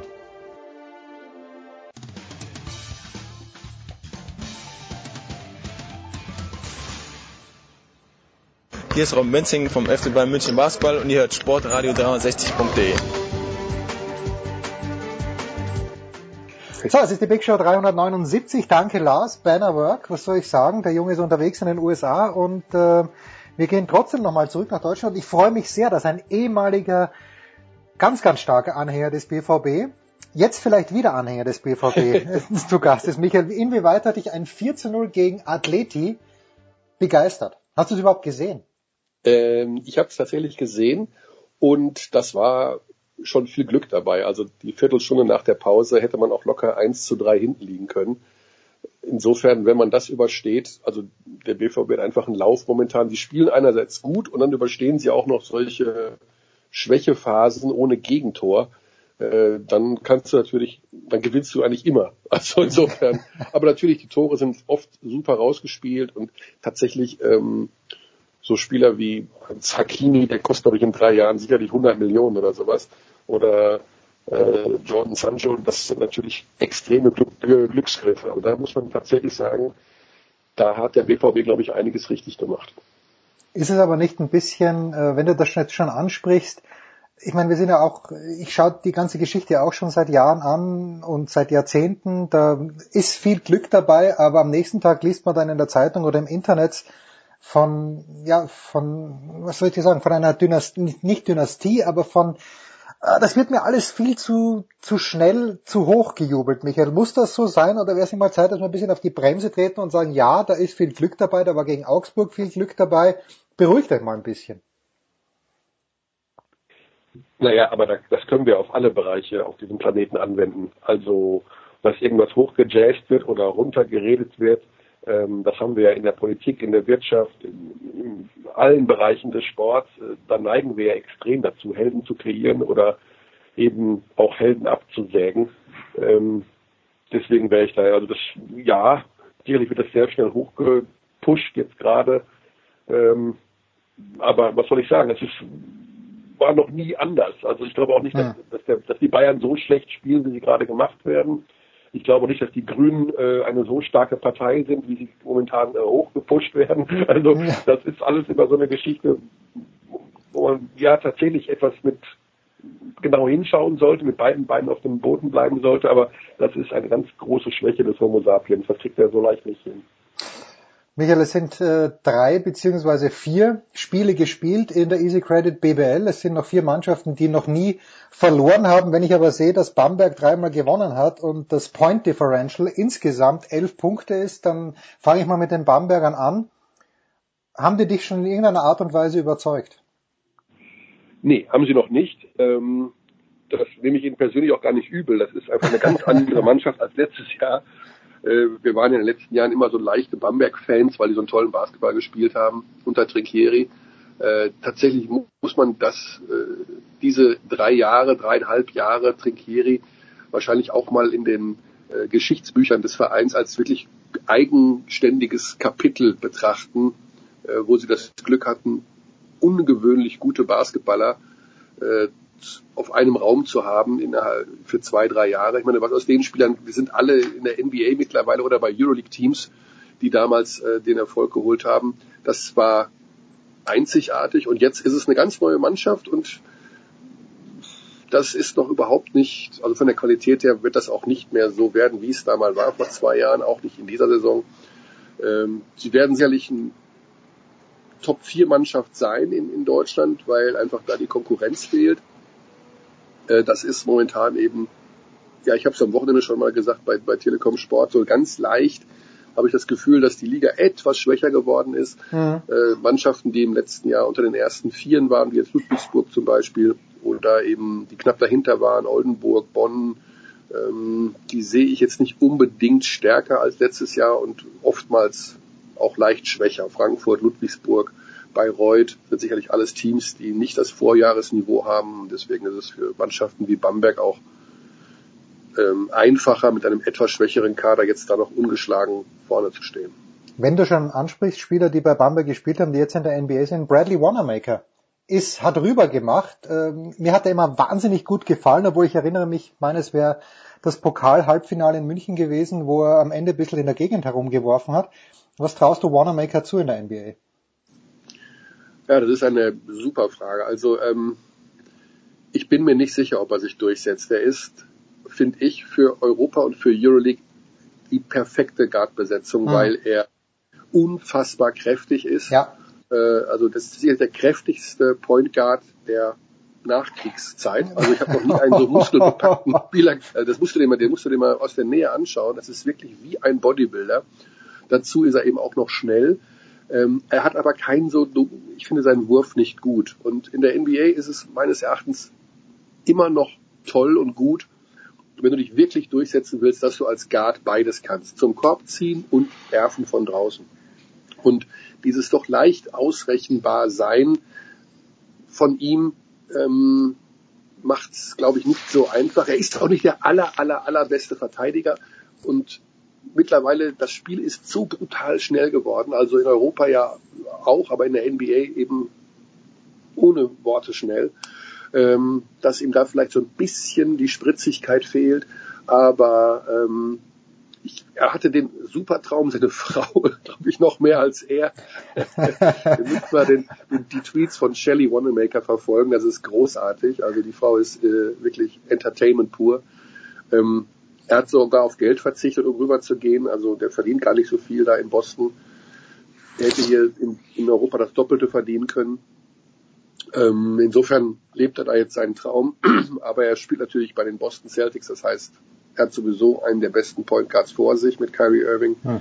Ähm, ob er da viele Minuten bekommt, glaube ich eher nicht. Also es ist aber so, dass es den Spielern ja egal ist. Also das Hast du Shelly Wanamaker jemals kennengelernt in Bamberg auch oder kennst du sie nur über Twitter?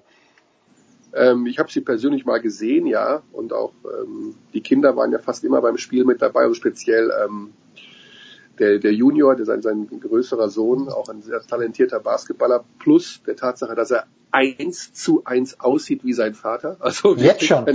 Ein, ja, ein, ein Klon seines Vaters, also sowas habe ich noch nie gesehen, die, so eine Ähnlichkeit zwischen Vater und Sohn. Und seine Frau war auch ab und zu mit dabei, aber ähm, ich habe mich da jetzt nicht persönlich vorgestellt. Aber sie, sie twittert, was das Zeug hält und sie ist, ähm, ich sag mal so, laut in ihren okay. Tweets. Ja, ist ja nicht, äh, die, die Frau von Dwayne Wade ja auch, wo ich den Namen schon wieder vergessen habe, aber das ist, ähm, ähm, ich, ich komme eh nicht drauf.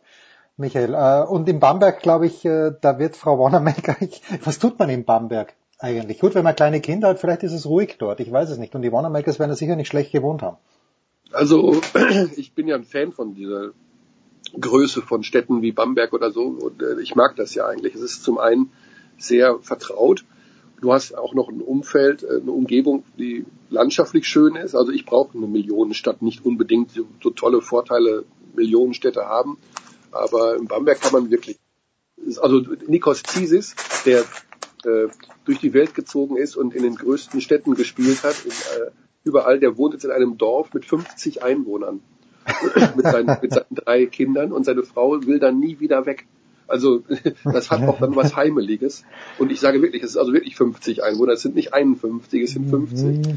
äh, das ist, es gibt manchen Menschen einfach diese, nachdem sie 15 Jahre durch die Gegend gezogen sind, wahrscheinlich doch dieses Gefühl, irgendwo zu Hause zu sein. Ja, Familie Zisis darf, äh, darf sich nicht vermehren, weil sonst äh, sind wir plötzlich bei 51 und das ist die schöne runde Zahl im Arsch. Äh, Michael, der FC Bayern natürlich, äh, haben am Wochenende gegen Bonn gewonnen. Das wurde mir zumindest verkauft von der Presseabteilung des FC Bayern München als Spitzenspiel, weil Bonn bis dahin ja auch ungeschlagen war.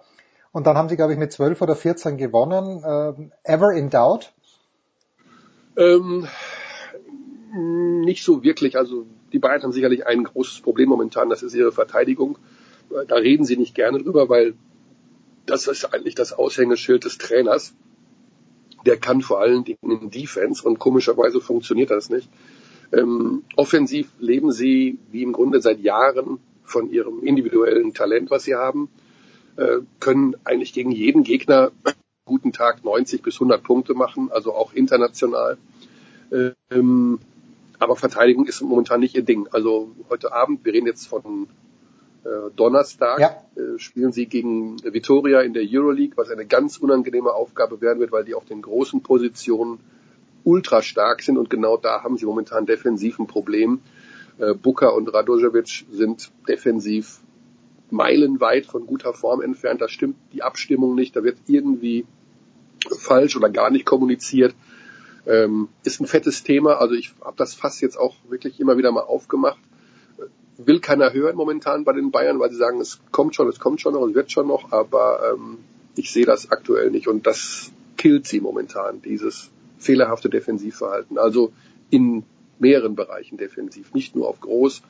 Äh, sie haben einen fantastischen Aufbauspieler mit Stefan Jovic, wirklich einer der besten überhaupt Mhm. in Europa, der leider defensiv etwas zu langsam ist, sehr groß ist, was offensiv ein Vorteil ist, defensiv ähm, wird er da von den kleinen Guards oft links liegen gelassen. Also ähm, das ist hier und da gibt es da ein paar Baustellen und ich mache das auch ganz offen und sage das auch ganz offen, das muss, das ist Aufgabe des Trainers. Er ist mit hauptsächlich dafür geholt worden, eben auch äh, deswegen, weil er den Ruf hat, ein sehr guter Defensivtrainer zu sein und das muss er jetzt auch mal zeigen.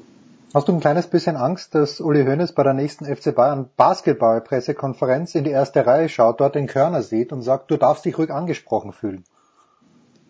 Ähm, also ich habe überhaupt kein Pro, also ich habe ein so dickes Fell äh, mittlerweile, dass, ob Uli Hoeneß mit mir spricht oder Angela Merkel oder ähm, Donald Trump, da würde ich nicht in Ehrfurcht erstarren. Ähm, ich weiß, dass ich beim Thema Basketball mit in jedem Fall auf Augenhöhe mit Uli Hoeneß diskutieren kann.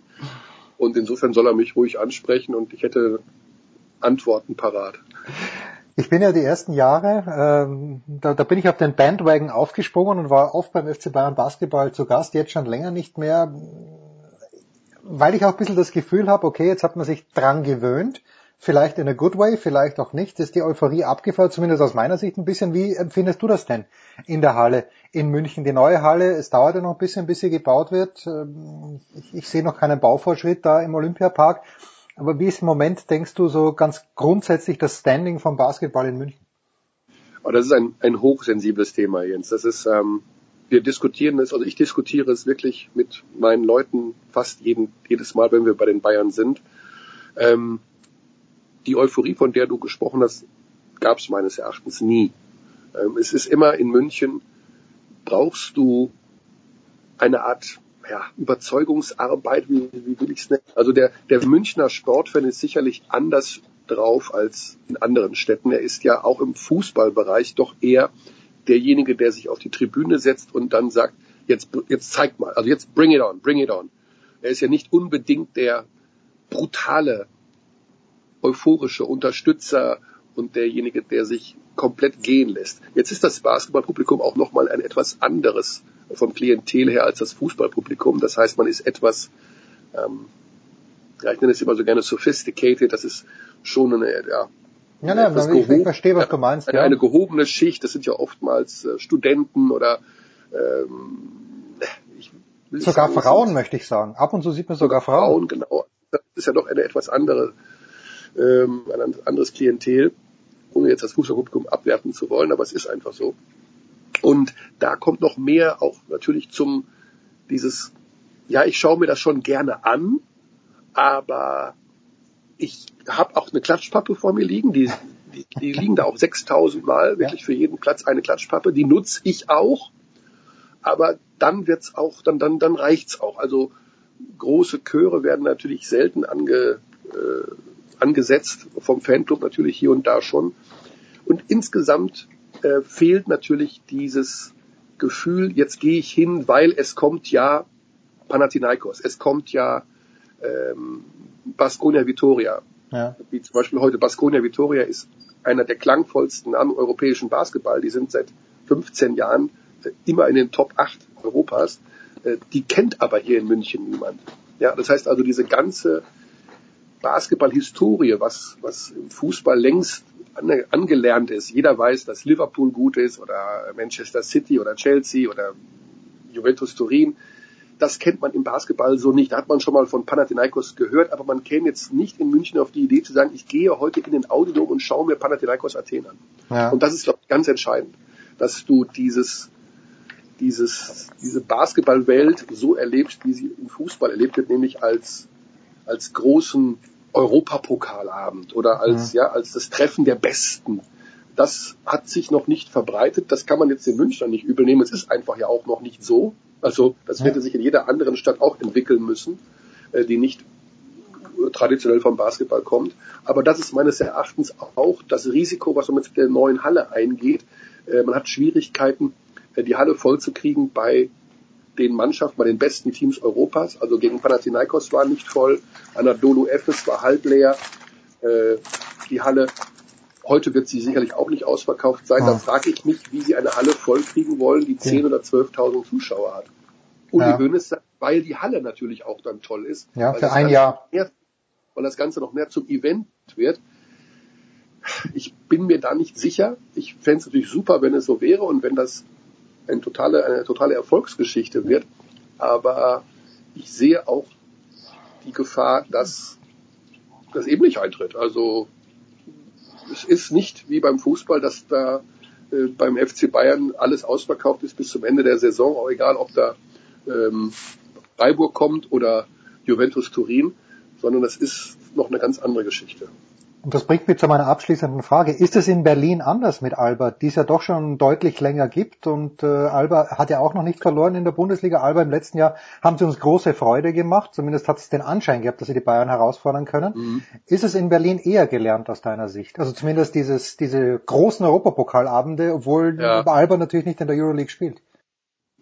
Genau, also das, den, den Appendix müssen wir natürlich dazu rechnen. Äh, Alba spielt seit Jahren im wenn man so will, zweitklassigen Eurocup und hat nicht die ganz großen Namen zu Hause und hat natürlich auch noch viel mehr Konkurrenz in der Stadt, was den Sport angeht ähm, und was generell Events angeht. In Berlin ist einfach mehr los als in München, muss man dazu sagen.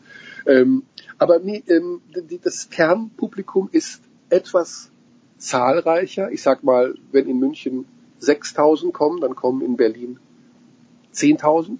ja, oder 9000. Also da hast du etwas mehr, du hast eine viel größere Halle. Das ist natürlich die O2 World, die Mercedes-Benz Arena heißt sie ja jetzt, ähm, ist eine Halle da. Ich wollte es nicht sagen, weil ich es nicht wusste. ja, gehen, gehen, gehen 14.000 rein. Ähm, also es ist ja vielleicht ein ähnliches Problem. Also du hast auch nicht immer alles voll. Du hast eine etwas ein etwas größeres Kernpublikum und eine etwas gelebtere Basketballkultur, weil es Alba jetzt seit 25 Jahren gibt. Aber es ist auch für Alba Berlin schwer, sich äh, im, im Sport, im Live-Sport und bei den Events in Berlin durchzusetzen. Also Eishockey hat zum Beispiel, da hat es da etwas einfacher. Eishockey ist noch, ähm, ja, haben die Berliner noch aber die Eisbären, die sind doch traditionell, traditionell aus dem Osten, oder? Die Eisbären, habe ich das richtig? Ja, ja, genau. Das ist, ja, ja, aber da ist, das ist auch wie beim Fußball. Ne? Also du hast ja auch da die Hertha, da gehen sie zwar auch hin, aber im Herzen ist man bei Union Berlin wahrscheinlich doch noch, es ist so mehr, mehr dieses Herzblut dabei oder mhm. sowas. Ne? Die Hertha ist zwar erfolgreich, aber viele Berliner interessieren sich wirklich nicht für Hertha BSC. Das ist, ähm, ich kenne viele Leute, meine Verwandtschaft wohnt ja zum Teil in Berlin, die lassen mich da immer updaten, wie ist so das Gefühl in Berlin, was die Härte angeht. Da sagen die, das ist 99 Prozent der Menschen ist das völlig egal, was mit Hertha BSC ist, aber bei Union Berlin, da, ja. da, ja, das ist irgendwie, da ist mehr Feuer hinter, was so äh, das Herzblut angeht und was so die, die Leidenschaft angeht. Und beim Basketball, wie gesagt, anderes Klientel, etwas größerer Kern ja. an Fans als in München aber die gleiche Problematik, ähm, dass du immer wieder aufs Neue kämpfen musst, die Halle voll zu kriegen und äh, sowohl was die Namen angeht, die sich dort vorstellen, als auch äh, was die Konkurrenz angeht. Aber natürlich hat Alba momentan eine fantastische Mannschaft, die wirklich hervorragenden Basketball spielen und machen immer wieder Werbung in eigener Sache. Insofern bin ich gespannt, wie sich gerade auch der Zuschauerzuspruch in Berlin entwickeln wird. Das ist für mich ähm, ein idealer Standort natürlich für Euroleague. Also da kann ich mir schon vorstellen, dass dort der Zuspruch groß wäre. Ich habe die Hoffnung, dass sie dann nächstes Jahr in der Euroleague spielen. Und dann wäre wirklich, dann wäre wirklich mal ein Vergleich interessant ähm, zu den Zahlen zum Eurocup oder zu den Zahlen von dieser oder letzter Saison, ob die Zuschauer das dann auch entsprechend mehr an. Mhm. Ja. Aber es ist ein ganz spannendes Thema. Also es ist wirklich, äh, wir haben, wir reden da ganz oft drüber, dass gerade in der heutigen Zeit, wo du im Fußball jedes Spiel sehen kannst, im ja. Basketball, Telekom Sport zeigt jedes Spiel, ähm, gibt es die Tendenz, dass das einerseits gut ist, weil du natürlich den Leuten den Sport sehr viel näher bringst und viel mehr sehen kannst. Andererseits macht es natürlich auch bequem, der Fan, dass er sagt, bevor ich jetzt in die Halle fahre oder meine Mannschaft erst recht zum Auswärtsspiel begleite, da drücke ich einfach auf den Knopf und gucke es mir äh, auf dem Endgerät an. Und ähm, wir haben also auch noch die Konkurrenz natürlich zu Streaming-Diensten oder eben überhaupt, der Tag hat einfach nur 24 Stunden, aber es wird uns einfach viel, viel leichter gemacht, alles zu sehen, was wir wollen. Und dazu gehört eben mittlerweile auch der Basketball. So toll das ist, äh, dass alle Vereine über, von jedem ihrer Spiele Bewegtbild haben. Das ist extrem wichtig für die Verbreitung des Spiels und des Sports. Aber es kann sicherlich auch mal dazu führen, dass der ein oder andere Zuschauer sagt, ich bleib zu Hause und fahre nicht in die Halle. So, und da hat Fußball immer noch den unschlagbaren Vorteil, gewissermaßen, dass man weiß, nach 90 Minuten ist vorbei. Ein Basketballspiel dauert dann doch ein paar Minuten länger. Eishockey, was ich Wahnsinn finde, sind diese elendslangen Drittelpausen. Also Eishockey-Live-Sport ist überragend. Aber wenn dann 20 Minuten das Eis gemacht wird, da weiß man nichts mit sich anzufangen, ist man auch ewig unterwegs. Man muss sich wirklich dreimal überlegen. Michael, wo wäre... Es ist doch recht kalt in der Eishockeyhalle. Das darf auch nicht vergessen. Ja, das auch, aber ich meine, in, in München ist großartig. Diese Nordtribüne, da gibt's den einen Typen, der trommelt. Ich glaube, der, der kann nur die Arme bewegen, weil der Rest des Körpers ist absolut steif, aber die Arme gehen rauf, runter, rauf, runter. vom ersten, ersten, vom Anpfiff an. Großartig, vom ersten Bulli an. Michael, wo werden wir dich hören? Heute Abend vermutlich und dann am Wochenende wo? Ähm, ich werde am Samstag äh, nach Ulm fahren und das Spiel Ulm gegen Gießen Da wird dich Tobias Fenster wieder einfangen und dann hören wir dich auch im Post gehen. Also Tobias Fenster ist großartig. Ja, siehst du dich immer noch oder duzt du dich mittlerweile? Nein, nein, er sieht's mich. Ich habe, ich werde ihm auch das Du nicht anbieten. Nein, natürlich nicht. Dass, dass, er, dass er von selbst Du sagt. Aber es ist der nein, einzige, nein, nein, das traut er der einzige nicht. Mensch der Welt, in, den ich in diesem Bereich kenne, der, der Sie sagt. Finde ich einerseits nett. Ich mag ja Siezen tatsächlich gerne. Ja, ich finde ja. das in der, in der deutschen Sprache was ganz Wertvolles. Aber es ist so ungewöhnlich. Und ähm, aber er ist ein so lieber Kerl, äh, ich kann ihm nie böse sein, wenn er da steht, weil wir sind ja mit der Produktion immer noch nicht fertig, wenn er seine Frage Ach so, stellt. ach so, okay. Ähm, aber ich, ich kann nicht anders. Ich muss ihm Rede und Antwort stehen. ah, ich wollte Michael Körer damals, als ich ihn das erste Mal, und ich weiß noch genau wo, in einem Restaurant in München aufgesucht, ich hätte dich auch fast gesiezt, Michael, aber dann habe ich ein Herz gefasst und habe dich angeduzt. Fantastisch. Im Restaurant haben wir uns gesehen? Ja, ja, wir haben uns das erste Mal gesehen, und zwar äh, in der Leopoldstraße. Ah, ja, ja, ja. Al Pacino war es, glaube ich. Und du saßt da und hast äh, sehr interessiert nicht die Five gelesen, sondern ein anderes Basketballmagazin. Und das hat mir schon wieder Respekt abgerungen. Ich möchte aber dazu sagen, dass ich mindestens seit 18 Jahren nicht mehr zu irgendeinem Italiener auf die Leopoldstraße gehe. Das äh, ist natürlich nicht. das war nur damals, äh, da schmeckt alles gleich und deswegen kann man nie was falsch machen. Wenn, man's ein, wenn man einmal sich an den Geschmack gewöhnt hat, dann ist alles gut. Nein, man geht dorthin, es ist ordentlich. Es, die Preise sind für Münchner Verhältnisse sogar äußerst zivil. Michael, vielen, vielen Dank. Ja, ja, es ist das Orden. Ja, also Leopoldstraße ist gar nicht so teuer wie man. Die Maximilianstraße ist viel, viel teurer. Ja, vor allen Dingen, wenn man Kleider shoppt, aber das machen wir nicht. Darüber sind wir hinaus, der Michael Körner und ich. Kurze Pause, dann geht's hier weiter.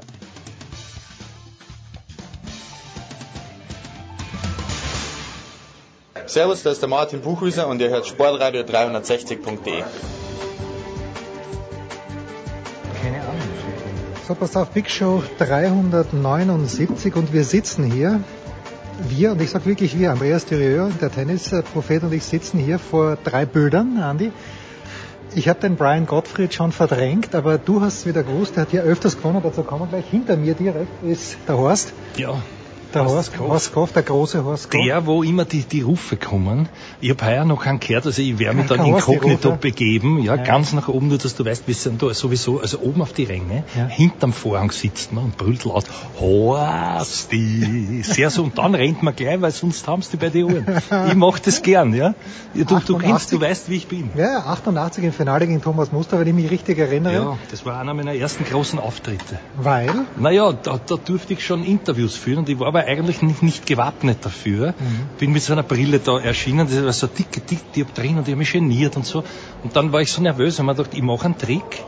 Ich habe ja sieben und sechs Dioptrien, mittlerweile ist es ein bisschen besser mit der Alters, Alterssichtigkeit geworden, habe die Brühen runtergenommen und habe plötzlich nur, nur im Nirvana und habe so ins Nirvana geredet. Das war unha unheimlich angenehm. Ich, keiner hat mir, ange- weil ich habe ja diese durchbohrenden Blicke, du kennst das, wenn man das noch nicht oft gemacht hat. Und so habe ich halt wahrgenommen, ein paar bunte Tupfen, die haben zugeschaut, wie ich da Interviews geführt habe. Das war meine Premiere da in der Stadthalle. Schon lang her. Das ist äh, lang her, wenn du Also, also meine Premiere. 88. Wenn ich aber zurückgehe, Ja. 14 Jahre, war ich als Ballbub hier. Im 74er Jahr. Achso, von 88 Bei der Premiere, ja, 14 zurück, bei der Premiere als ein gewisser Vitas Cerulaitis, du kennst ihn. Natürlich. Der, der, der, Damals noch der Fischer Cup, der, oder? Ja, der, der, wär- wäre jetzt der leibliche Großvater vom Herrn Tsitsipas, wie Ja. wir schon besprochen haben. Ja, Und der ist leider nicht ich, mehr unter, glaub, unter Ich glaube, die Ahnenlinie von Stefanos Tsitsipas hat ein bisschen Gustavo Kürten auch in sich. Auch, da hast du recht. Ja. Okay. Und dann ganz rechts, nicht zu vergessen, der große Ivan Lendl. Ja, super. Ich kann mich nur erinnern. 81 gewonnen. Ja, Ivan, schau, was der in der Hand hat, nämlich diesen, diesen Mini-Adidas-Bracker, den auch der, ein gewisser Bäcker, der auch hier war in der Stadthalle. Da haben sie alle gesagt, und damals noch mit Günter Bosch, du erinnerst dich, Ja, Gün- ja. Günter Bosch mit so, so sonorer Stimme. Boris. Günter Bo Boris, Boris. ja. Sampras. Boris, Boris. Und er hat einmal, ja, Sampras und Boris. Ja, Sampras sagen andere auch, berühmte Herausgeber. Ich sage jetzt nichts mehr. Jedenfalls, jedenfalls, äh, ich muss die Geschichte schnell erzählen, weil es mir, auf, auf der Zunge liegt. Und zwar, er hat ja auch kommentiert, wie wir alle wissen, bei Sat 1, wo ich auch im Gespräch war damals, da hätte ich hingesollen. Es war einer meiner schweren Fehler, nicht gegangen zu sein. Die haben diese Tour gekauft, wie wir alle wissen, relativ äh, früh und dann ist, wandert ist zu RTL, aber wurscht. Eigentlich ging es um den Günther und der hat mitkommentiert. Da war irgendeine legendäre Davis Cup Partie, ich glaube mit Herrn Zöcke, der sich jetzt Kommentator schimpft und reden darf. Jedenfalls, er wird mich nicht hören. Nichts also ist Böses es, gegen nein, Markus Zöcke, weil er gar ein ganz, nicht. ganz lieber Kerl Ja, ist. lieb, aber es ist ja wurscht, ich bin auch lieb und kann gewisse andere Dinge halt auch nicht. Das, deswegen, so muss, so sehe ich das. Aber ist ja wurscht. Jedenfalls, äh, ähm, was ich sagen wollte, wir kommen jetzt zu Günter Bosch und dessen großartiger Geschichte. Der hat mitkommentiert, ähm, am Center Court von Monte Carlo das Comeback des Björn Borg. Da haben sie den unten hingesetzt von Sat 1 als Experten, ja. Gegen Henri der Lecomte ist immer wieder, gegen- gegen nein, Jordi Arese? gegen Jordi Arese. Das Ah, war diese, dieses Comeback, ja, ja, gut, das, na, Lecomte war das Abschiedsspiel Ja, das im was jetzt? 83er Ah, ja, Jahr. ja, okay, und dann und Jordi. dann war, glaube ich, im 92er Jahr dieses Comeback, das keiner verstanden, ich auch nicht. Gut, jetzt endlich um auf den Punkt, du kannst alles andere vorher wegschneiden, es ist, aber es ist wenigstens lustig, dass ich zum Punkt komme und dann wird er gerufen, von wem weiß ich nicht mehr, irgendein Kommentator, um, um seinen Fachkommentar abzugeben. Und der sagt immer, Björn, Björn, nicht die Schuss, nicht die Schuss, jagen, jagen, jagen, dann die Schuss. Also so hat er kommentiert. Er hat gemeint, er ist ein bisschen links, rechts. Der Björn hat versucht, Punkte zu schießen, was natürlich gar nicht, die ging. Schuss. Nicht die Ah, Schuss, ja, die nicht, Schuss, nicht, nicht die Schuss. jagen. Also nicht den Schuss, sondern Ja, jagen. ja, soll am ah, Jagen ja, okay. und dann erst den Schuss. Das hat etwas zu tun gehabt mit den den- Schuhen vielleicht. Nein, nein, nein, nein, nein, so, Schuss. jetzt, ich habe das schlecht Nein, das äh, prononciert, wie man sagt. Und um auf den Ivan zurückzukommen, war also auch hier. Ich bilde mir ein, ihn gesehen zu haben, auch gegen den alternden Stan Smith, der natürlich damals Fischer, ja, gegenüber von uns. Ja. Fischer Grand Prix, der hat diesen Fischer, dieses Fischer-Racket gespielt. Wenn du dich erinnerst, da ist man dann auf den Mono zurück und das hat so eine eckige Form Ja, gehabt. ja, natürlich. Fischer Superform hat der Gassen. Großer Ja, Schläger. Und der Lendl hat gewonnen, wenn mich nicht alles täuscht. Im Alter von 15, 16 bin ich auf den Fischer umgestiegen. Auch Der war damals hellblau. Mono. Aber da bin ich, Ja. danach bin ich zum- Headspieler geworden, natürlich auch wegen Thomas Muster, keine Frage. Ja, und wegen der Marie, die, die hätte natürlich überweist. Ja, das ist klar. Also das, das ist Allmonatlich. allmonatlich. Ja, Ja, natürlich. Alljährlich kann ich es nicht mehr, Nein. sondern allmonatlich Ja. Muss es sein. So, Wir wissen ja nicht, ob sie das erleben. Deswegen ist es nicht so wie bei dem Federer-Vertrag, der jetzt auf zehn Jahre im Voraus dotiert ist, bis er 300 47 Millionen, ist. ja. Er hat mir gestern nicht gefallen in Basel. Es war ganz, ganz, ganz, ganz mühsame Partie. Hast du das siehst aus Wien? Ja, ja, na, ich habe äh, Du bist nebenbei- ein Multi. Ich habe mir aber den Dominik angeschaut, du ja auch. Ja. Und die große Preisfrage ist, äh, war das ein bisschen Nervosität oder muss man sich als, als Fan des österreichischen Tennissports ein bisschen Sorgen machen, dass kein Return reingegangen ist? Nein, es war vor allem eines, es war die erste Partie bei hoher Erwartungshaltung, so sehe ich das. Und du weißt, wie schwer man sich Leuten, tut. ja. Ja, wenn man noch nicht im Turnier ist, jeder erzählt, da- er selber auch, wie gut er nicht heuer drauf ist und so. Und das ist dann irgendwo nicht so einfach und es war auch gar nicht einfach. Was mich überrascht hat, war, dass er wirklich sehr solid gespielt hat, ohne einen Ein. Ich habe sehr genau geschaut, kein einziges Mal die Jammerei, die wir schon kritisiert haben. Also er war durchwegs positiv, hat sich gut gepusht und hat zu Recht, glaube ich, aufgrund äh, in, in, in Bewusstsein der Klassen bessere zu sein, äh, gewartet, bis der halt irgendwann einmal dann doch den einen oder anderen Fehler zu viel macht. Hat er dann noch in der PK gesagt, es soll jetzt nicht überheblich klingen, aber wenn sie einen dritten Satz gespielt hätten, dann wäre er sehr zuversichtlich gewesen, dass er die Partie Ja. gewinnt. Wie hat sich das Turnier denn verändert jetzt? Äh, Weil die Stadthalle ist nicht größer geworden seit dem Jahr 1978, wo Stan Smith gewonnen Nein. hat, das Pressezentrum auch nicht, aber da Nein. kann man halt nichts machen. Ja. Trotzdem ist er 500er jetzt Mhm. und das- Zelt vor der Haustür, was, was, was ist besser, was ist anders geworden? Puh, das ist eine Frage. Ich habe gewusst, dass die kommt, aber ich mich natürlich wie immer gar nicht Ja, darauf warum auch, vorbereitet. Was, was soll ich in dem Alter mich noch vorbereiten? Wer weiß, erlebe ich es noch nicht. Also, Ich dachte, nein, dass Hans Adrowitz, Entschuldigung, der Pressechef der- von Linz uns entgegenkommt, aber er ist es nicht. Ja, ich habe die Brille jetzt nicht auf, ich kann es Ja, ja, dann wieder. Ich habe diesen, diesen, diesen, wie sagt man jetzt, habe ich Den auch. visionären Blick. Ja, ich weiß nicht, wer wer ist. Es gehen bunte Punkte vorbei. Du bist gut, du bist so bin grau grau, grün, also ja. nur vom Gewand her natürlich. natürlich. Ansonsten. Und von die Haare her. äh, Nein, das hast du gesagt. Was ist besser geworden? Ah ja, was ist besser? Puh, das ist eine gute Frage. Das Essen. Das Essen ist natürlich subjektiv immer am besten, wenn man Hunger hat. es ist nicht gerade mehr geworden. Also die Auswahl nicht. Es ist, es ist nicht die große, aber es ist durchaus adäquat, kann man sagen. Also ich spreche vom, vom VIP-Bereich. Das klingt jetzt so großkotzig. Früher, was, früher war das so, da sind wir in diesen immer wieder zitierten Katakomben, die ja gar keine sind, wenn man mal nachdenkt, was das Wort bedeutet. Darum habe ich dir auch geschrieben, komm aus dem Krematorium heraus, in Anspielung auf das nett gestaltete Pressezentrum, wo man den ganzen Tag kein Tageslicht Und das sieht. gestern übrigens aber Ja. fast explodiert wäre, Oh weil Ken Nishikori gespielt hat Ja. und natürlich plötzlich vier Japaner am Start haben sind. alle, die haben Also, recht, ja. ja äh, Die haben das, recht. Die werden natürlich hofiert. Japan ist ein wichtiger Markt. Die werden also Naja, aber die, die, die, stellen auch keine Ansprüche und dann, ich war leider bei der PK vom Nishikori nicht dabei, aber das sind normalerweise wie Andachten, Ja, ja. weil sich keiner traut, ein lautes Wort zu sagen Ja. dem Kay gegenüber Ja. und äh, ich habe mich schon traut. Ich habe gesagt, komm, machen wir ein Foto. Ich weiß nicht, ob du das Ja, ja, ich hab's hast. Es hat. Du unheimlich viele Likes. Ja, ja, Ja, ja, ja, ja. ja. ich habe es nicht geliked, Es weil du mir es direkt ich hab- geschickt ja, dann like, nein, brauchst, das, brauchst das nicht liken. Jedenfalls, das war schon am Samstag. Ich habe ihm viel Glück gewünscht, er hat es verstanden und Wo damit du bin ich wieder gegangen. Hier? Nein, es gibt einen Trainingsplatz im, im, im Laville. Das ist zufällig mein Stammclub und wenn man weiß, wer dort, und ich habe immer so gepasst ein bisschen, weil mich das interessiert, hier und da plaudert, und ich kenne nicht die Tante, sondern den Tante. Den Ah, ja. Tante Bottini kenne ich schon lang von Polidieri Nona. Und, und da habe ich gesagt, du, das Ding, und haben ein bisschen und der hat schon gesehen, ich gehöre irgendwie da vielleicht dazu. Dann habe ich mir forsch, wie bin, mein Stirnbandel, ich war ja, selber gerade gespielt, und da haben wir ein nettes Selfie gemacht. Also ein, nicht, nein, ein Fremdi. Es hat wer anderer fotografiert, also es war. Mit wem hat er denn trainiert, der Nishikori? Er hat trainiert mit dem Sam Query. Und da haben sie, da haben sie kreuzweise, das war ein bisschen ein komisches Training, weil der, der hat die Aufschläge gehackt, teilweise auf Befehl. Du weißt, kennst diese Übung, wenn der von der T-Linie Ja, wegserviert. ja. Und zwar volles Programm. Und der Key ist gestanden hinten dort, wo der Rafa normal hängt bei den Grand Slams. Nur war nicht so viel Auslauf. Und hat das akrobatisch irgendwie zurückgeschaufelt. Also. Aber er hat sich schwer getan, auch in der ersten Runde. Aber das ist besser geworden. Also wir haben ja letzte Woche schon darüber geredet. Ist Djokovic besser? ist Ah, ja. nicht da, wollen Nadal ist nicht da, Federer ist natürlich in Basel. Ja. Aber du hast jetzt tatsächlich vier Spieler, die sich noch Na, ich wollte dir für, noch das, was erzählen. für das äh, Masters Das qualifizieren ist können. spannend, das ist besser, das stimmt. Also vom Sportlichen gibt's ja nichts zu rütteln. Nein. Es ist halt mittlerweile leider, und das sieht man auch, sonst äh, hätte ich da auch keinen Zugang, zu einer Fressveranstaltung ausgeartet, was diese VIPs betrifft und so. Einerseits wollen sie das nicht, andererseits ja kriegt man sonst, glaube ich, auch nicht, nicht die Halle so bummvoll. Die war ja gestern sehr brav voll. Leider, mich hat's mich hat's ein bisschen gekränkt für den Jürgen am Ja, ersten mich Tag. würde ich auch sagen. Montag, Freitag, Montagabend. Wobei, wobei wir kennen, dass das Problem ist natürlich, an einem Montag ist es nie so voll und ich habe nicht, der hat selber geglaubt, bis, bis am Tag vorher, dass er am Dienstag gespielt hat. Ist ja wurscht, jetzt sehen wir ihn eh noch einmal, aber Ja. leider meiner bescheidenen Ansicht nach das letzte Mal.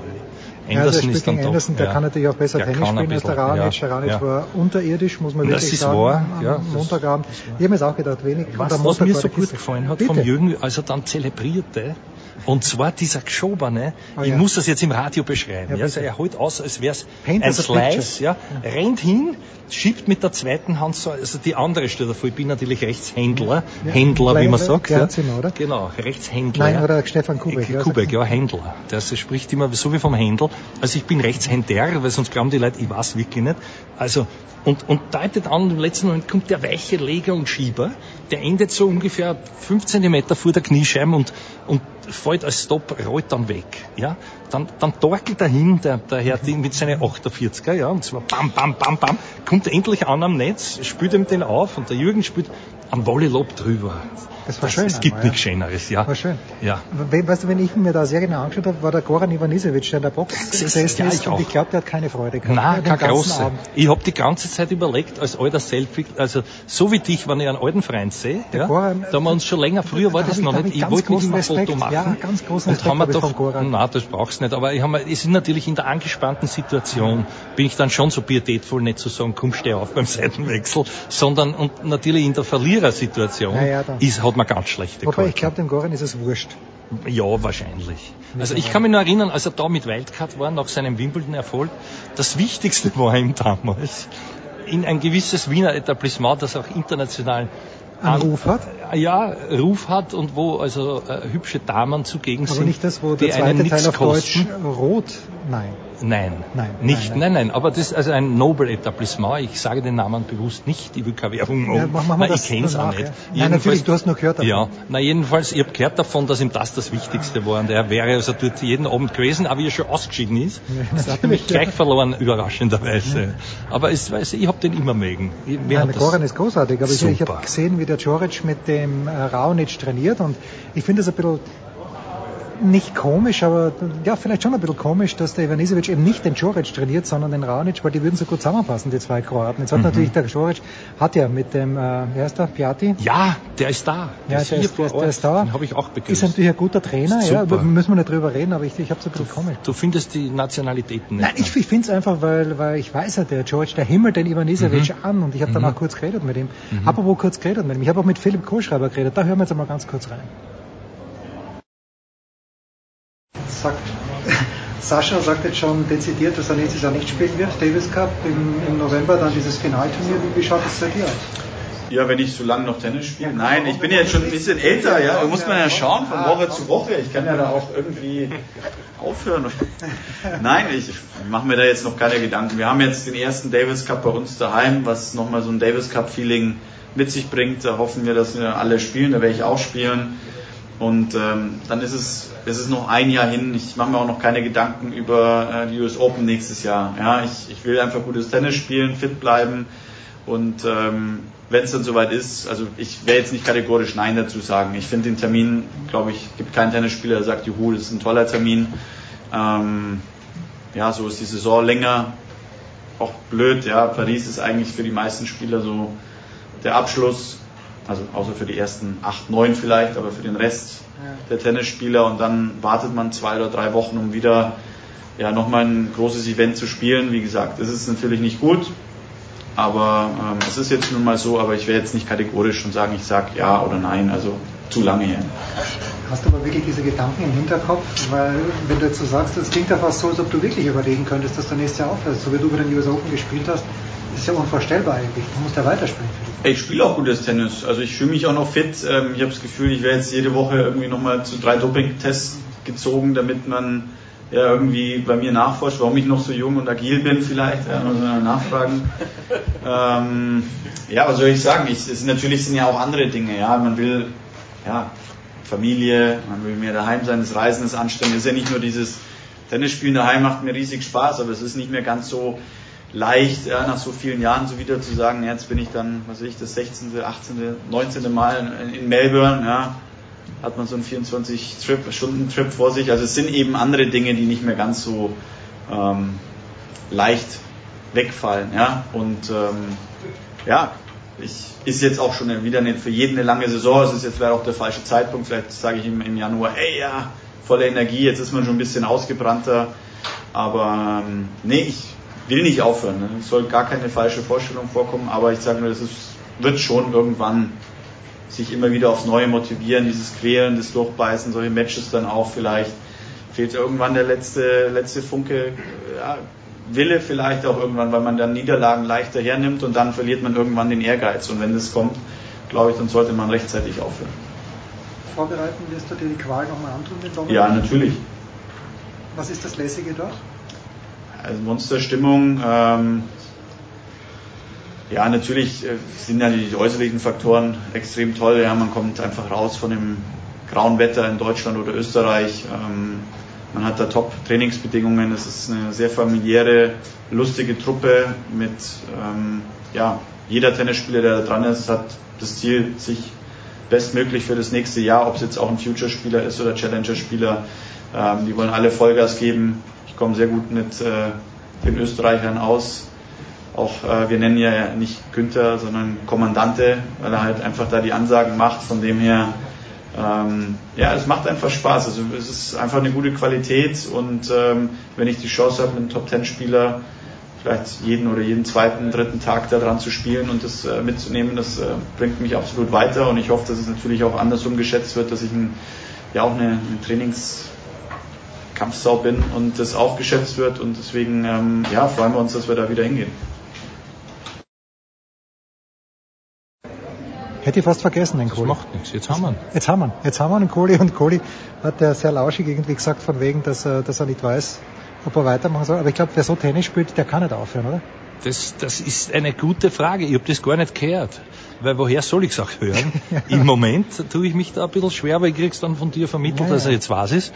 Und äh, was soll man dazu sagen? Also allerweil kennt so Tennis spielen. Und der hat ja dem Jürgen eines voraus, nämlich zwei Jahre nach hinten. Oder Ja. drei. Ja. Ich glaube, er ist 34, glaube ich nicht. Er und hat äh, vielleicht schon 35, aber er hat weniger, deutlich weniger Verletzungen als Ja, der Jürgen und ja, deswegen das auch. schaut's ganz gut aus. Ja, das auch. Ja. Wie wirst du die letzten Tage hier bestreiten? Wirst du bis zum Ende hier deine Expertise in den Raum stellen? Es ist lieb, wenn du mich immer fragst, dann ja. Ansonsten, ansonsten am Wirtshaustisch, ja, ich, ich bin dort mit einer Firma, die freuen sich, wenn ich Geschichten erzähle, also es geht mir eh gut. Und ja und nein, also ich schaue mir das mal an, wenn der Jürgen heute verliert, äh, den Dominik ein zweites Mal weiß ich nicht. Ja, gegen Ich Query lass vielleicht- kann es sehr mühsam werden. ja, der hat ja vor allem, was ich weiß, schon mal verloren. Er hat verloren in mich. Acapulco, Es ja. war aber ein schnellerer Platz. Und, äh, jedenfalls, es kann mühsam werden, da hast du recht. Und er hat gegen, gegen den hat er einen Rundpass verloren, drauf, ja. weil er da Matchbälle gehabt ja, hat, also, also wenn er, wenn er drauf hackt und so, aber ich meine, es ist natürlich, ist da keiner leicht. Aber ich glaube, dass es jetzt einfacher ist als die erste Runde, trotz, trotz dieser Steigerung vom, vom Niveau her, ja. Na bitte, das werden wir uns alle anschauen. Big Show 379, das war's. Ich wollte jetzt schon noch eins sagen. Ja, sag mal Nämlich, eins, wenn wir da sitzen, du Von- hast mich noch gar nicht gefragt. Ja, da, da ist doch naheliegend das Leben des Brian. Damit möchte ich mich gern verabschieden. Ja, mit Recht, wie ich finde. Das war die Big Show 379. Danke, Nicola, wie immer. Banner Work. Nächste Woche wieder aus den David Alaba Studios. Das war die Big Show auf sportradio360.de. Folgen Sie uns auf Twitter, klicken Sie den Gefällt mir-Button auf unserer Facebook-Seite und abonnieren Sie uns via RSS-Feed oder auf iTunes. Die nächste Ausgabe der Big Show gibt es am kommenden Donnerstag. Bis dahin sollten Sie die Zeit nutzen und die weiteren Angebote auf sportradio360.de wahrnehmen. Play Ball! Da ist gar nichts toll.